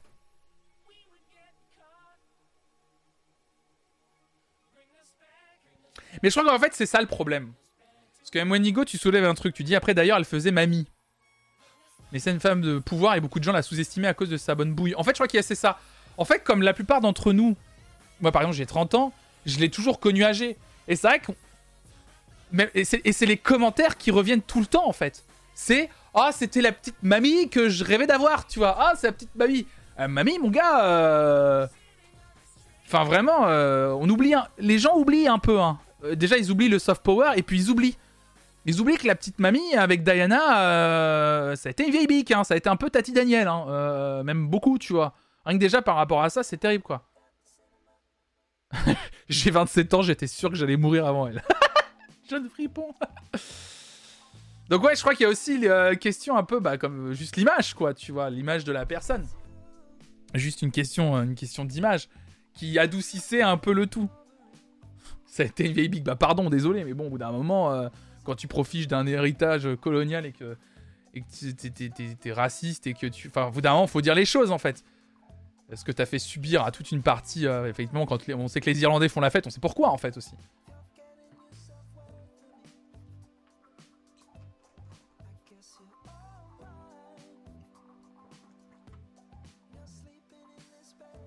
Ouais, bien sûr, tout à fait, Vieux Tu dis, euh, le côté petite mamie, ça peut donner une image inoffensive, c'est du sexisme et du stéréotype sur les vieux aussi quelque part, évidemment, bien sûr. Mais tu sais, c'est un truc. Là, pour le coup, c'est pareil, c'est un truc très intégré. Et du coup, on voyait, on voyait la reine d'Angleterre et c'était. Euh, ah ouais. Et puis, franchement, elle a pistonné Charles de ouf pour le poste. Ouais, puis moi, j'ai, moi, j'ai du mal à. Enfin, de toute façon, moi, j'ai déjà du mal de base avec euh, tout ce truc de représenter tuer la personne qui représente Dieu sur terre et du coup on te donne de l'importance et du coup tu as tu hérites énorme d'une énorme fortune et puis tu, enfin, il y a tout un aspect moi qui me plaît absolument pas. plus ça avance dans le temps, plus ça me dérange que des gens acceptent qu'une personne et que des personnes comme ça vivent dans un palais avec une opulence énorme au milieu d'une ville qui a une misère extra, qui, vit dans une misère extraordinaire dans plein de points, tu vois. Ça me dérange. Et puis genre euh, tu es euh, tu es désigné par le droit divin en fait. C'est ça qui m'agace un petit peu aussi. Euh je suis un petit peu dérangé par ça, quoi, tu vois. Genre, là, parce que Charles est sorti de Elisabeth II, désolé de l'expression, du coup, il a été, il a le droit divin, et donc, du coup, c'est lui qui doit régner. je trouve ça pas bizarre. Même s'ils ont plus de pouvoir en tant que tel, tu vois. C'est un peu étrange, quoi. Les gens ne voient et ne se passionnent pour le people. Ils ne voient pas ou ne comprennent pas l'implication politique, géopolitique, sociale, oui.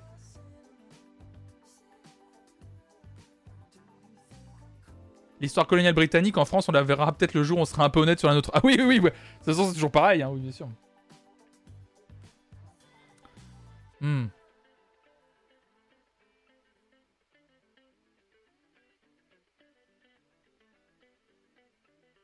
Les choses faites par le Royaume-Uni au XXe siècle ont été approuvées pour la plupart par la Ouais, c'est ça. La dernière fois, il y avait eu, il y avait eu ce débat. Euh, il y avait eu ce débat de quand elle, est, quand elle a disparu, on en a discuté rapidement, et les gens me disaient oui, mais elle n'a plus aucun pouvoir politique. Moi, je disais, à partir du moment où la reine d'Angleterre continue à rencontrer, même de manière informelle, le premier ou la première ministre de, de son pays, il y a quand même un certain soft power dans l'histoire. Euh, euh, c'est quelque chose qui pourrait être totalement supprimé. À partir du moment où il y a toujours cette tradition, je trouve que quand même ça dit quand même beaucoup de la façon dont fonctionne l'Angleterre aujourd'hui. Même si elle n'a aucun pouvoir, je le sais, je, connais très bien. Mais il y a, je trouve qu'il y a quand même un symbole, en fait. C'est, dans la symbolique, c'est aussi très fort, quoi. Alors que le dieu de la pop n'a jamais été à doubler Ouais, elle n'a pas vraiment aucun pouvoir en plus. Après moi, depuis The Crown, j'ai pour la première fois un intérêt pour la monarchie anglaise et c'est pas du tout un truc people. C'est juste intéressant de justement réfléchir aux implications politiques, etc. Ouais, c'est hyper intéressant. Bah si une série permet d'avoir une sensibilisation, moi c'est moi c'est j'ai une sensibilisation à la monarchie anglaise depuis euh, assez jeune en fait justement. Moi les, histoires de monarchie m'ont toujours fasciné depuis que je suis petit en histoire. Les cours d'histoire à l'école m'ont toujours fasciné parce que justement on te raconte une histoire donc euh, littéralement hein, c'est un point de vue hein, c'est comme toute euh, comme toute euh, comme toute euh, matière comme ça de ce type euh, dont on te parle. Et en fait, t'as mille... moi, ça me faisait poser mille questions. J'étais là, mais comment les gens ont accepté? Moi, la première fois qu'on m'a parlé de Louis XIV et tout le barda. Louis XIV et tout le barda. Non, mais déjà, quand on t'explique d'où ça vient et jusqu'où ça va et par où on passe, etc., t'es quand même dans. Moi, j'étais. Enfin, je pense que je suis pas le seul. Tu te poses des questions. Tu te dis à quel moment on, a... on avance dans la science d'un côté et ça, ça continue à exister de l'autre. Et il y a des gens qui continuent à dire c'est ok, tu vois. C'est ok. Et moi, ça me posait des méga questions, tu vois. Ça me posait des questions énormes sur. Mais comment en fait on. Alors, on a, on a arrêté, nous, de le. De... l'expliquer. Enfin, on a, arrêté avec les révolutions françaises, mais. Mais moi, mais ouais, c'est pour ça que moi l'histoire me fascine aussi en fait. Moi l'histoire me fascine pour ça. Je suis fasciné qu'aujourd'hui des gens quand je voyais les gens vraiment euh, euh, parler de la monarchie, ah, même avant la disparition de la reine, hein, mais euh, en parler, en parler, les gens parlaient de la reine d'Angleterre d'une façon où j'étais là, les gars. Enfin, vous savez ce qu'elle représente quand même. C'est quelque chose de très, de d'oppressant, de. Enfin, je sais pas, c'est quelque chose un peu de l'ordre du surnaturel, quelque chose qui s'explique pas et quelque chose qui pourrait être remis en question largement aujourd'hui, tu vois. Mais après, c'est des questions de croyance aussi, je le sais, mais euh, je trouve ça fou. Moi, ça me ça, ça me fascine en fait. Tout un héritage culturel aussi, sur des siècles et des siècles, qui, finissent par être tellement intégrés que les gens se posent plus de questions en fait.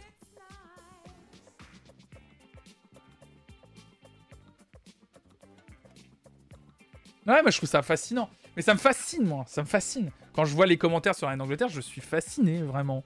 Je suis fasciné euh, sur le sur le prince en- sur, tout ce qu'elle a protégé, même le, effectivement, Yongi en parlait sur le prince Andrew et tout, mais les gens euh, trouvent des excuses en fait, en disant euh, ouais, mais il y a le droit divin, enfin voilà, elle est, elle, est représentante, une des représentantes de Dieu sur Terre, donc en fait on peut pas. euh, What the fuck?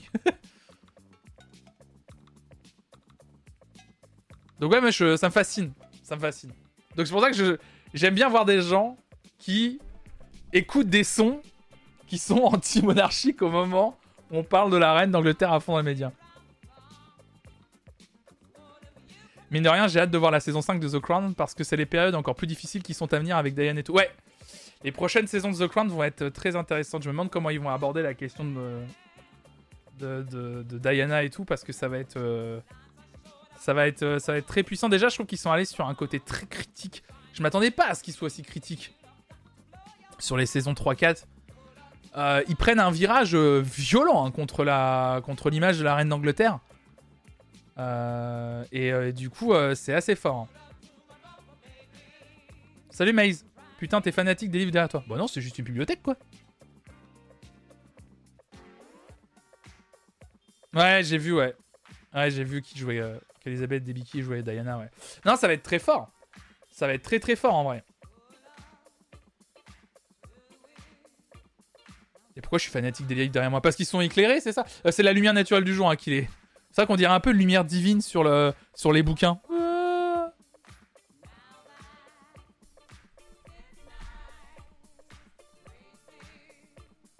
Ceci dit, la famille royale a vu la série et n'a rien, rien été démenti parce qu'ils ont pas, ont pas envie de s'exprimer, je pense là-dessus. Une énorme bibliothèque. Bon, elle est pas très grosse, non? Bon, c'est une petite. Elle est vraiment petite. Hein. J'ai vu des bibliothèques beaucoup plus grosses. hein.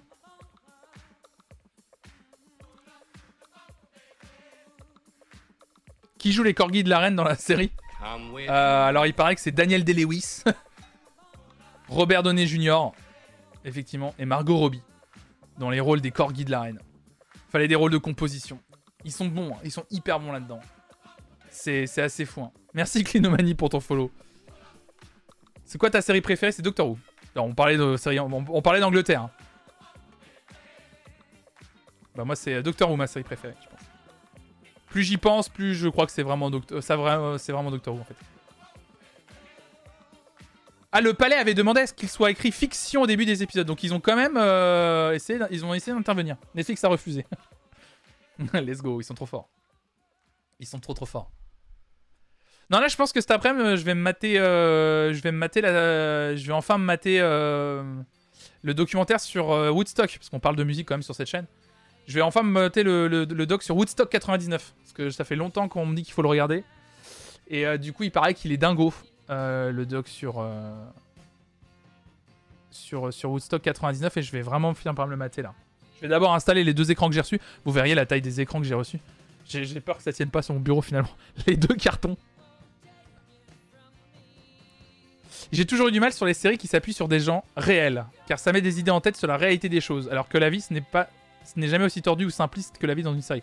Ah, il y a évidemment, on suit une trame scénaristique, euh, ce qu'on appelle le côté romancé des choses, évidemment. C'est compliqué, ça peut vraiment, euh, c'est à double tranchant de faire une, sé- une série ou un film sur une personnalité ou des personnalités, ouais. Tokaji, tu dis que sur le documentaire de Woodstock 99, il est incroyable violent de mon point de vue. Il paraît est, il paraît que tu te le prends un peu en pleine gueule, hein, Woodstock 99. hein. The Crown, c'est pas trop simpliste dans les personnages, je trouve. Moi, je trouve que ça montre plutôt la, dualité. Ouais, je trouve que c'est très complexe dans la façon. Enfin, tu- tu t'attaches jamais aux personnages et en même temps, tu les détestes pas non plus. Ça te met toujours dans un entre-deux un peu étrange, euh, The Crown. Moi, j'aime bien. La Reine d'Angleterre, euh, sur la première saison, t'as de la sympathie pour elle parce que tu sens que c'est quelqu'un. Ça lui tombe dessus. Ce qui lui arrive parce que c'était pas prévu du tout.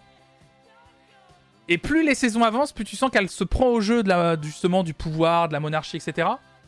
Et là, d'un coup, on te montre une autre facette. Plus les saisons avancent, plus on on te montre une autre facette d'une personne qui arrive plus à, qui a envie d'avoir la main sur des événements, mais qui ne les a pas en fait, qui n'a pas la main sur les événements, et qui quand elle essaye de, réavoir la main sur les événements, ça lui échappe complètement. Bah, l'histoire de Diana en fait. L'histoire de Diana se repose uniquement sur le fait que la reine a voulu avoir la main sur les histoires amoureuses de son fils, et ça, c'est parti en couille. Pas mal Woodstock 99, j'ai eu du mal à regarder un peu par contre, ah ouais.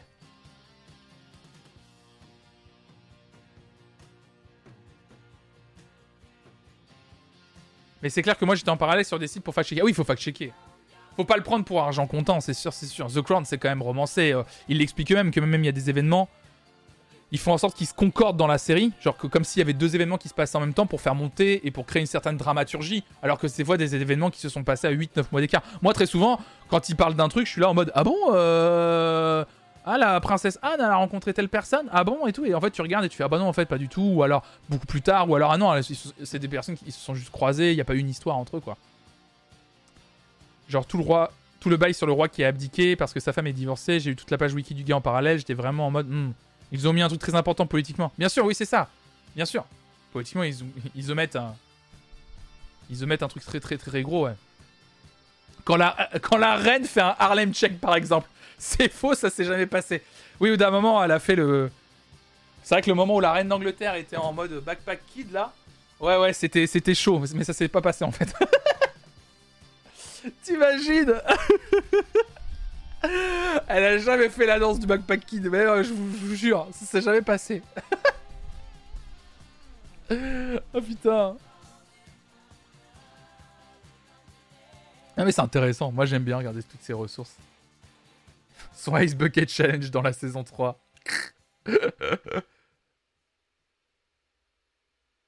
j'ai trouvé chelou le moment où la reine fait du beatbox. Elle était là genre, attention j'ai écrit un petit 16, je vais vous balancer, là c'est parti. T'imagines ça... En vrai ça sera incroyable, une série vraiment où ils, ils font fi de tout la... Tu sais c'est- hyper sérieux et d'un coup ça part en couille totale. Tu vois vraiment, historiquement ça n'a plus aucun sens. J'adorerais. Où t'as l'impression de, de regarder un truc très sérieux et d'un coup ça part vraiment, ça part vraiment en cahuète.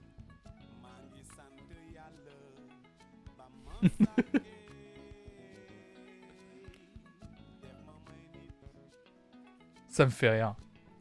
Ouais, j'ai envie de regarder avec vous. euh, Attendez, parce que j'en ai entendu parler, mais Yomgi en parlait tout à l'heure. À la base, moi je voulais terminer l'émission là-dessus. J'avais envie de regarder le, le clip de Big Flo et Oli justement.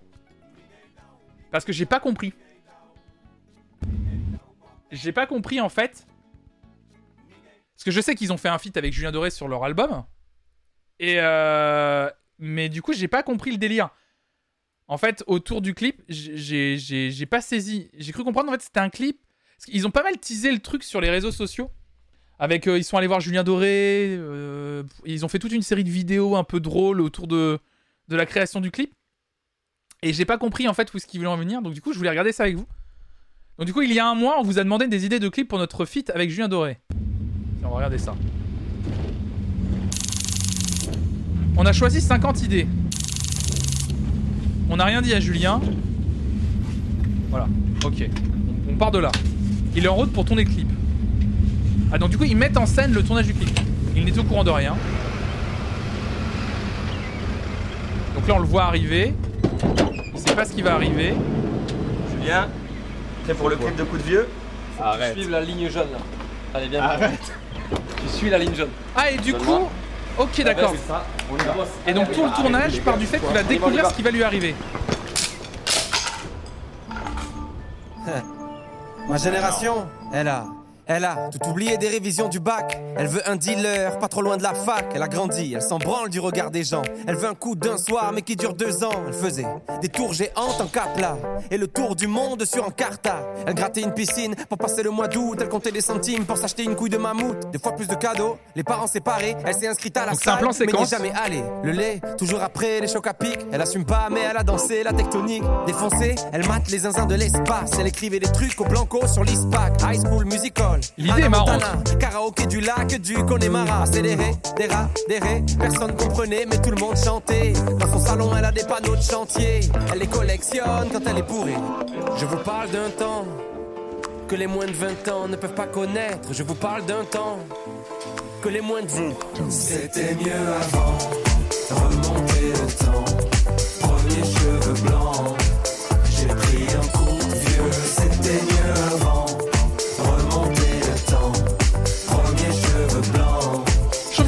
Créativement parlant, quand il faut mettre des images sur leur texte et tout, ils sont assez forts quand même. hein. En tout cas, ils ont une équipe qui bosse hyper bien. Ah oui, un sosie, une fanfare. Du coup, ils mettent les commentaires des, gens sur le clip. Et donc, en fait, ils ont pris tous ces, ces 50 idées, la pétanque, etc. Et ils ont tout inclus, quoi. Bientôt 40 piges, j'ai connu Zelda. J'ai vu jouer et Okocha. Génération spleen, booster au 103.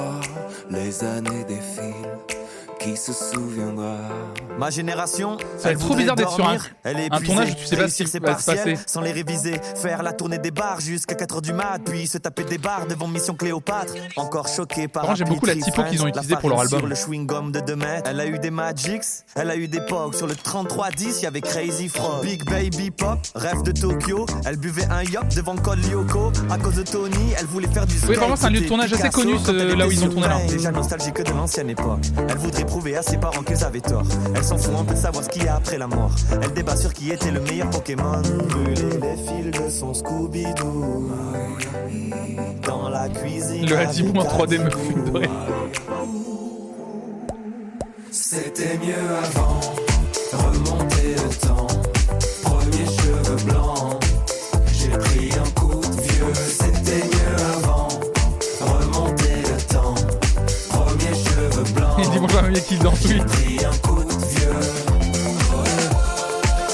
Donc c'est un plan, c'est et c'est balèze, hein, parce que... Du coup, c'est un one-shot, en fait.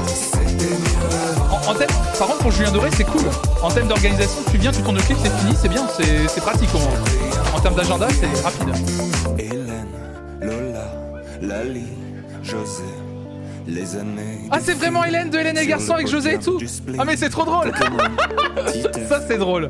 Ça, c'est très fort. Je t'ai cassé comme Brice de Nice. MSN, envoie-moi un whiz.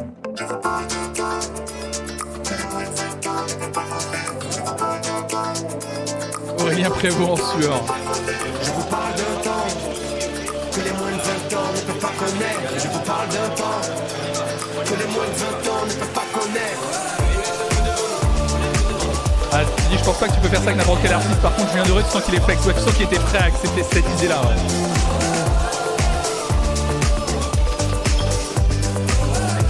Mais en termes d'installation, mais le bordel.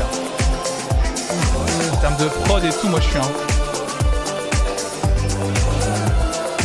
Il y a eu des raccords, j'ai même pas vu.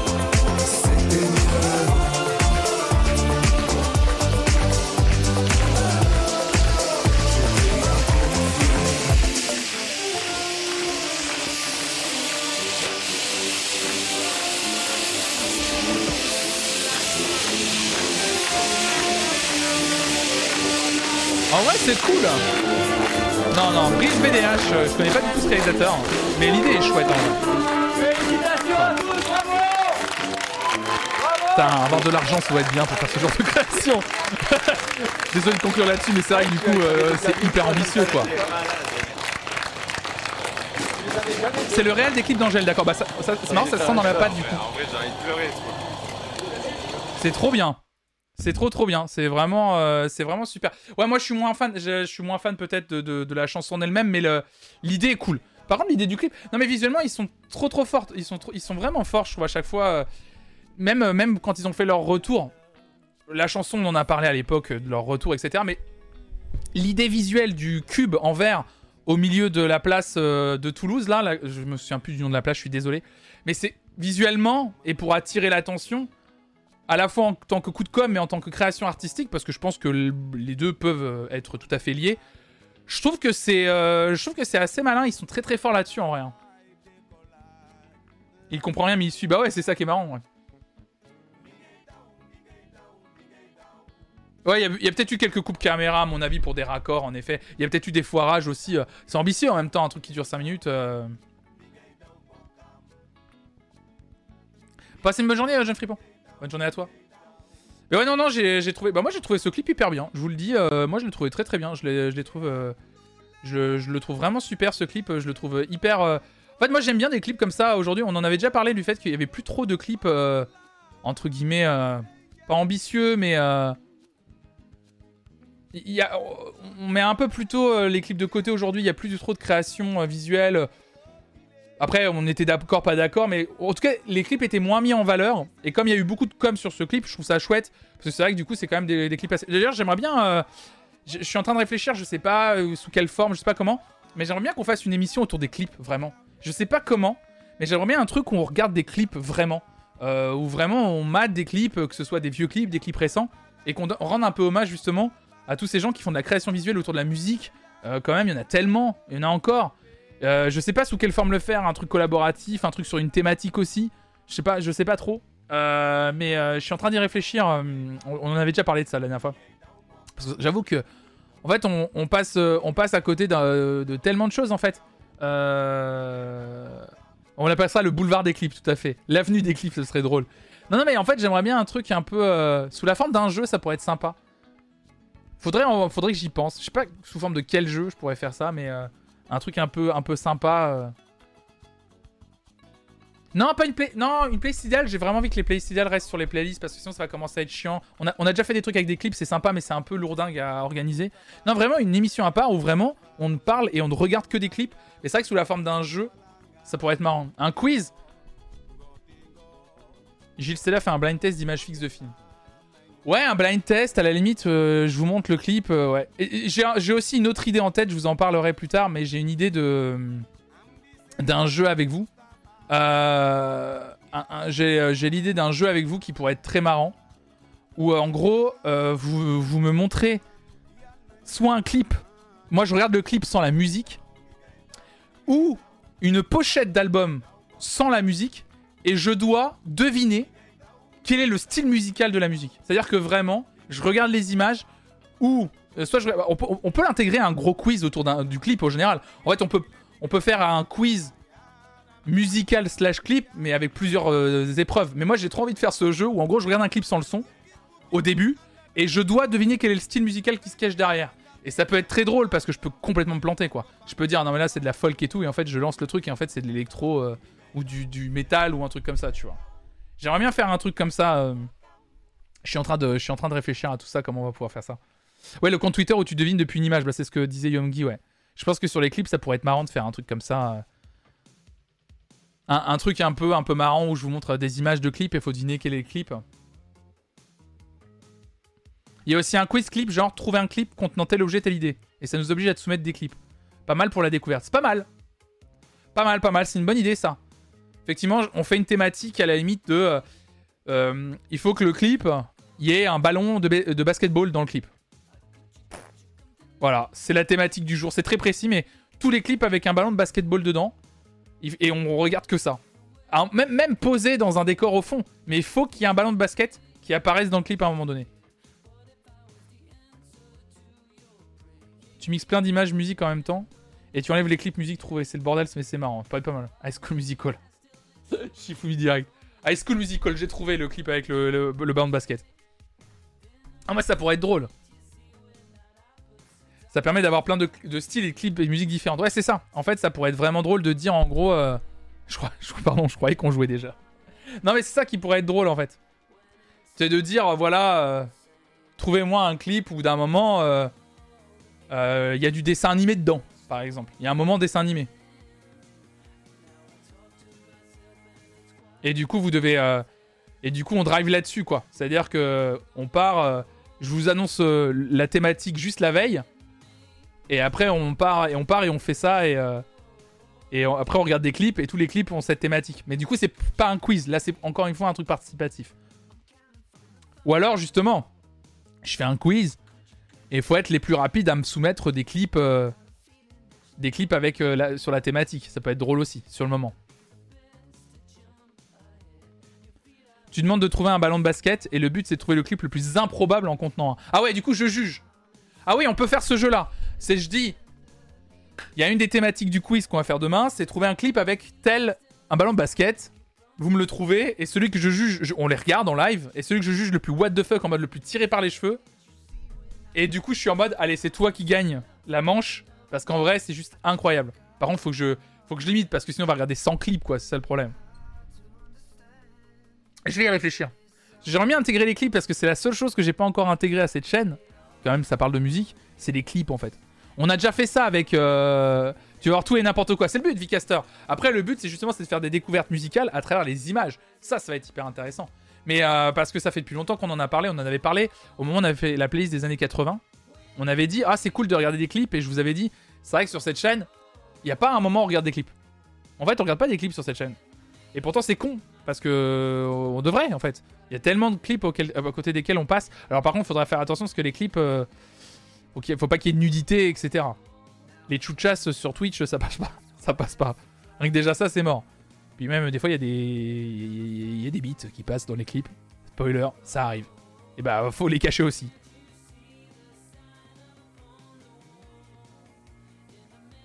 Mais ouais, non, ça serait, ça serait drôle. Tu as déjà fait une playlist idéale des meilleurs clips Non, on n'a pas fait les meilleurs clips, non. Je suis pas, je suis pas sûr. Non, on n'a pas fait une playlist idéale des meilleurs clips. Déjà, on pourrait commencer par ça, c'est vrai. Genre vos clips préférés. Tout le monde en propose un. On fait une grosse soirée autour des clips, ça pourrait être marrant. Déjà faire une grosse soirée autour des clips, au moins une déjà pour commencer, pour se mettre en chauffe sur cette idée, ça pourrait être très chouette. Vous me proposez toutes et tous un clip euh, marquant. Et, euh, et du coup, on, se regarde, on se fait une soirée, on regarde que des clips. hein. Un clip sur YouTube peut éviter les clips à censurer. Mais non, tu rigoles, les Wendigo, euh, sur YouTube, il y a des, y a du contenu euh, pour adultes sur, enfin, on, s'entend, évidemment, pas du contenu porno, mais il y a des contenus, tu sais, plus 18 quand même, où tu dois dire que t'es adulte, et il y a des, des trucs plus que suggestifs en fait. La playlist des vidéoclips préférés. Il y a des contenus un peu olé olé sur YouTube. Non, mais je veux dire, il y a des contenus. euh, on voit des seins, quoi, tu vois. Bah, comme on l'a vu, les trucs de l'Eurovision qui sont mis en ligne. D'un moment, tu vois des poitrines, etc. Et ça, sur Twitch, ça passe pas. Des poitrines féminines en plus. Je précise parce qu'évidemment, euh, les, euh, les, les poitrines. les poitrins, j'allais dire. Les poitrins, du coup. Ah oui, le masculin de poitrine. Du coup, les poitrins, ça passe. Ah, on va appeler ça comme ça. Les poitrines, ça passe pas. Alors que les poitrins, ça passe tout à fait. Voilà. Les... Non, j'ai pas dit les poitrails, j'ai dit les poitrins. On voit des ibibuzz aussi sur YouTube, très joli.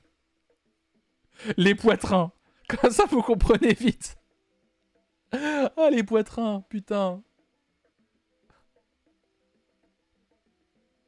les poitrins, c'est bien. Appelons l'Académie française.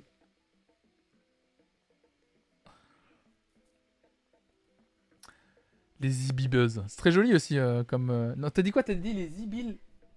Ah non, les ibilbuzz. Moi, j'appelle ça les gros chibrax, quoi. À ne pas confondre avec les poids de qui sont les habitants de Poitou-Charentes. les poitrins.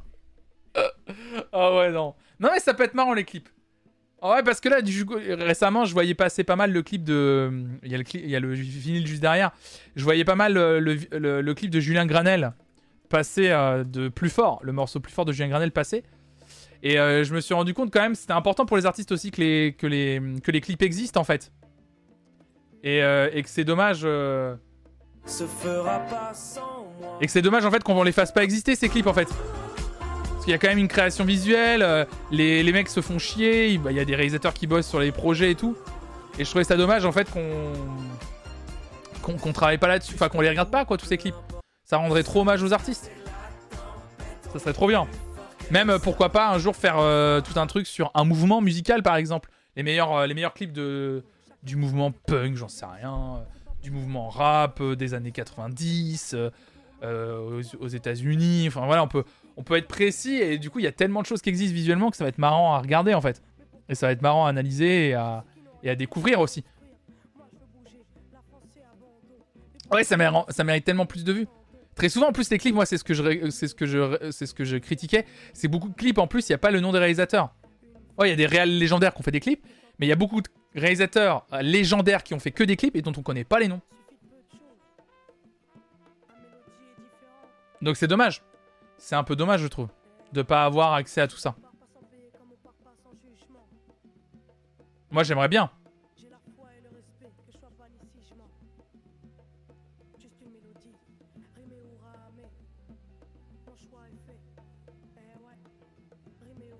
Ah oui, Fincher avec Madonna, ouais, Fincher avait réalisé pour Madonna, ouais, tout à fait. Donc ouais, on va faire ça, je pense, dans pas longtemps euh, sur la chaîne. On va faire ça. Euh, écoutez, mesdames et messieurs, on va faire un truc, c'est que je vais vous laisser ici. En fait, je devais faire les Sims, mais je dois m'arrêter à 13h malheureusement. Il est déjà midi 10, donc je vais pas jouer aux Sims pour 50 minutes. Ça sert à rien du tout que je lance les Sims pour 50 minutes, parce que je dois arrêter à 13h, parce que je dois manger. Et ensuite, je dois aller voir mon, ostéo à 14h, donc euh, de toute façon, ça servira à rien. Là, ça va vite s'enchaîner. Donc je vais vous laisser ici pour ce matin. En tout cas, c'était très chouette ce matin. J'ai kiffé vous retrouver. Trop bien de discuter avec vous d'actualité euh, musicale. Trop bien de discuter longuement sur la place de la création euh, et de des IA dans la création artistique. Donc on a parti de la musique, puis après on a un peu divergé. C'était très très intéressant. Merci Homegui d'être venu encore, bien sûr. Merci à celles et ceux qui ont follow la chaîne ce matin. Merci à celles et ceux qui ont sub à la chaîne, évidemment. Euh, je vous fais un rappel. Les principaux sponsors de cette chaîne, parce qu'il n'y en a pas beaucoup des sponsors, c'est vous. C'est vous, c'est votre soutien à travers vos subs, à travers le Patreon, etc. Donc vraiment, euh, on est le 20 septembre. Vous avez jusqu'au 30 septembre pour soutenir cette chaîne pour atteindre le goal des 300 subs comme tous les. Bah, bah, bah, là, voilà. Ah, j'y arrive pas. J'ai plus l'habitude. Je sais plus dans quel sens c'est. C'est ici. le sub goal des 300 subs. Évidemment, c'est tout le long du mois de septembre. N'hésitez pas en plus pendant le mois de septembre, c'est September. Les premiers mois d'abonnement, c'est moins 20%. C'est moins 25% si vous prenez 3 mois. Et c'est moins 30% si vous prenez 6 mois. Donc si vous, l'avez- vous avez l'habitude de sub à cette chaîne et que vous savez que vous allez sub sur plusieurs mois, n'hésitez pas à investir maintenant. Franchement, c'est très intéressant pour vous. Euh, je vous rappelle que la commande soutenir existe et vous rappelle tous les liens pour me soutenir, les abonnements, le Prime si vous avez un abonnement à Prime euh, évidemment, le Patreon et le Streamlabs pour les dons ponctuels et ce débat. Les dons ponctuels, ça fonctionne aussi. Donc merci infiniment de me soutenir dans cette aventure qui est Flonflon Musique. Nous, on se retrouve demain matin pour une nouvelle matinale d'actualité musicale. hein. D'habitude, il n'y en a pas les mercredis matins quand je fais Veridisco, mais là, c'est exceptionnel puisque j'ai pas livé hier, donc du coup, je vais liver demain matin pour continuer à parler d'actualité musicale avec vous. Et demain soir à 18h, on se retrouve pour Veridisco, mon émission où je reçois quelqu'un qui me parle des morceaux qui ont marqué sa vie. Demain soir à 18h, je reçois la pianiste et streameuse Sarah Copona qui sera avec moi. Ça va être très très chouette. Donc je vous souhaite une excellente journée à toutes et à tous. Je vous donne rendez-vous demain matin à 9h pour une nouvelle journée de stream. Et puis bah, restez curieuses, restez curieux. Ciao, ciao, ciao. Et puis bah, merci à toutes et à tous d'avoir été là. Merci encore à toi Yomgi. Merci tout le monde. Restez curieux. Ciao. Thank you.